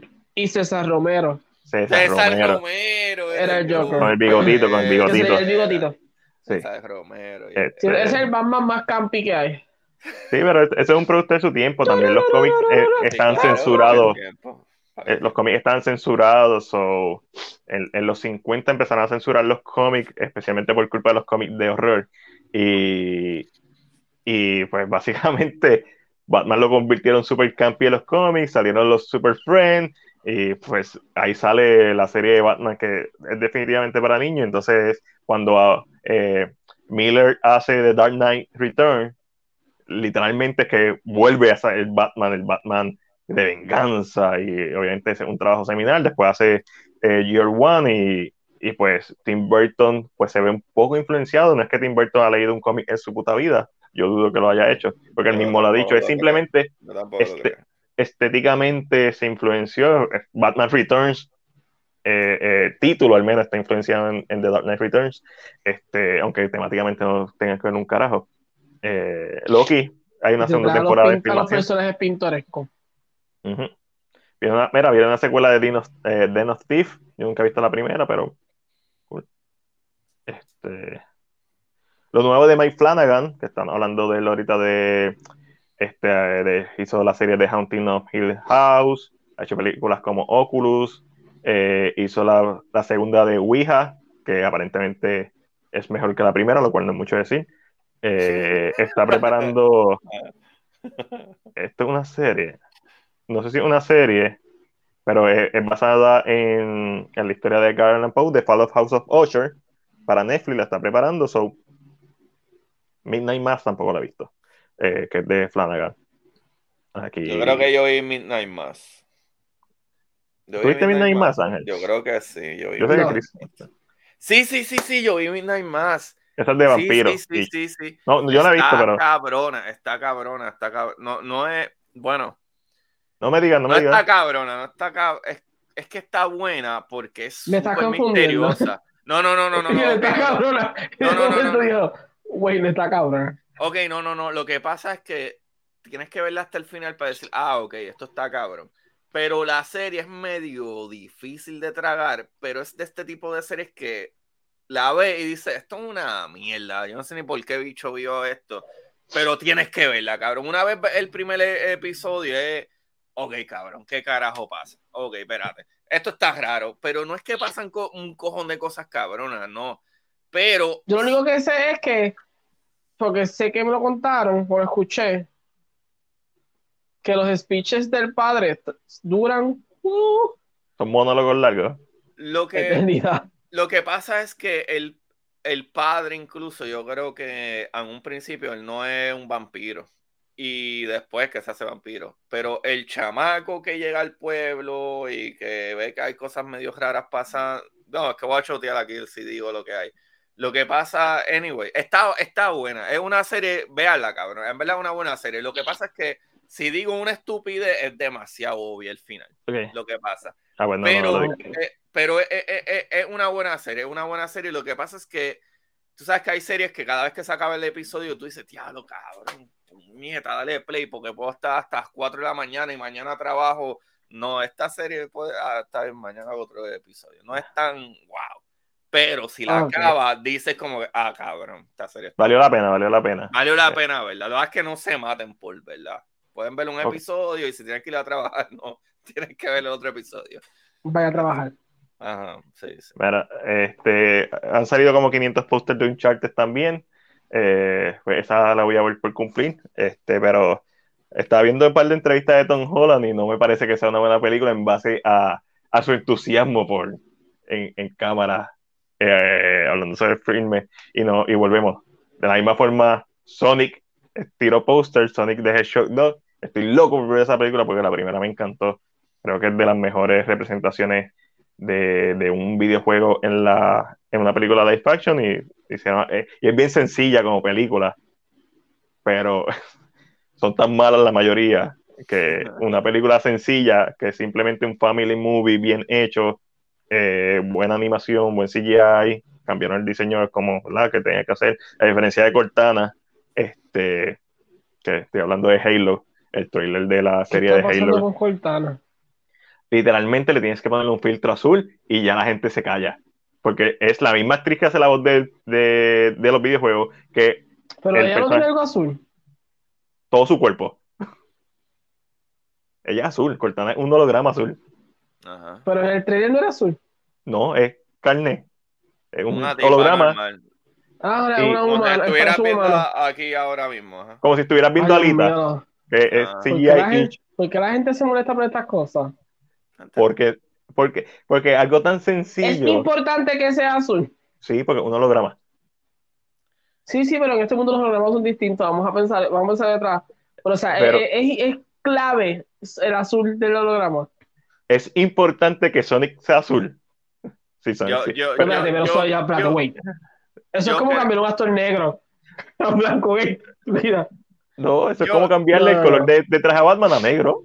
Yo, yo creo, yo creo, yo creo que si tú eres bien amante, tipo ciencia ficción, el holograma tiene que ser azul, puñeta. Yeah, that's, true. Este, yo, yo, yo, lo vi yo soy, ¿qué está pasando con el personaje? Yo soy fiel creyente que la Star Wars tú no deberías ver las versiones del 90, en donde George Lucas puso uh, cambió el, el Darth Sidious original, que básicamente parecía un malo de Star Trek, el que sale en, Star Wars, un holograma ahí que es lo que yo quiero ver ese Darth Sidious. Star Wars, una la trilogía original de Star Wars es bien curiosa porque es, como que la primera es la primera, está bien cabrona, y obviamente eh, The Empire Strike Back está cabroncísima, pero The Empire Strike Back hace como cinco retcons, cambiando el diseño de Sidious, eh, cambiando la relación de Anakin y Leia, cambiándola totalmente. Eh, y obviamente el final. y está cabrosísima. Y entonces ya puedes ir con Netflix. Este... Pues no sé, no entendí, entendí lo, no entendí lo de Cortana porque la vi side by side. Decía, bueno, se ve diferente, but... Eh, es azul, Ángel. la cosa es que es azul. Ese es el único problema con Cortana. Tiene que ser Eso, eso es lo único. Eso, literalmente, eso es lo es único. Que yo, o sea, yo vi la foto y lógicamente sí, no, se ve una es, es básicamente el mismo diseño. Es básicamente el mismo diseño. pero es que no entiendo. Y decía, no entiendo qué está pasando con, Cortana. Porque Cortana no es, no es, un, no es una persona, una inteligencia artificial. Y eso no lo. es un holograma azul, Ángel. Eh, literalmente, si simplemente le cambian, le ponen un filtro. Mierda, porque en Star Wars son hologramas azules y son reales. Sí, porque no son hologramas, son proyecciones. Este, Pues, Pues la gente, esto es una estupidez. Lo de Sonic se la doy. Lo de Cortana es una No. ridiculez. No, Sonic lo- parecía un loco. La... Sonic parecía que le diste crack bien temprano en la mañana. Cortana, es Cortana- como una estupidez.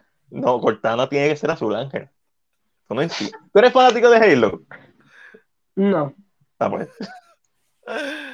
Yo no soy los fanáticos fanático de Halo, pero soy fanático de So, la serie la hicieron más que por los fanáticos de Halo. pero- Obligado. Sí, los fanáticos de Halo no, no, no vendería.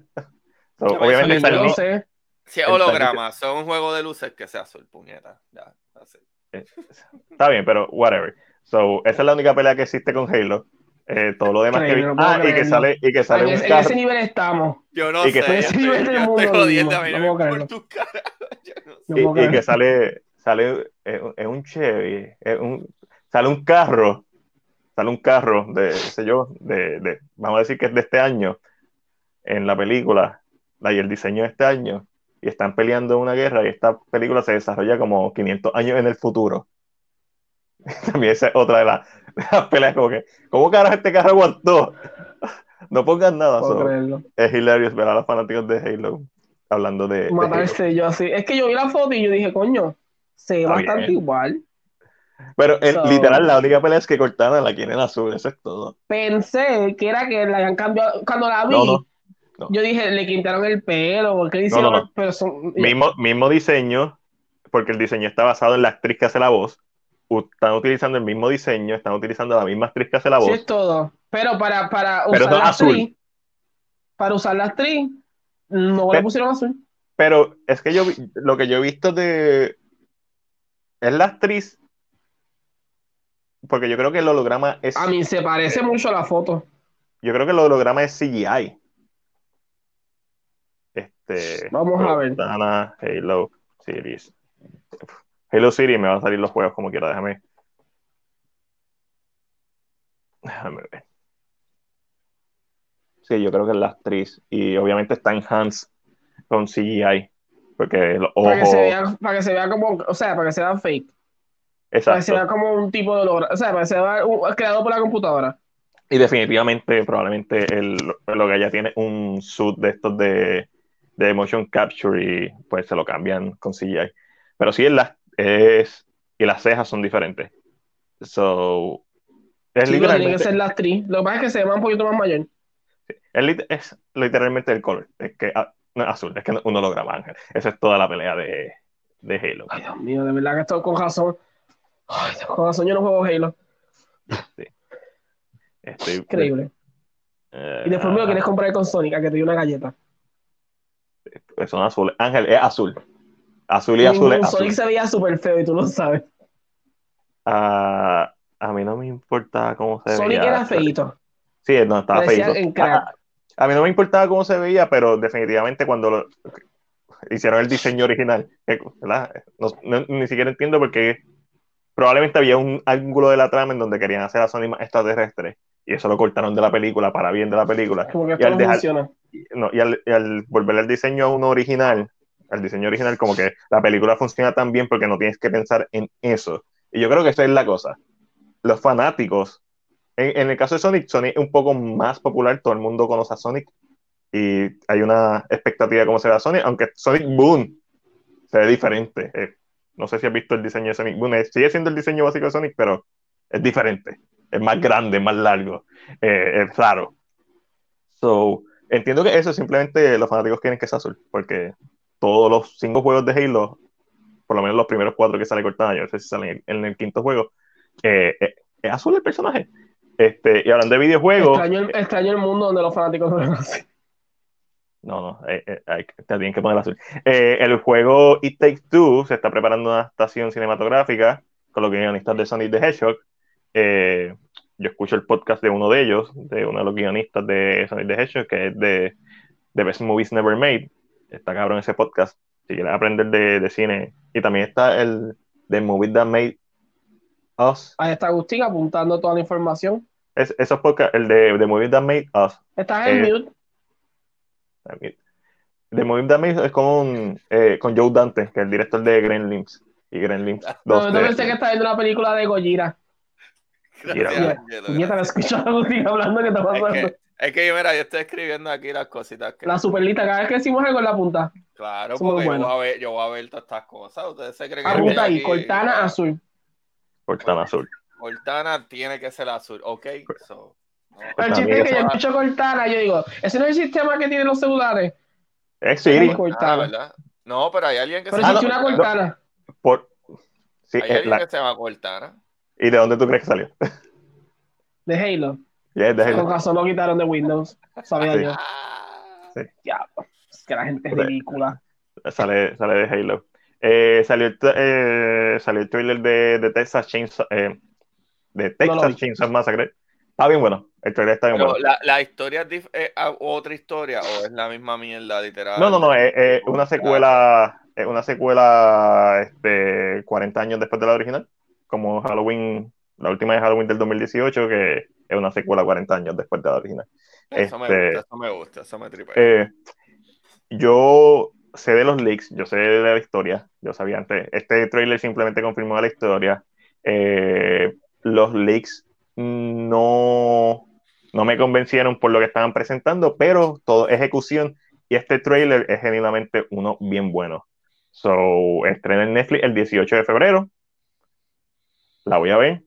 Lo único que no me gustó de, esta, de este trailer y de lo que presentó, no es cómo se ve, eso se ve espectacular, es que trajeron a la actriz original de la película, a la sobreviviente, en un papel a los Jamie Lee Curtis en Halloween 2018. O en Oh. Halloween H2O, el personaje de Jamie Lee Curtis hace sentido, no, aunque que vuelva a la serie y, y todo esto, porque hay un legado en todas las películas que, aunque no sean canon, Halloween 2, eh, tres, y, tres Season of the Witch, The Return of Michael Myers está muerta, The Revenge of Michael Myers está muerta, eh, The Curse of Michael Myers ya está muerta, después sale H2O, en donde básicamente la película que vuelve, sale la otra que no me importa, que es la de Busta Rhyme, este, y después hacen las, los, ¿verdad? los, los remakes de los zombies, eh, solamente hacen dos, que iban a hacer alguna tercera parte, y después obviamente pues volvemos otra vez a Halloween 2018. Y hace sentido porque eh, Michael Mayer y ella siempre han estado bien como personas, siempre han estado bien juntos.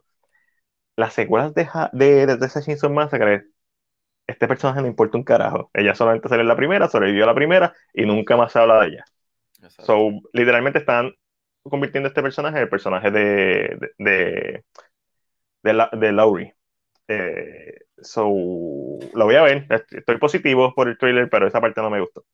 Pero o sea, la Fíjate. película- Fíjate, yo, yo pienso que a lo mejor esa parte es una estupidez por el tipo de película que es Texas Chainsaw Massacre, pero ¿qué carajo de película era Halloween cuando salió Halloween?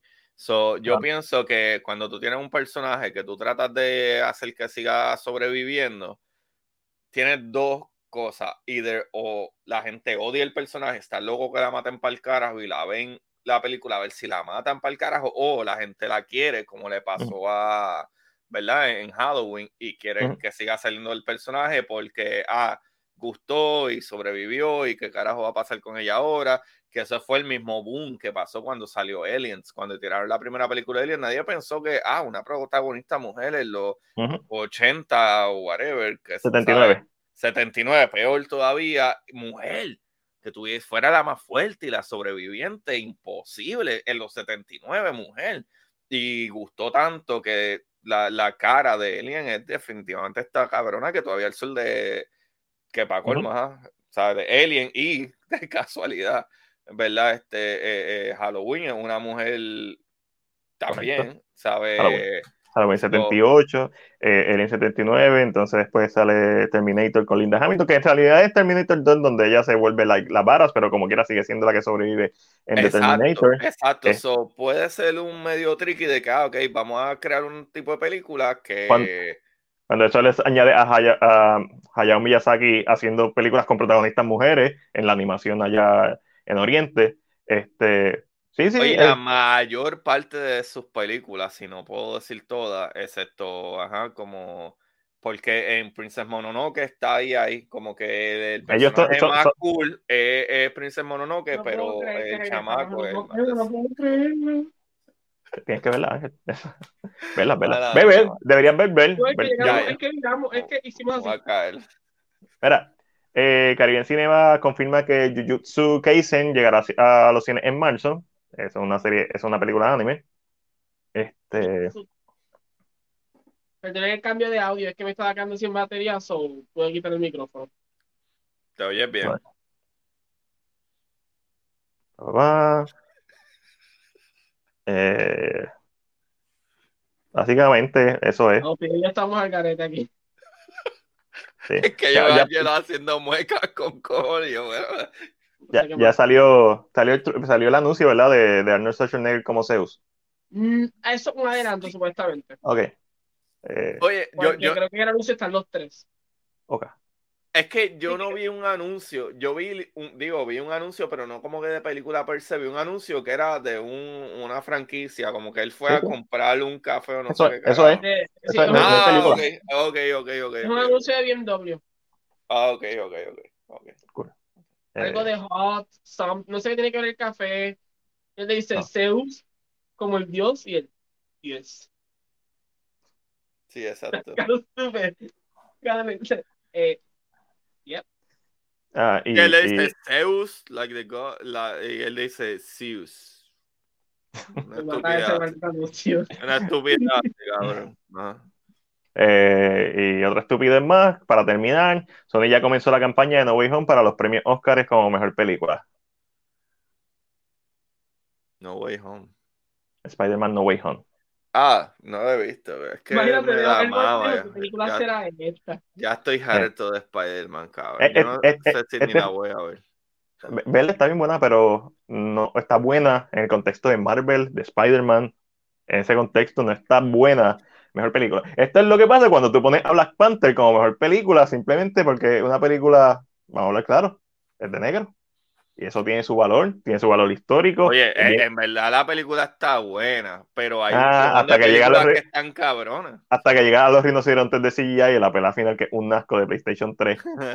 Pero hasta ese punto, sí, la película es bien, es una película buena, pero no es una película Best Picture. Esto fue una movida totalmente política de, Sí, de sí. parte de, de los. Per- Mira, los Angelo está muriéndose falta ahí. Angelo está muriéndose ahí. Probablemente ese año Chadwick hizo una película mejor que... que- Tengo que pedirle perdón a Chadwick, ¿Sabes ¿Sabe quién le tiene que pedir perdón a Chadwick? Los Oscars le tienen que pedir perdón a Chadwick. porque no dieron el Oscar y se murió. No, no, no, no, porque cambiaron su forma. Olvídate de que no ganó el Oscar. Cambiaron su forma para que la gente se quedara viendo hasta el final para que no ganara. Ganó el mejor, ganó Anthony Hopkins. En base a lo que tú has dicho, The Father es The Father. So, yo no tengo ningún problema con que Anthony Hopkins le pasara por la piedra. Porque yo odio eso también. Hopkins otra. Este, eh, probablemente Anthony Hopkins no va a ganar otro Oscar. Este, pero Yo- es. Yo no sé ni cómo carajo está vivo todavía Anthony Hopkins. Sí, no, O sea, él- tiene como 10.000 él- años. sí, Él debería ser Zeus en vida real. Él es Zeus. So, No este, no, mm, no sé. Mm. Eh, Es hizo que el Papa. ¿sabes qué so, está con, con Chadwick? Es que eh, Netflix hizo con eh, Hizo el Papa. Hizo el Netflix. Papa, está cercano. Yo El Papa no es, la- no es el mensajero de, de, de Dios. De según Dios. Dios. Este, ¿sabes cuál fue lo que pasó? Yo siento que Netflix hizo canibalismo. ¿Por qué? Porque Netflix tenía que haber empujado la nominación de él en The Five Bloods y no la de Ma Rainey. Mm, a, a mí no me encantó The Five Blood, pero entiendo lo que estás la diciendo. como pero con mi actuación. No, yo prefiero la de, la de Matt Rainey, actually. Pero, pero entiendo lo que estás diciendo. A lo, a- a lo mejor con Five Bloods tenían más de esto, Spike Lee. Hay, hay otras cosas eh, eh, que tú juegas con, que tú puedes jugar políticamente. Eh, em- whatever. Best Picture de Spider-Man, si, si la nominan. A, mí lo que, no, lo que yo odié de, de que nominaran a Black Panther es que Black Panther ni siquiera fue la mejor película de ese año de Marvel. Como que fue bien buena. Eh, ya merecía estar nominada en diseño de vestuario, eh, en makeup and hairstyle, eh, en otras cosas, merecía estar nominada, que probablemente estuvo nominada en música. La música de Black Panther está bien cabrona. Este, mejor película. Tú sabes lo que a mí me la mama, mano. Que incluso Parasite fue la primera película que ganó un premio como película extranjera. Extranjera. Es la única película extranjera. O sea que todos los premios siempre van para cabrón. ¿Tú sabes las películas españolas, coreanas, series de puta? Ninguna. O sea, y como que tú me, tú realmente Black Panther fue la mejor película de... ese año que salió, qué sé yo, 2017, que fue que salió, 2017. Eh, muy no, buena película, muy buena película, pero... Es buena película en el, en el contexto de lo que es una película de comic book, una película de... No es el primer superhéroe negro, este, Chuck lo hizo primero, eh, Blade lo hizo primero. Este... Papi, Blade, las películas de Blade están cabroncísimas. Blade nunca se buenísimo, mucho mejor. para el tiempo que salió Blade, era mucho mejor película. ¿Qué? Blade mataba a Blanco. Tienes razón. Tienes razón. Me, blanco viejo con poder, como Draco. So, eh, no, no cuadraba. Sí, sí, eso, eso, eso no le gusta a la academia. se sentía, identificado con el equipo contrario. Eso no se puede este, premiar, que maten gente como nosotros. Claro. No, no. So, las Panthers no, no hace eso. we don't do that here. Este, pero Spider-Man como mejor película, o sea, si tú me dices esta es mi película favorita de Spider-Man, yo voy a cuestionar tu gusto, pero es tu gusto. Al final del día, eh, y eso, pues, para el gusto de los colores, cool. Tu película favorita es Si tú me dices mi película favorita de Marvel del año pasado, voy a cuestionar tu gusto y te voy a decir por qué para mí no lo es, pero es tu gusto. Cool. Sony está el garete, sí. Esta película ni tiene, ni los efectos CGI son los mejores. lo que tiene. Altura. Ah, no, estas películas de Spider-Man nunca, si te pones a verlas, verlas bien, son buenos en muchos momentos, pero hay, hay, otros momentos que se ven. Sí, pero tú ves el muñequito ahí saltando ahí. Sí, sí, hay, hay veces que se que is lacking. Tú casi este ves la mano agarrando el, el, el, el, cursor. Sí, sí, frente al grising, whatever. Este, hay, la, story wise también deja un poco que desear. Eso sí, pues, tienen los cambios los cambios bien cabrones que tienen. Willem Dafoe, siendo Willem Dafoe, está muy cabrón. Este, Alfred Molina, eh, ¿verdad? Este, está cabrón también. Este, no, no seas hater. La mejor no, yo... que se el año pasado. Sí, este año, el año pasado. El año pasado. Este, va pensando para mí no es ni mejor película que The Eternals. No he visto Eternals, sí me A mí me gustó más Eternals para mí. Para mí Eternals, los cortos se ve brutal. ¿A ti no te gusta Eternals? Sí, sí, a nosotros, nos gusta Eternal. Pero para con Eternal es que tiene un problema que es una película de Marvel, eso es todo. Ese es el gran problema de Eternal. Y, no, literalmente, cuando, cuando lo veas quizás lo entiendes, porque la película intenta hacer muchas cosas con los personajes, muchos problemas existenciales, y de momento tienes que parar eso y la dinámica entre estos personajes para enseñarte un monstruo de CGI con el que tienen que pelear porque es Marvel. Mm. Cuando la mejor historia de esta película es la relación de los personajes y ahí estaba la película. Y, cuando tú el acto final sigue sin entender porque hay un monstruo, eso lo pudiste haber dejado para la segunda película. Este, y, ahora que es un poquito más de los Deviant, es como que eso lo debiste haber dejado para la segunda película. Eh, hubieras, y hubieras podido seguir explorando todos estos aspectos del creador, la creación. y Tiene, muchos, tiene muchas capas interesantes y sufren todas estas capas porque es una película que es más inteligente que la película promedio de Marvel. Y, es como cuando te compras un helado y, y todos los toppings son bien ricos, pero cuando llegas dice esto vainilla es igual. Ah, ok. Y al final, exactamente, creo que hiciste una buena analogía. Yep. Al final del día sigue siendo Marvel y eso, eh, la directora Chloe Zhao debería hacer una película de DC. Esa es la que hay. Oye, Ella... no por ahí. ¿Eh? ¿Qué? ¿Qué? No lo escuchado. Eh, quitaron a Patty Jenkins y pusieron a Chloe Zhao. Lo que quieren traer a Zack. Enfrentamiento mortal. No, ¿A qué? ¿A, a Marvel? Sí, lo, lo leí hace un tiempito. Sí, yo, yo ese rumor siempre ha estado. Este Ghost Rider es que he escuchado. Eh, Pero Zack Snyder para Marvel, tú dices. ¿Sabes qué? Que lo haga. Yo, ¿Sabes le, qué? yo, Que, yo- que lo yo- haga. yo- yo lo haría por joder. por joder. Por joder. ¿Sabes qué? No, no tengo que hacer ni, o sea, una película ahí que, para que ya, para que se, y que sea de él, completamente de él. Completamente de él, sí. Y, y vamos a hablar claro. Si Marvel, siendo Marvel, pues obviamente hay unas reglas que ellos siguen en público que ellos van. Pero si tú vas a personajes como Ghost Rider nuevamente, o vas a traer personajes como Blade, que los vas a traer, si vas a traer a personajes como The Punisher, eh, fuera de la serie de Daredevil de la serie, que son buenísimas las series de Daredevil de Netflix. Cabrón, y la serie de Punisher está cabrón. Eh, yo, yo no, la, Ya, no terminé el primer season, pero Daredevil está en la madre. Este, Daredevil está buenísimo. Todo el, el junte después de, de eh, el, prieto este grande, este Luke Cage. Jessica Jones. No. eh, De Chadwick. de, de, de, de, de, defend- eh, está de eso, eso está horrible, eso está horrible, eso está horrible, cabrón, eso está horrible, pero Daredevil está bien No, cabrón. Daredevil está cabrón. Básicamente, esquipea Defender y esquipea todas las series. Ve Daredevil y si quieres ver The Punisher después de ver este Season 2 de Daredevil, lo puedes hacer. Sí. Este, nada, eh, sí, pero estaría cool. o sea, pero exacto, es por joder. Me gustaría que lo hiciera por joder, no porque tenga una expectativa. Eh, o sea, Snyder para mí es un gran director que tiene un gran estilo de storytelling visual. Y cuando está en un medio audiovisual, eso es como que bien importante.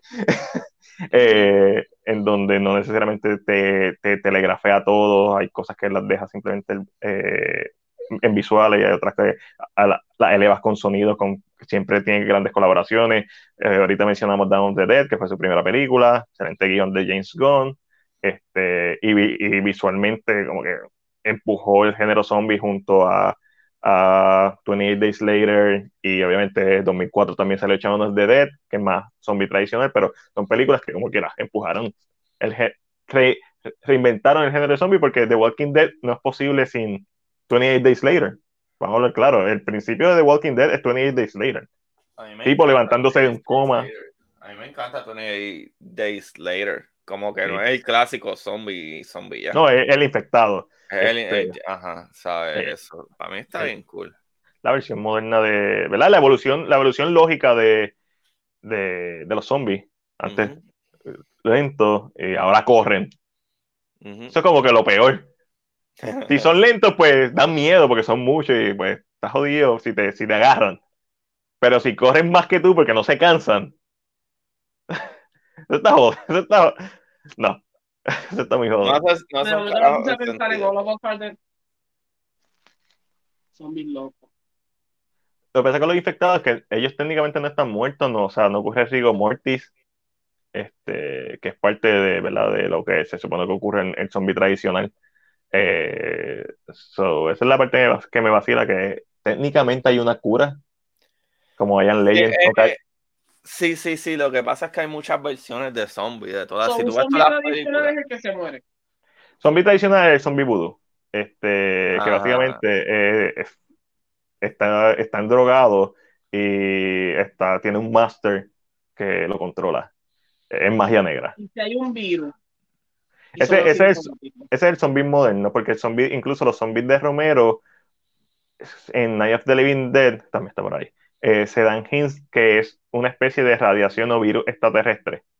Eso, so, ese es el que eh, muere y al morir vuelve a la Living Dead, un muerto te viviente. imaginas uno asintomático. Lo- sí, actually, eh, la película, estoy diciendo porque pasa en sí, sí, sí, eh, en la película de Girl Without the Gift, no son, no son asintomáticos, son hijos de personas que eran zombies, que estaban embarazadas cuando eran zombies y nacieron, so tienen los, tienen el gen eh, zombie, pero pueden ser personas normales, each, este, so, No, I mean, maybe es un spoiler, pero en All of Us hay asintomáticos. eso está cabrón, porque, The porque- worst thing ever. Eso está, pero cuando tú dices asintomáticos es que son portadores del virus y pueden contagiar a otras personas estornudando, whatever, dándose un Eh, beso. que morder igual. So, En- sí, eh, eh, so sería como el eh, VIH. Como que ves igual esos fluidos no funcionan. Pero Vampiro, no vampiro style. O sea, en el, ¿En, en- nada, ¿en déjame qué- no mucho en circunstancias de tu vida tú muerdes a una persona? Bueno, sí, era- eh, eh, No, pero en este más caso, bien si está apasionado, muchacho, en el momento. Ah, bueno. el virus tan pronto entra para el corazón. Oh, oh. So, So, eh, so, es, sí, este es Train to Busan style. Que te muere, lo único que. es lo que el, el virus le está enviando energía al cerebro y es quien está moviendo el cuerpo, por decirlo así. So, es- es- So, funciona como. se cae, como un la parásito. pierna y Pero no, no Casi. puede pararte, científicamente no te debería de parar el corazón. No.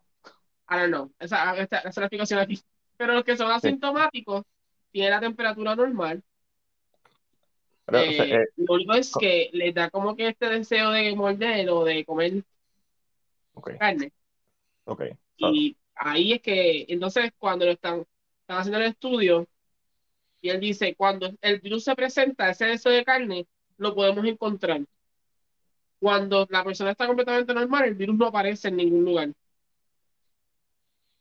Ok, ok, sí, sí. Este, ¿Pero ¿En qué No, película es eso? ¿Qué película? esa es en la, en la serie. No, no.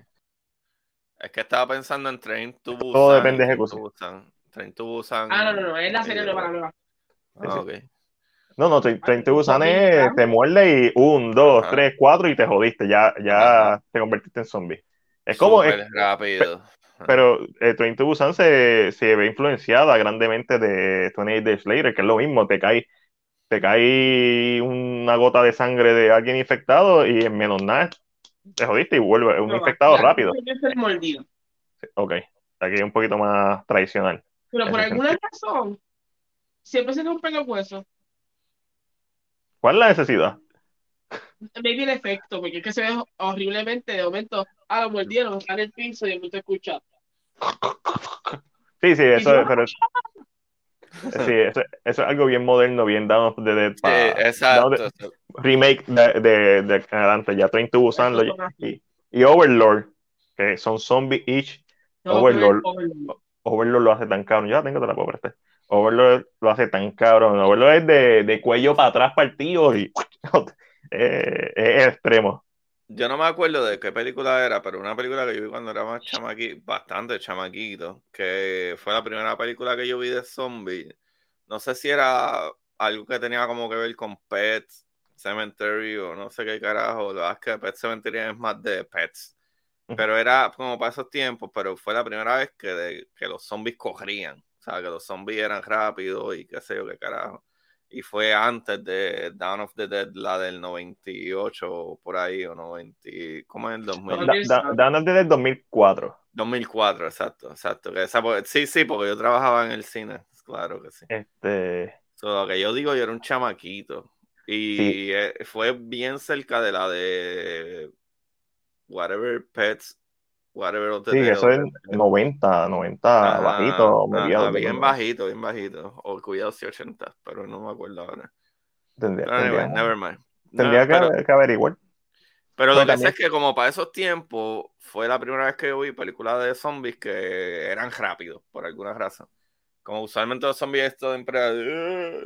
Y esa película, y fue como entre alrededor de los 90, 90 bajito o 80 y pico alto, algo así, que por alguna razón, o, o antes del 95, que los zombies eran rápidos, pero no era Dawn of the Dead. No era, Ok. pues esa película yo la Dawn of the Dead la salió cuando yo estaba en el cine.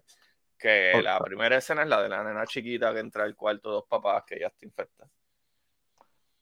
Nightmare no City a lo mejor, pero eso es de los 80. Este, aquí Puede buscando. ser, puede ser, porque acuérdate que yo alquilaba VHS para esos tiempos. Eso podría ser, pero pero no se veía tan, digo, cabrón. No Bueno, te- te- técnicamente, la primera película con zombies que corren es la misma Night of the Living Dead, eh, que el zombie en el cementerio corre. Este, pero después de eso, la película todos son lentos, o hay como que un contraposition en, en- en la misma lógica de los zombies, pero la lógica es en la película que el, zom- el primer zombie que aparece en el cementerio se acaba de infectar. Se me, está- se me acabó la carga del celular, como la semana pasada. Agustín, gracias por estar aquí. Síganlo eh, en Curiosidades Científicas. Me queda 3% y esto se va a acabar ahora mismo. Ángelo, gracias siempre por estar aquí. Mañana en K-Drama con Ángelo, hablando de eh, Flower of Evil. Y, y pues ya, más bien. Bye. A dormir. Bye bye.